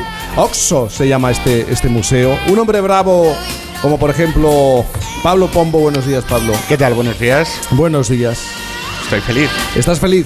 Sí, bueno, Málaga es una ciudad que me gusta y, Sí. y además los videojuegos también. ¿También te gustan los videojuegos? Eh, mucho. Eh, he venido con mi hijo que se ha perdido. Estará viendo el museo. Quiero recuperarle, Sí. pero, pero la- los, los videojuegos nos, nos ayudaron mucho durante la pandemia. Durante la pandemia. Pero si tú tienes pinta de manejarte con el Atari. eh, Pues, a- pues aprendí, aprendí. Eh, nos, nos volcamos eh, en el Red Redemption 2, que es Sí. un mundo inmersivo en el oeste. Sí. Y también en los Assassins de, de París. Y bien, muy bien, muy bien. Veo que dominas. Nos el- permitió el- salir, nos permitió salir. Bueno, y Kratos, que le tenemos aquí. También, este señor tan serio. Con Este señor. Este señor tan serio. Sí, que nos está La mirando. escolta. Eh, sí, un poco. Jaime de los Santos está sentándose. Jaime, buenos días. Otro hombre bravo, bravísimo. ¿Qué tal? ¿Cómo estás? Pues bien, bien, bien. Yo no sé tanto sobre videojuegos. Videojuegos, bien. no. No, pero bien. ¿Cuánto hace que no pisas Málaga? Eh, pues hace unos cuantos meses y mira que Málaga siempre merece la pena visitarla porque es una de las ciudades más bonitas de España. Es una de las ciudades más bonitas. ¿Cómo es bonita Sara Escudero? Sara, buenos días. A Sara, ver. Sara, ¿dónde estás? Hola, Sara no está. Mira, podría ser el título de una canción. Sara no está. Sara se fue. Sara se fue. Sara se Eh, escapa de la. Me gusta, me gusta, me gusta la, me, gu- me gusta. No tenemos a Sara, no pasa absolutamente nada. Vamos a, vamos a recortar. Se nos ha ido Sara Escudero. Por cierto, tengo que recordar, tengo que insistir, tengo que dar las gracias a todos vosotros que habéis acudido a este museo, porque eh, compañeros en Madrid, desde primera hora, todas las sillas están ocupadas. Es domingo, es muy temprano y es un gustazo. Os merecéis un aplauso, un fortísimo aplauso. Que hay muchísima gente de pie, ¿eh? O sea, Muchísima gente de pie.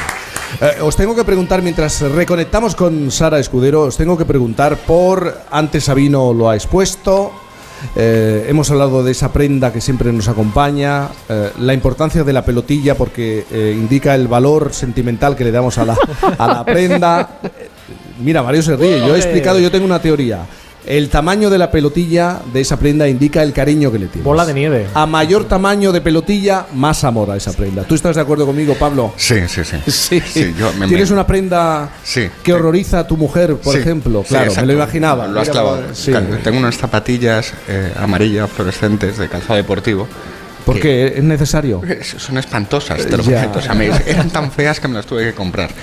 Eh, hace como 10 años eh, huelen mal. Huelen mal. Huele encima. Huelen mal. Encima. Bueno, tienen huelen muy todo, mal. o sea, Eh, son, son horribles. Pero es que no puedo tirarlas. No puedo tirarlas. Eh, hoy hemos hablado del el atractivo de lo feo. ¿Eh? Hmm. Lo, lo realmente atractivo que puede llegar a ser algo feo, incluso un mueble feo. Claro, y que dices, oye, ¿y, y por qué no? Porque hay, ¿Y por qué no me voy a porque hay atrever? un punto en las cosas que son muy llamativas que es casi de provocación. Ya. Te, te- te miran las zapatillas y dices, bueno, ¿qué, ¿te atreves o no te atreves? Mario tiene una pinta de tener, no sé, a lo mejor me equivoco. Tienes varias prendas fetiche. Hemos hablado alguna vez de que tengo cuadros con bolsas de Simago y del Prica, ¿no? Sí, sí, esto lo Camiseta del. Veranoski. ¿Cuánta gente tiene la camiseta del Veranoski? Seguramente Del mucha gente Veranoski. eran de los supermercados de Eroski. ¡Ay, qué bien llevado, ¿no? Qué Que durante los años 90 hacían unas campañas entre la chavalada Veranoski. que te regalaban una pelota y una camiseta que se llamaba Veranoski. Era la de esas, claro. Pues todas esas campañas yo soy un loco fan.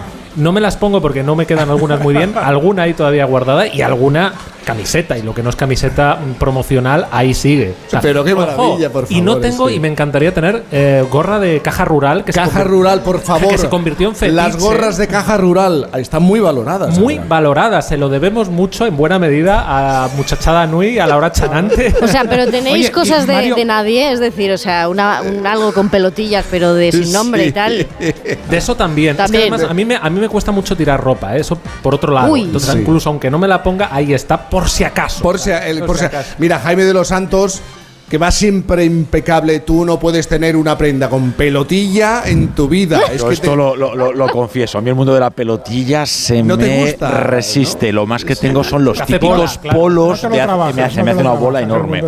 Los típicos polos de hace 20 años que están pasados, que ya no tienen color. Esos los guardo todos e incluso en verano me los pongo. Pero el mundo pelotilla, me vais a no- perdonar, no te- lo evito siempre que puedo. Debería habérselo preguntado a Paco de la Torre, el alcalde, si tiene alguna prenda fetiche también. Le deberíamos haber planteado esta cuestión de las pelotillas y las prendas fetiche. Sara Escudero está ya ahí. A ver, Está. Creo que sí. al- Bu- bu- bueno, Sara, ¿qué tal? Buenos días, Sara, ¿cómo estás? Buenos días a todos. Pues mira, eh, hoy tenemos a la tecnología un poco en contra. Yo os estoy cuidando aquí desde Madrid porque y aprendiendo porque los videojuegos y yo mm, po- poquito.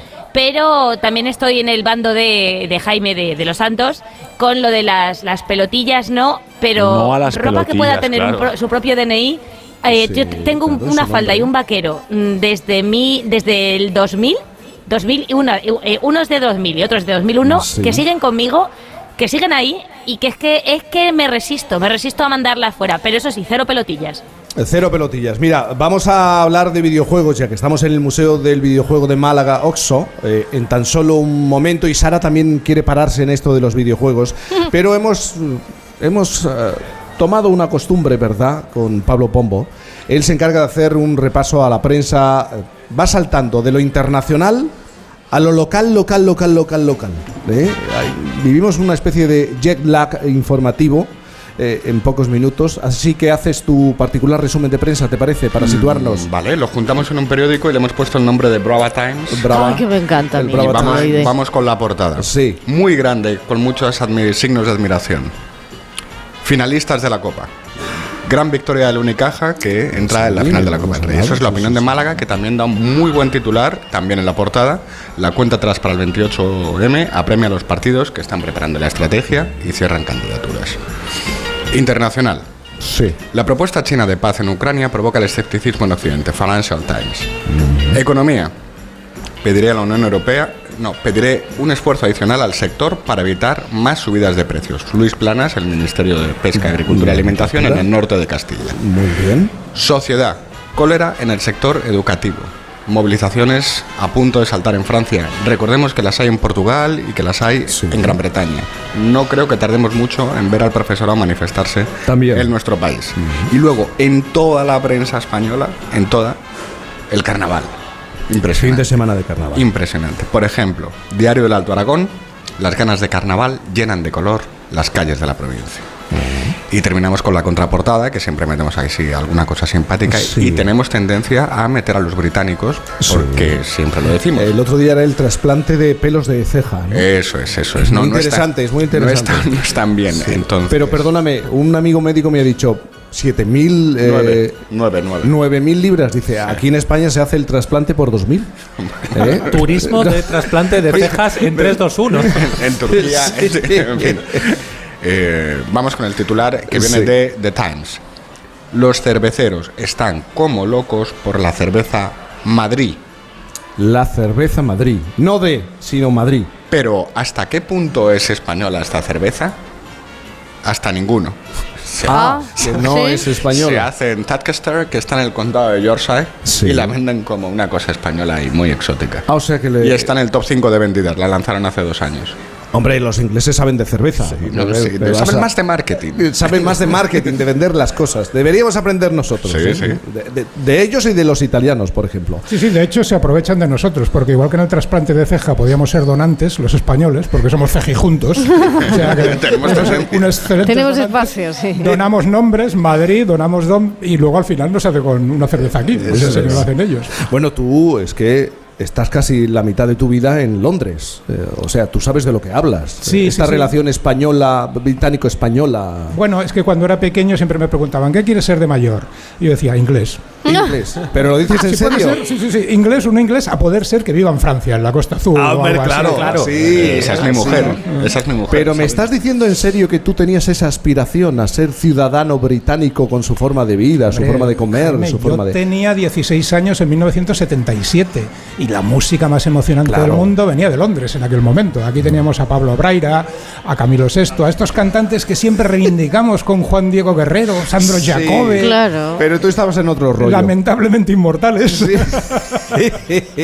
pero, pero hay que entender que, bueno, a esa edad ya las cosas te marcan mucho. Y claro, cuando me preguntaban qué quieres ser, yo, inglés, si puede ser, cuando sea mayor. Lo, lo bueno también indica cómo este país ha evolucionado. Antes veíamos a Londres como la capital, el lugar, lo moderno, lo único, lo inalcanzable.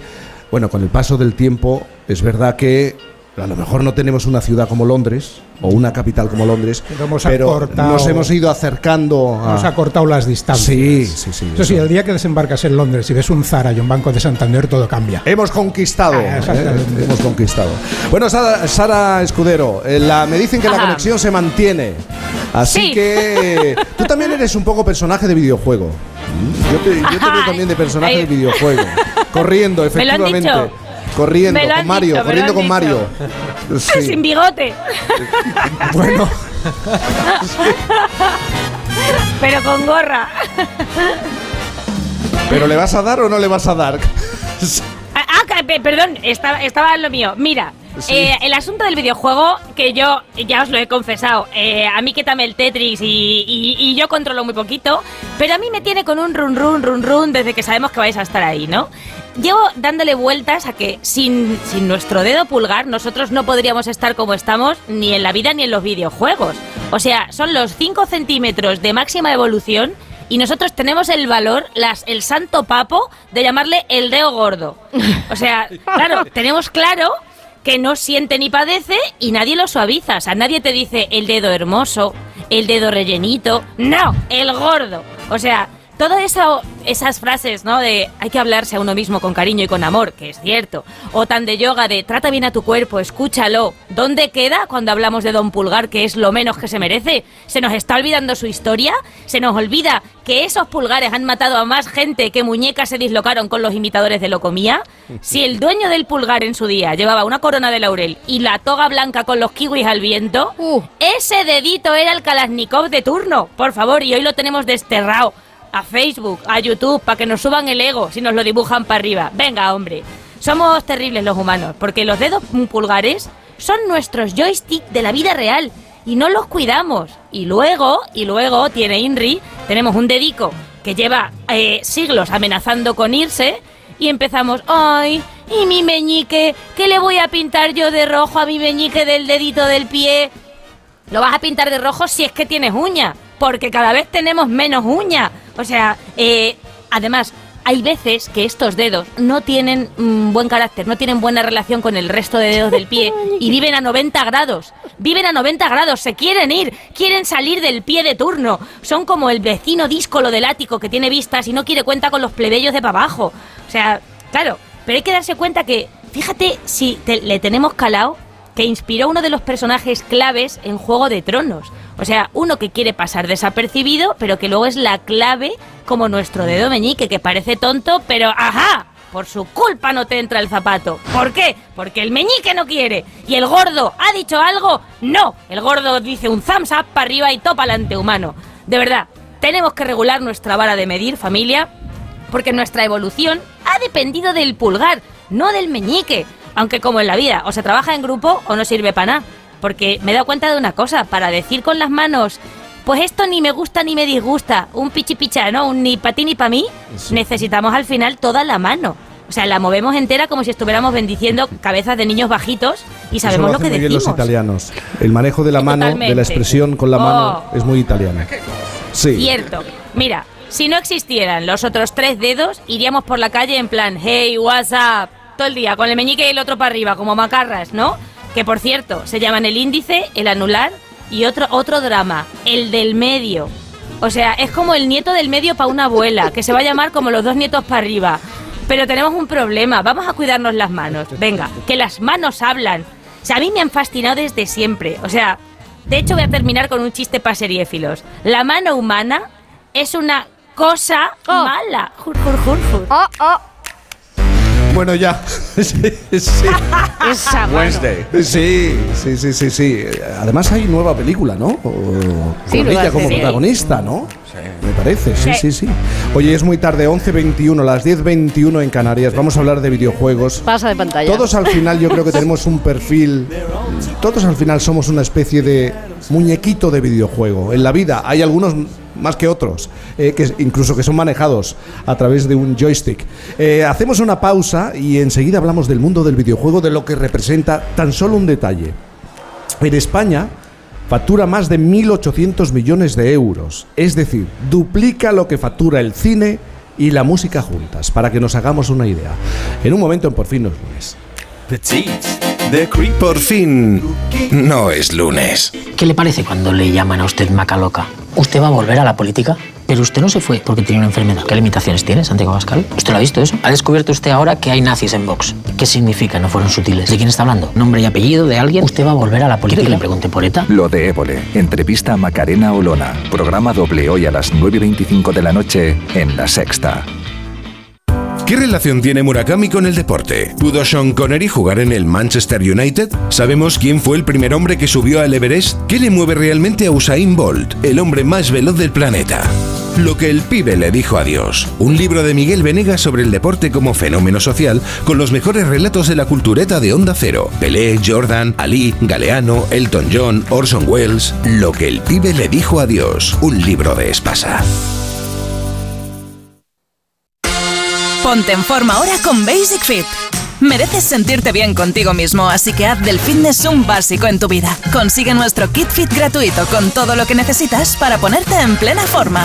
Basic Fit, go for it. 98.0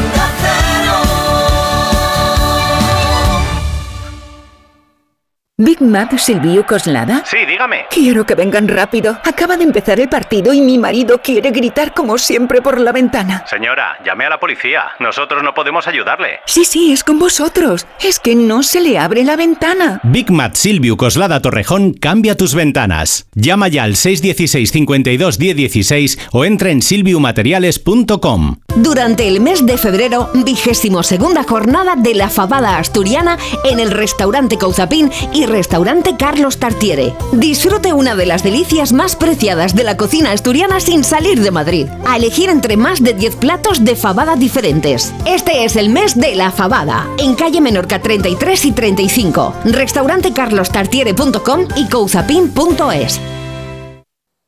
En Seniors somos más que cuidados, somos confianza. Mejoramos la calidad de vida de personas mayores y dependientes gracias a nuestros cuidadores y cuidados a domicilio. Estamos acreditados por la Comunidad de Madrid para la solicitud del cheque servicio. Contáctanos en seniors.com, seniors con doble N, en el 91 934 1944 o ven a visitarnos a la calle Arapiles 17. Si es que ya lo digo yo siempre, dúchate que sale económico, pero eso sí, hazlo en un plato de ducha de Duchamanía. Hazme caso, ¿no ves que una bañera tiene más peligro que meter los dedos en un enchufe? Y mira que son bonitos los platos de ducha de Duchamanía. Oye, con suelo antideslizante, sus mamparas, para entrar a vivir, pues eso, dúchate que sale económico y llama a Duchamanía, que no me enteré yo que no lo haces. En Madrid, Paseo del Molino 6, 91 468 4907 y duchamanía.es. Onda Cero. Si te preocupas de buscar el mejor colegio para tus hijos y los mejores especialistas para tu salud,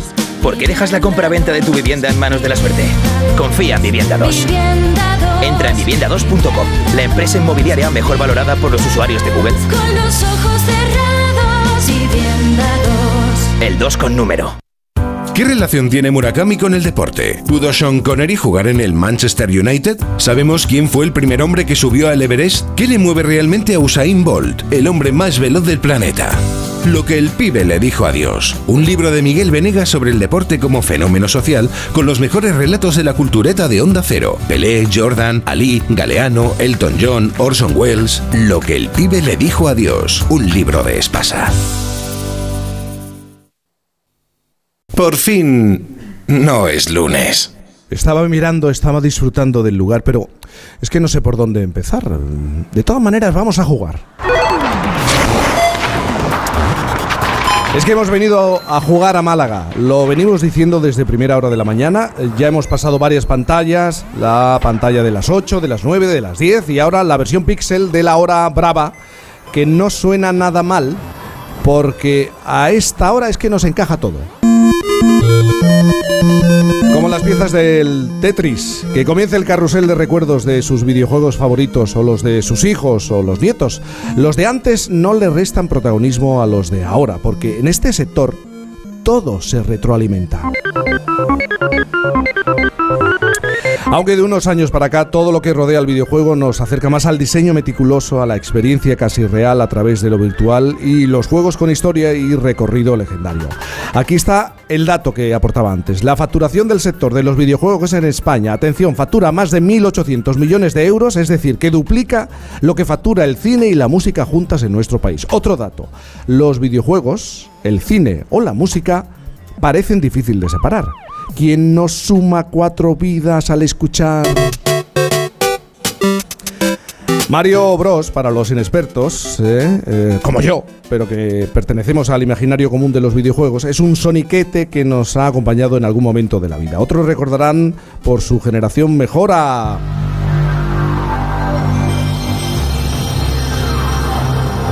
Y ya en la segunda era de Pokémon, que es en la que nos encontramos, apuesto a que todos, a, que todo es posible en este y cualquier mundo imaginario en un píxel.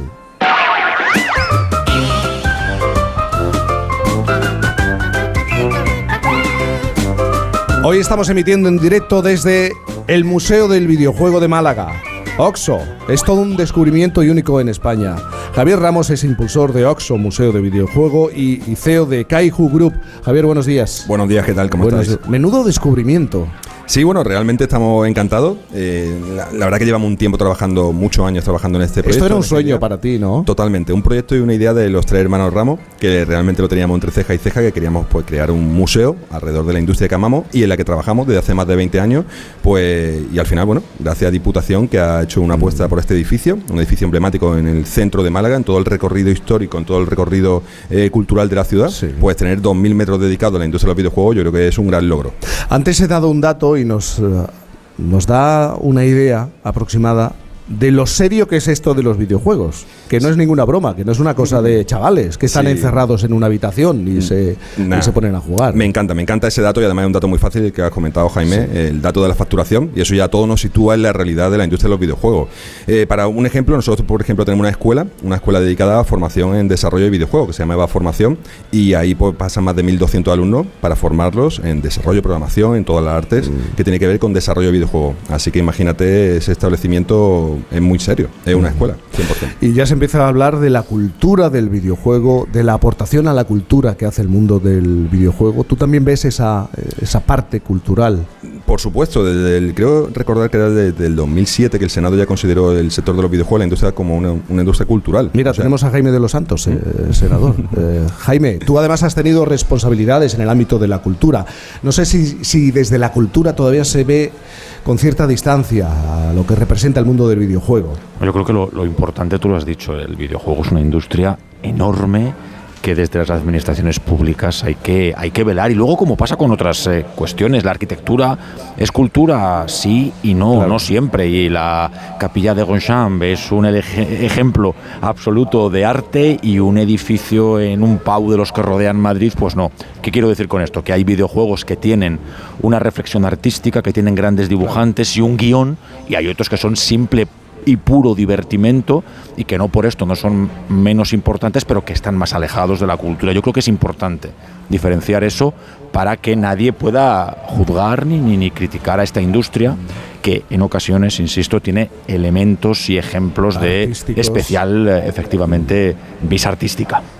Javier. Totalmente, si- siempre los tienes, como cualquier película, cualquier pieza musical, ¿no? Cualquier tema. Hay películas buenas y malas. Correcto. Y hay, y hay temas que se, que se. mm, A lo mejor película o el cine que se ve desde, una- desde un punto de vista más cultural y después hay juegos también igual. Es que beben los dos del mismo, del mismo, de la misma fuente.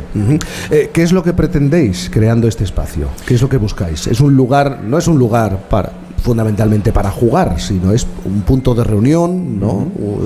Una, una manera de hablar y acercar el mundo del videojuego al resto de la Totalmente. Hmm, Totalmente. Bueno, Málaga lleva una estrategia también de videojuego durante muchos años y realmente esto era como el, el culmen final para, para, bueno, esa estrategia alrededor de la industria de los videojuegos. Y nosotros lo que pretendemos aquí es hacer un homenaje a los 70 años de historia del mundo de los videojuegos y que realmente da la casualidad también que tiene que ser jugable, porque además también cuando estuvimos configurando el concepto de cómo hacer este museo, una decisión muy importante era decir, oye, estas piezas que son piezas únicas eh, que tenemos, vamos a hacerlas que sean jugables, vamos a- el público va a poder tener contacto con ellas y al final decidimos que sí y por eso te digo, un 90% es jugable, experiencial y hacemos el recorrido de, que es muy importante de este museo, de pasado, presente y futuro. Futuro. Y sobre todo también la agenda cultural que vamos a, a lanzarla en un mes. Va, va a tener una agenda cultural muy potente de una forma gratuita, donde todo el mundo va a poder venir a asisti- eh, asistir y disfrutar alrededor de la industria de los videojuegos de una manera cultural. Estaba pensando en el metaverso, claro, cuando a vosotros os hablan del metaverso y Facebook adelanta esta otra realidad con la que vamos a jugar, eh, tú te ríes, porque el videojuego no deja de ser eh, un metaverso.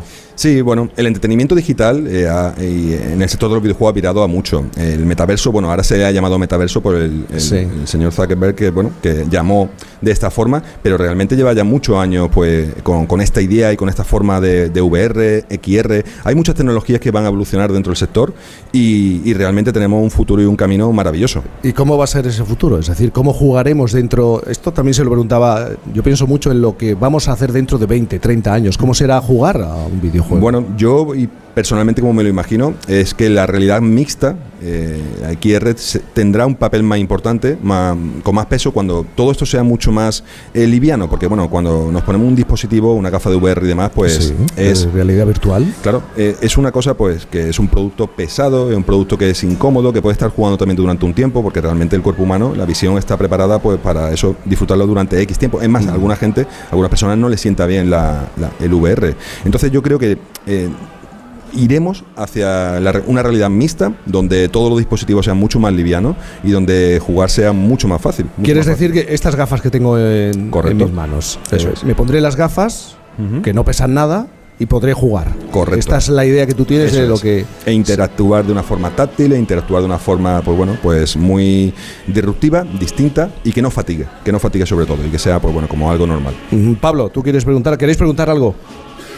Bueno, Yo es que hace algunos años, cuando trabajé en el Ministerio de Cultura, tuvimos un debate muy interesante. Esta cuestión es muy interesante. ya no es si es una industria cultural o no lo es, porque es evidente que lo es, sino si es un arte o no lo es.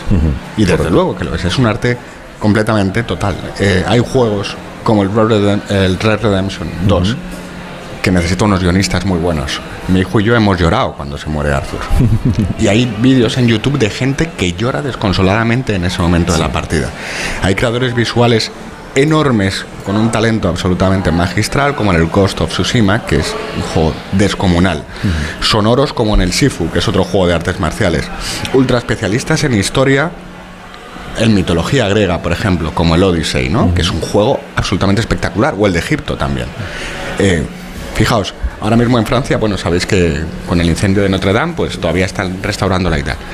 Bueno, es que en el Assassin's Creed París, que creo que se llamaba Unity, te hablo de memoria, eh, escanearon piedra a piedra eh, la catedral de Notre Dame. Entonces, cuando tienes una buena pantalla, tienes un- eh, es que estás yendo por donde ya no se puede ir, pero escaneado, de verdad, o sea, es que está hecho al centímetro. Los grandes videojuegos son arte total en toda su dimensión. 100%. Es muy rompedor decirlo, sobre todo para alguien como yo, que viene, pues, pues, bueno, pues, de un extracto cultural muy analógico Sí. y muy clásico. Pero tarde o temprano tendremos que pero aceptarlo. Hay que, hay que dar el salto. Pero fíjate, fíjate, Pablo, además hay una cosa... Isabel, Sabino, cosa, Jaime, no sé si sí, Mario.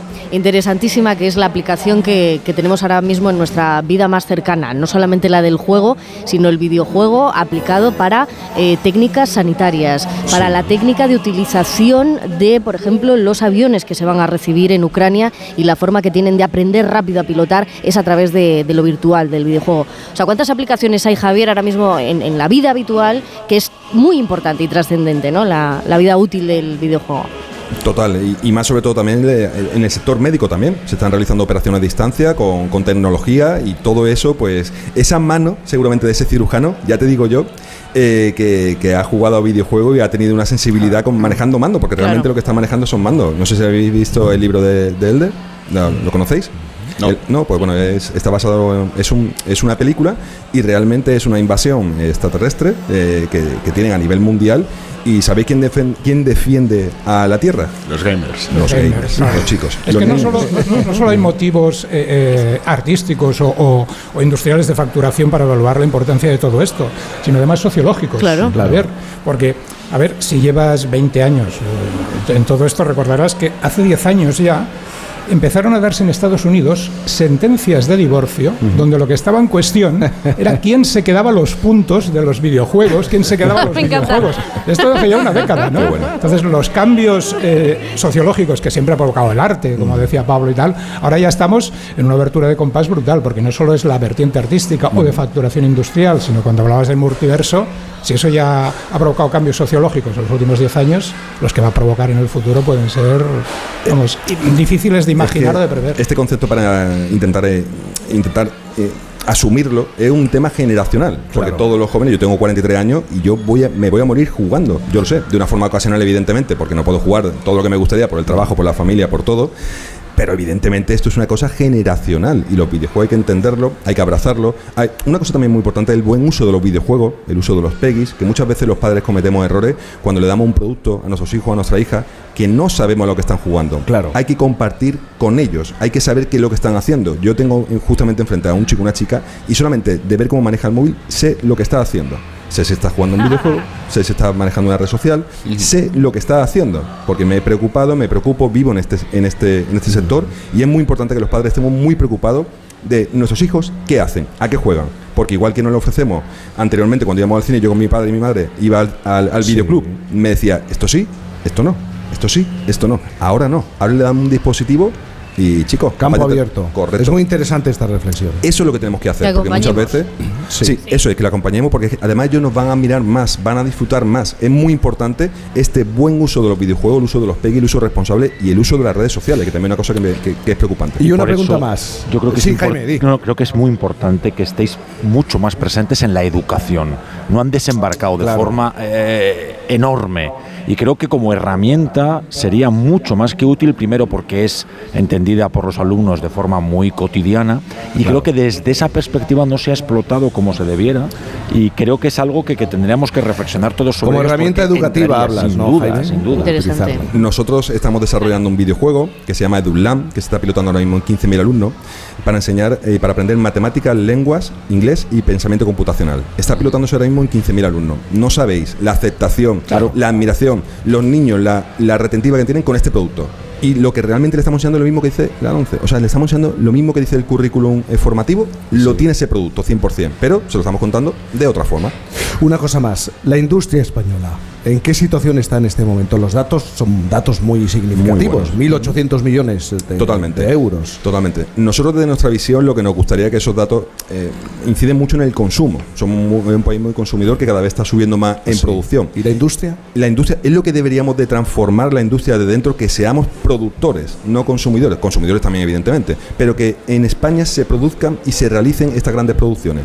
Hacia ahí tenemos que tirar, a esa dirección. Entonces ya diríamos que España ya, es un pa- ya será un país productor de videojuegos. Que ahora mismo, la verdad, que la tendencia con todas las universidades que están virando a la formación, con todas también el gobierno y también la- las nuevas leyes que están saliendo alrededor de la industria del videojuego, a la industria de la, de la, de la programación, eso va a favorecer que todo esto siga creciendo, evidentemente. Javier Ramos, impulsor de este museo, OXO, Museo del Videojuego de Málaga. Eh, muchísimas gracias por la invitación. Muchas gracias a vosotros, un placer. Hacemos una pausa y continuamos en Por fin los lunes. Por fin, no es lunes. Las enfermedades cardiovasculares son la primera causa de muerte en el mundo. En la mayoría de las ocasiones el riesgo procede del estilo de vida, por lo que con la información adecuada se pueden prevenir muchos casos. El 22 de febrero, en el programa Julia en la Onda y gracias a Laboratorios Amarín, hablaremos de las enfermedades cardiovasculares y de los avances en prevención y riesgo residual. El miércoles 22 de febrero en Julia en la Onda, con Julia Otero. Te mereces esta radio. Onda Cero, tu radio. Un día descubres que tienes humedades en techos, paredes, están por todas partes. ¿Qué puedes hacer? Llama a Murprotec. Llama al 930 1130 o entra en murprotec.es. Si con las humedades te las tienes que ver, ¿qué puedes hacer? Llama a Murprotec. 930 1130. Murprotec. Cuidando tu hogar, cuidamos de ti. Onda Cero Madrid, 98.0. Ponte en forma ahora con Basic Fit. Mereces sentirte bien contigo mismo, así que haz del fitness un básico en tu vida. Consigue nuestro kit fit gratuito con todo lo que necesitas para ponerte en plena forma. Basic Fit, go for it. Si a ti lo que realmente te gusta es llegar del trabajo y ponerte a revisar portales inmobiliarios, hacer llamadas, mandar mails, organizar el papeleo y tener que enseñar tu casa a desconocidos, hazlo. Si no, confía la venta de tu casa a los mejores profesionales y disfruta de lo que realmente te gusta. Gilmar, de toda la vida, un lujo.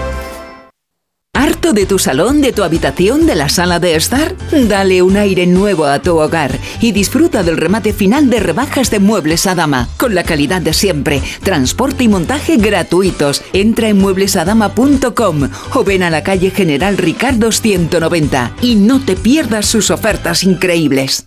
Solucionesconhipoteca.com. Préstamos desde 10.000 hasta 3 millones de euros. ¿Necesita liquidez? ¿Necesita dinero hasta la venta de su casa? ¿Necesita un préstamo para cancelar deudas o un embargo? Solucionesconhipoteca.com. 91 639 9407. Préstamos desde 10.000 hasta 3 millones de euros. Solucionesconhipoteca.com. Grupos Eneas. Atención, el grupo La Madreña presenta Cachopo and Go, un nuevo enclave en el mercado de Chamberí para disfrutar del mejor cachopo, además de otros muchos deliciosos platos de la cocina asturiana, para tomar allí o para llevar a casa. Cachopo and Go, más de 10 cachopos diferentes elaborados con las mejores materias primas. Llévese a casa el plato estrella de Asturias, Cachopo and Go en el mercado de Chamberí, lamadrena.com. Los gabinetes de Julia Otero. Y sobre todo nos parece un estudio muy debatible, muy interesante. ¿Por qué la clase trabajadora está retrocediendo en el mundo de la cultura? Vamos a hablar de cosas serias y de cosas importantes del bolsillo, de las pensiones, que son y serán desde luego un asunto principal por el envejecimiento enorme de la población. La verdad tenía previsto hacer un debate mucho más, mm, mucho más divertido, más ligero, ¿no? Pero la actualidad nos ha venido así, así que no hay más remedio que hincar el diente a esto. Debates personales para aprender, compartir y descubrir formas de pensar. Julia en la Onda, cada tarde a las 3 y cuando quieras en la web y en la app de Onda Cero. Te mereces esta radio. Onda Cero, tu radio. ¿Y tú que vives en un chalet? ¿Qué necesitas para tu seguridad?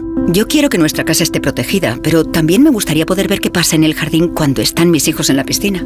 Pues con la alarma de Securitas Direct no solo estarás protegido frente a robos, también puedes acceder a las cámaras de exterior para ver lo que pasa en el jardín y configurar avisos inteligentes. Y es que tú sabes lo que necesitas y ellos saben cómo protegerte.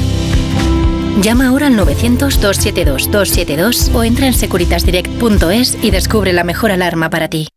Antes trabajaba como recepcionista en un restaurante de lujo y entró la mujer que cambiaría para siempre mi vida y también la de mi hermana. ¿Te gustaría ganar el triple que ahora? ¿Qué tengo que hacer para ayudarla? Tienes que seducir a mi marido. Pecado Original. Estreno en televisión hoy a las 10 de la noche en Antena 3. Y después... El juicio es en tres semanas. Lucharé por ti hasta la muerte. Un nuevo capítulo de Secretos de Familia. Ya disponible en A3 Player Premium.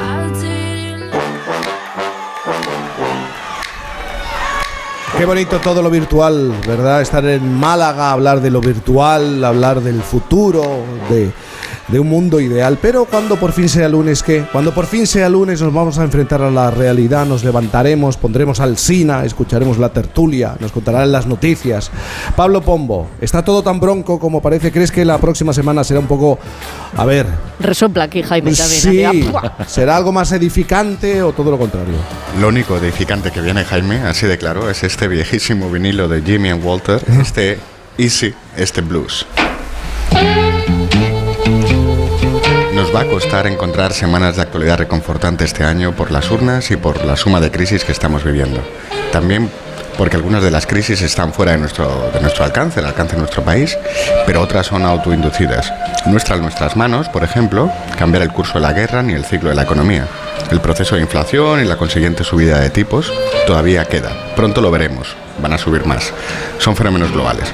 Pero la situación provocada por el desastre de la, ley del solo sí podría haberse evitado y el malestar podría estar rebajándose si el gobierno atendiese la demanda social si pensase, aunque solo fuese un poco en las víctimas, y si no hubiese convertido este espanto en una razón para desencadenar un pulso en la coalición.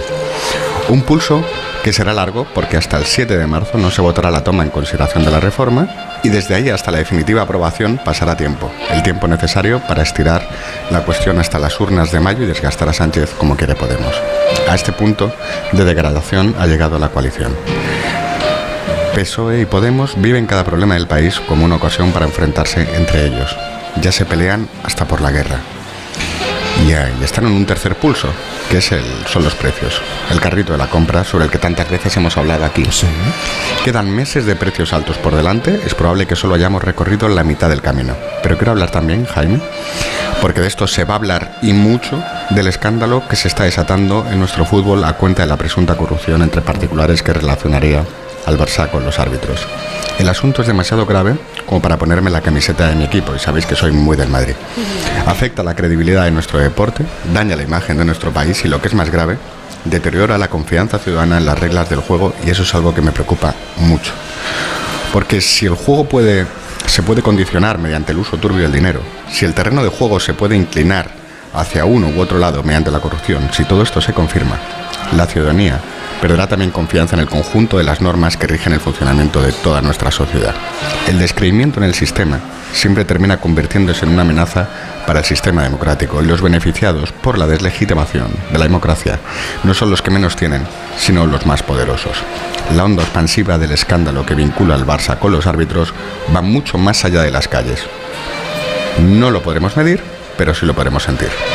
Es que Sabino Méndez es más serio de lo que parece, no se limita solamente al ámbito de lo deportivo. De, Supera claramente a lo que es el Barça y afecta Sí. a todo el deporte, porque claro, en, en la mítica de la opinión pública uno de los pocos ámbitos que parecía libre de toda posible influencia era el deporte. Eh, corres una décima más rápido, has ganado. Metes un gol más, has ganado.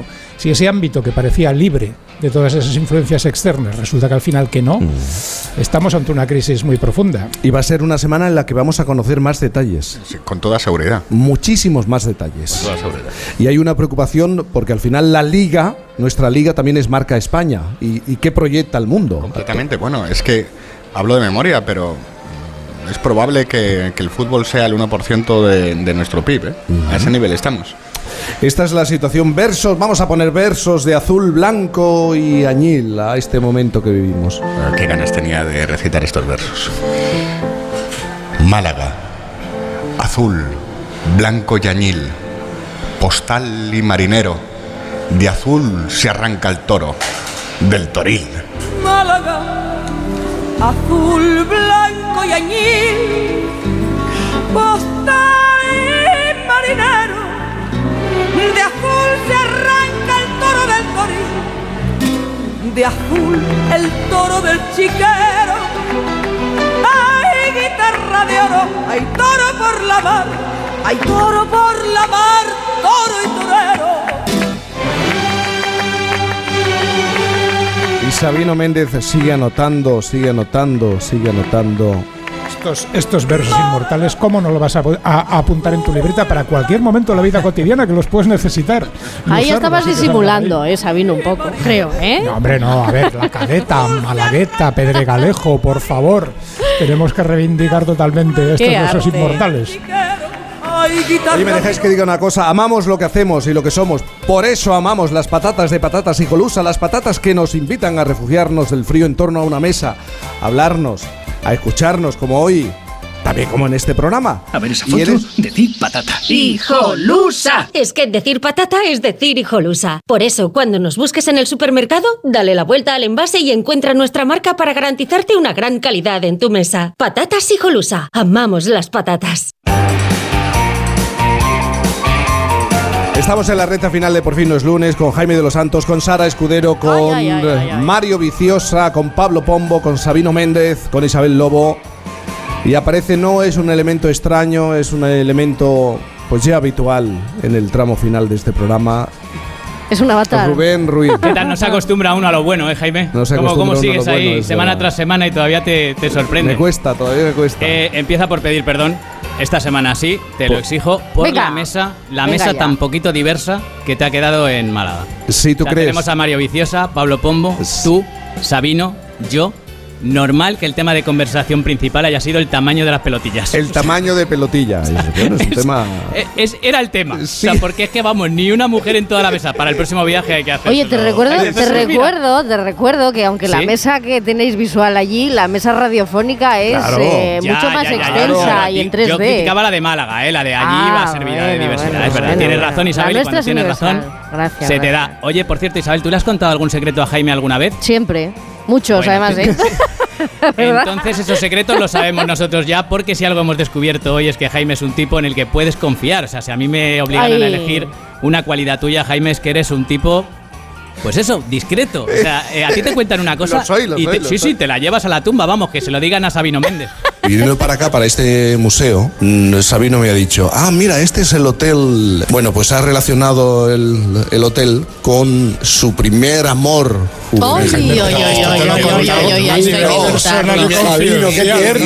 me ha hablado de una discoteca, me ha hablado de, de un viaje fin de curso. Ahora que no nos escucha nadie, ahora estamos a solas. Y no Oye, ¿qué os pasa? ¿eh? ¿Para qué me lo cuentas? Si es que... Eso, ¿para qué me lo cuentas? Sabino, autor de canciones como Yo para ser feliz quiero un camión, estaba buscando en Amazon esta mañana camiones de verdad para atropellarte.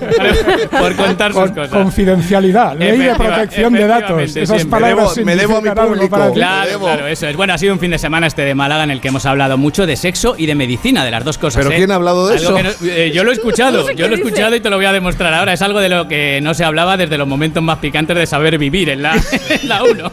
Bueno, empiezo, empiezo por sexo porque Isabel ha hecho una referencia que ella decía que Isabel no. no puede Hombre, ser. Isabel, Isabel no no. puede ser. Sí, sí, sí. Ella decía que no era sexual, pero Sabino, Sabino y yo sabíamos que sí. Dices que solo hace falta echar un determinado tipo de polvo para refrescar la tierra. Esto lo tienes que explicar mucho mejor. Sí, sí, sí, sí, sí, Sí, solamente. suenas esto de echar un tipo de polvo. Sí, el- el Ahora lo vais a entender. El titular ahora. está un poco confuso. Para los que somos de la generación de Peter Pan, pues echar un polvo es volar.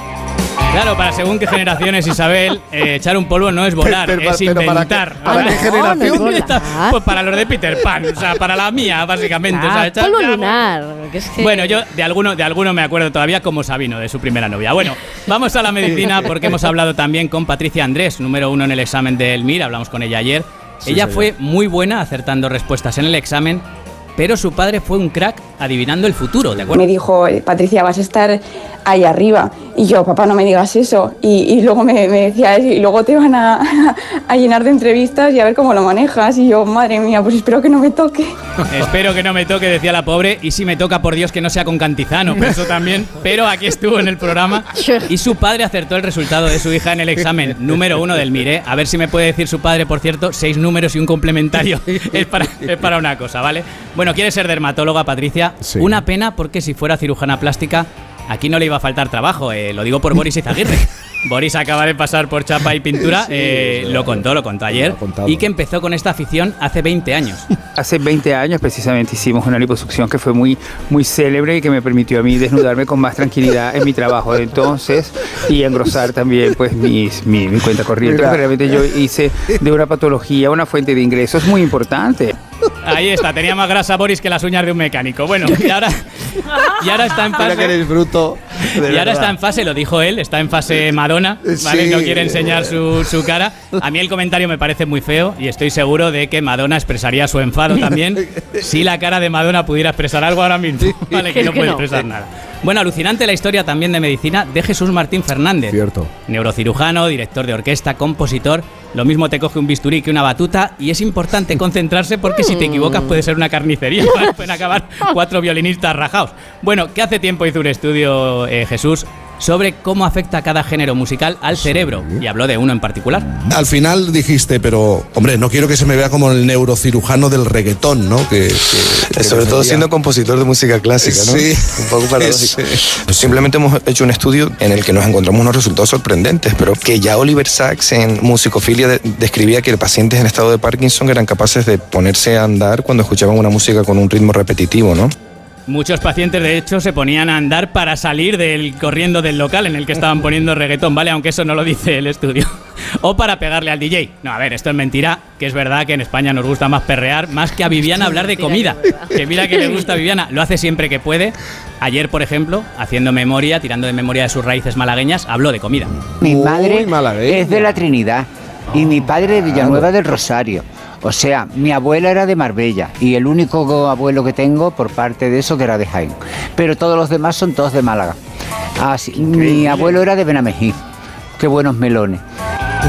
¡Qué buenos melones! No se escuchaba esa frase desde que Sabino conoció. Digo, perdón, que me estáis liando. Que ya está. que le- Habla de comida la pobre Viviana, lo dice ella porque siempre está a dieta, es verdad que lo explicamos aquí. Bueno, y hablamos también con Carlos Areces, que entre otras cosas nos contó que cada uno es libre de mirar el móvil cuando quiera, que él comprende perfectamente que hay gente que necesita consultar su teléfono, que es comprensible. No, no, no lo dijo exactamente así. no. De las fotos post-mortem que coleccionas, que tienes, eh, ¿no aparece nadie ejecutado por mirar el móvil en el, en el cine? No, y es una pena, es una pena porque es una práctica que debería estar eh, más en boca de lo que está. ¿Hay algo peor que ir al cine a abstraerte de la dura y fría realidad cotidiana y tener al lado un subnormal, lo voy a decir con todas las palabras incorrectas que me salen de la boca, eh, mirando el móvil Hay que darle las gracias a Carlos por contenerse, porque yo la frase lo voy a decir con todas las palabras feas que me salgan de la pensaba que iba a terminar de otra manera. ¿Vale? Así que hay que darle las gracias a Carlos. Bueno, y tienes que aprender, eh, por cierto, Jaime, cuándo hay que despedir las entrevistas. Ayer cortaste a Boris y a Carlos Areces en un momento que no tocaba, lo siento. Yo con Tengo que despedir Moore- a Carlos, yo- yo con chicos, Roger tengo Moore que tuve mi primer encuentro sexual con James Bond. Por favor, Carlos, un abrazo grande, nos vemos pronto. Me voy en lo mejor, pero bueno. Hombre, y tanto que, Ya se, lo dijo. que se iba en lo mejor. He dicho que tenías que dejarlo seguir y ahora ya, Ya, me ha entrado la duda, es no sé. que- Bueno, y nos vamos ya con esta. El Sí. programa es optimismo puro y me quiero despedir con este momento de Juan Diego, el tío más optimista del programa, Juan Diego Guerrero, que respondió a la pregunta ¿Cómo estás? Viniéndose muy abajo el pobre. ¿Cómo estás, Juan Diego? Muy bien, muy bien, Jaime. Encantado de estar aquí. Vivo, sobre todo, estoy vivo. Encantado de estar aquí vivo. Sobreviviendo. Es que preferir, vamos, yo, yo creo que preferirías no estar de otra manera. Juan Diego Guerrero que tiene el listón de la felicidad en respirar. Me levanto y respiro para adelante. Ay, por favor. Oye, que llegamos al final. ¿Qué de cosas han ocurrido en dos días? Muchísimas. El programa del sábado. Y, qué- y qué diverso. Desde un yacimiento romano al Museo del Videojuego. Todo esto puede ocurrir en Málaga. Y lo vivimos en Málaga, en esta, en esta tierra. Hoy hemos emitido desde el Museo del Videojuego de Málaga, Oxo, eh, con el patrocinio de la Diputación de Málaga, Turismo Costa del Sol y el Ayuntamiento del Málaga. Sois tantos que no me va a dar tiempo a despedir a todos, pero os dais por besados, abrazados, eh, queridos y apreciados y valorados, que eso es muy importante. Nosotros nos tenemos que ir. Gracias de verdad, insisto, a todos los que estáis de pie, sentados, acostados. Sí, un abrazo ondulado. Dormidos. Bien bueno, grande. dormido no hay nadie. Por suerte, dormido, eso es buena señal. Gracias de verdad, hay que seguir disfrutando de la vida de Málaga. Ahora llegan las noticias, gente viajera. Hay que comerse el domingo a todos y a todas. Adiós, adiós, adiós, adiós, adiós, adiós, adiós, adiós. Jaime Cantizano.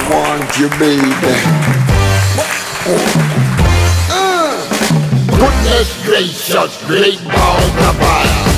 Kiss me, baby. It feels good. Hold me, baby. I learned to love me like a lover should. You're fine, so kind. to tell the world that you're mine, mine, mine, mine. I cut my nail and the flip of my thumb. I really never got it, sure is fun Come on baby, drive me crazy. Goodness gracious, flip all the fire.